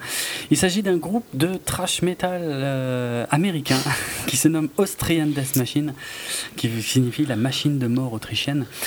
Euh, dont le concept est en fait. C'est fin. Ah oui, oui, mais attends, tu vas voir, c'est mieux encore. Le concept en fait, c'est de reprendre toutes les répliques cultes de Charty et d'en faire des chansons. Euh, en, général, c'est euh, le, refrain en fait qui reprend les, les répliques cultes de Schwarty. Alors, bien sûr, euh, c'est vrai que j'ai déjà parlé de ce groupe à des potes et tout, ils m'ont dit ouais c'est sympa euh, sans plus. C'est vrai que quand tu quand vois pas, quand t'as pas tout le côté derrière avec les citations des, des trucs de Schwartzy, ouais c'est, ouais pas très intéressant en fait. Faut, je pense qu'il faut bien connaître parce que c'est pas forcément expliqué, mais il faut bien connaître, savoir de, de quel film sortent euh, chaque phrase et tout. Donc il y a trois albums à l'heure actuelle. Premier album Total Brutal sorti en 2008. En 2009, il a enchaîné avec Double Brutal. Et en 2014, Triple Brutal. Euh, en fait, c'est un ils ont autant d'imagination que les, les scénaristes de Terminator. c'est clair. Mais c'est fait exprès parce que parce que c'est Schwartzy donc c'est brutal en fait. Et si c'est si c'est le 2, c'est forcément doublement plus, brutal. Enfin, tu vois le truc en fait, c'est parodique tout en étant euh, enfin au niveau des textes et du concept, c'est totalement parodique. Euh, en fait, c'est un, un, seul mec euh, plus ou moins qui fait ça en fait, c'est le chanteur Tim Lambesis du groupe As I Lay Dying qui est peut-être un peu plus connu pour en tout cas les amateurs de métal. Et euh, il a fait un peu tout ça tout seul parce que euh, c'est lui qui, euh, bah, qui, chante, qui joue la guitare, qui a enregistré la basse et la batterie sur, en tout cas, je suis presque sûr, sur les deux premiers albums, sauf les solos où là il a fait venir plein de potes à lui. Et par contre, pour, pour des raisons que je vais expliquer dans deux secondes, pour le troisième album, il n'a pas pu tout faire lui-même. il a fait venir d'autres icos, c'est lui qui a seulement chanté. Euh, mais bref, donc euh, voilà le concept, ouais, ça reprend toutes les phrases cultes encore une fois. Si on les connaît pas, euh, ça va pas parler des masses. Et sur le second album, en fait, Double Brutal, il y avait un deuxième CD, un CD bonus avec des reprises. Donc euh, des, reprises de classiques euh, du, hard rock, parce que c'était parfois des morceaux assez anciens, mais toujours en essayant d'avoir un rapport euh, avec, plus ou moins un rapport avec les films de Schwartzy, en fait, en essayant de faire des jeux de mots avec ça. Par exemple, la reprise de Trapped Under Ice, donc Piégé sous la glace de Metallica, mais qui faisait référence au rôle de Mr. Freeze dans Batman et Robin. Donc tu vois, ça va, Parfois, ça va chercher très loin dans les références. Où il y avait Iron Fist de Motorhead qui faisait forcément la référence à Terminator, parce que le point de euh, Iron, c'est quoi déjà? Le point de fer. Euh, et ainsi de suite. Euh, et donc parmi, alors, ce qui rend aussi le truc très drôle, c'est qu'il y a un mec, il y en a deux d'ailleurs, parce que c'est pas le même sur le premier et le deuxième album, euh, qui imite la voix de Schwarzenegger, qui parle aussi parfois entre les morceaux et pendant les morceaux. Donc il y a des petits, euh, il y a des petites vignettes humoristiques comme ça. Donc encore une fois, si on connaît pas les films, puis il faut être quand même assez bilingue pour le coup, parce qu'ils imitent très bien l'accent, le méchant accent autrichien de, de voilà, c'est très référencé. Moi, ça me fait énormément rire. Et donc, euh, ce que je vais vous passer là, c'est vraiment une petite connerie, ça dure pas longtemps. Mais euh, en fait, pour, pour démarrer le. Alors, je vous, je vous fais grâce de tout le dialogue au début, qui est en anglais forcément, euh, que je vais vous expliquer. Mais en gros, la première piste de ce CD, où ils font des reprises, en fait, c'est. On a le chanteur, Tim Lambesis, donc, qui explique à, à Schwartzy qu'ils vont faire un disque de reprise et euh, qui, vont, euh, qui vont commencer par reprendre le thème de Terminator 2. Et euh, il y a Schwartzy qui, qui, dit Ah ouais, ouais, c'est génial, machin, ok, je vais le faire avec vous, je vais chanter. Et le chanteur, lui dit Bah non, justement, tu peux pas chanter, c'est instrumental. on n'a pas, pas besoin de toi.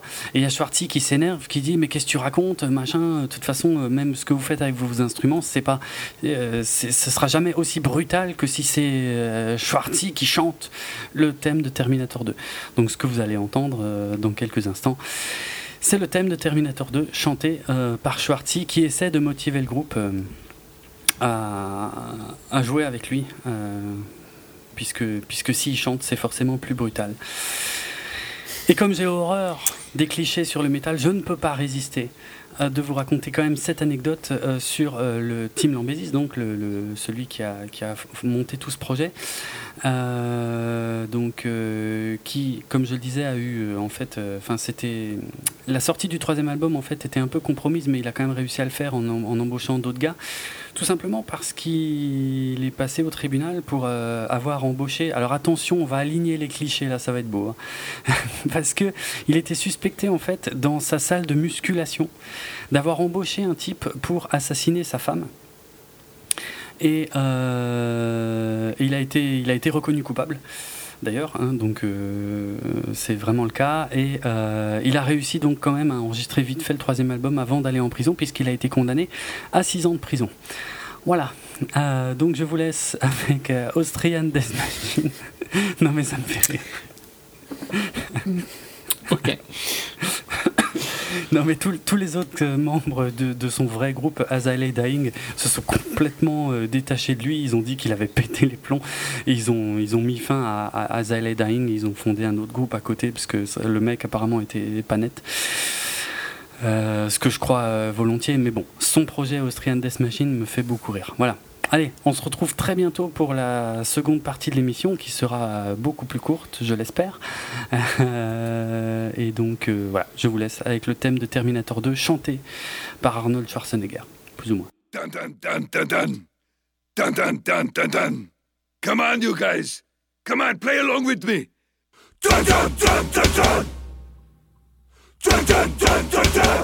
Dun, dun, dun, dun, dun. you know, and it's fire and all that, Linda Hamilton. Euh, c'est bon? Mm -hmm. ah, ouais, Juste oui. euh, après, euh, après, on démarre, mais t'es excité pour le trailer, par le trailer de mm, Batman? Ouais. Ah, ok, parce que moi, pas du tout, quoi, tu vois. Et quand ah, je non, vois tout fou. le. tu veux vraiment parler de ça maintenant? Non, non, non, mais juste parce que tu vois, est-ce que tu fais le fanboy ou pas? Hop, troll. On peut commencer. Ah putain, c'est horrible. Toi, tu viens de me mettre totalement un autre truc en tête là. C'est pas juste. Par contre, celui de Suicide Squad me fait plus marrer. ouais, je sais pas trop encore quoi en penser de ça. Hmm. bon, bref. Ne parlons pas de choses qui fâchent. Parlons d'un autre mauvais film. Ah, parlons d'un mauvais film, effectivement. Euh, du coup, oui, oui, on, commence. Allez. Tu m'as vraiment euh, fait partir sur autre chose, putain.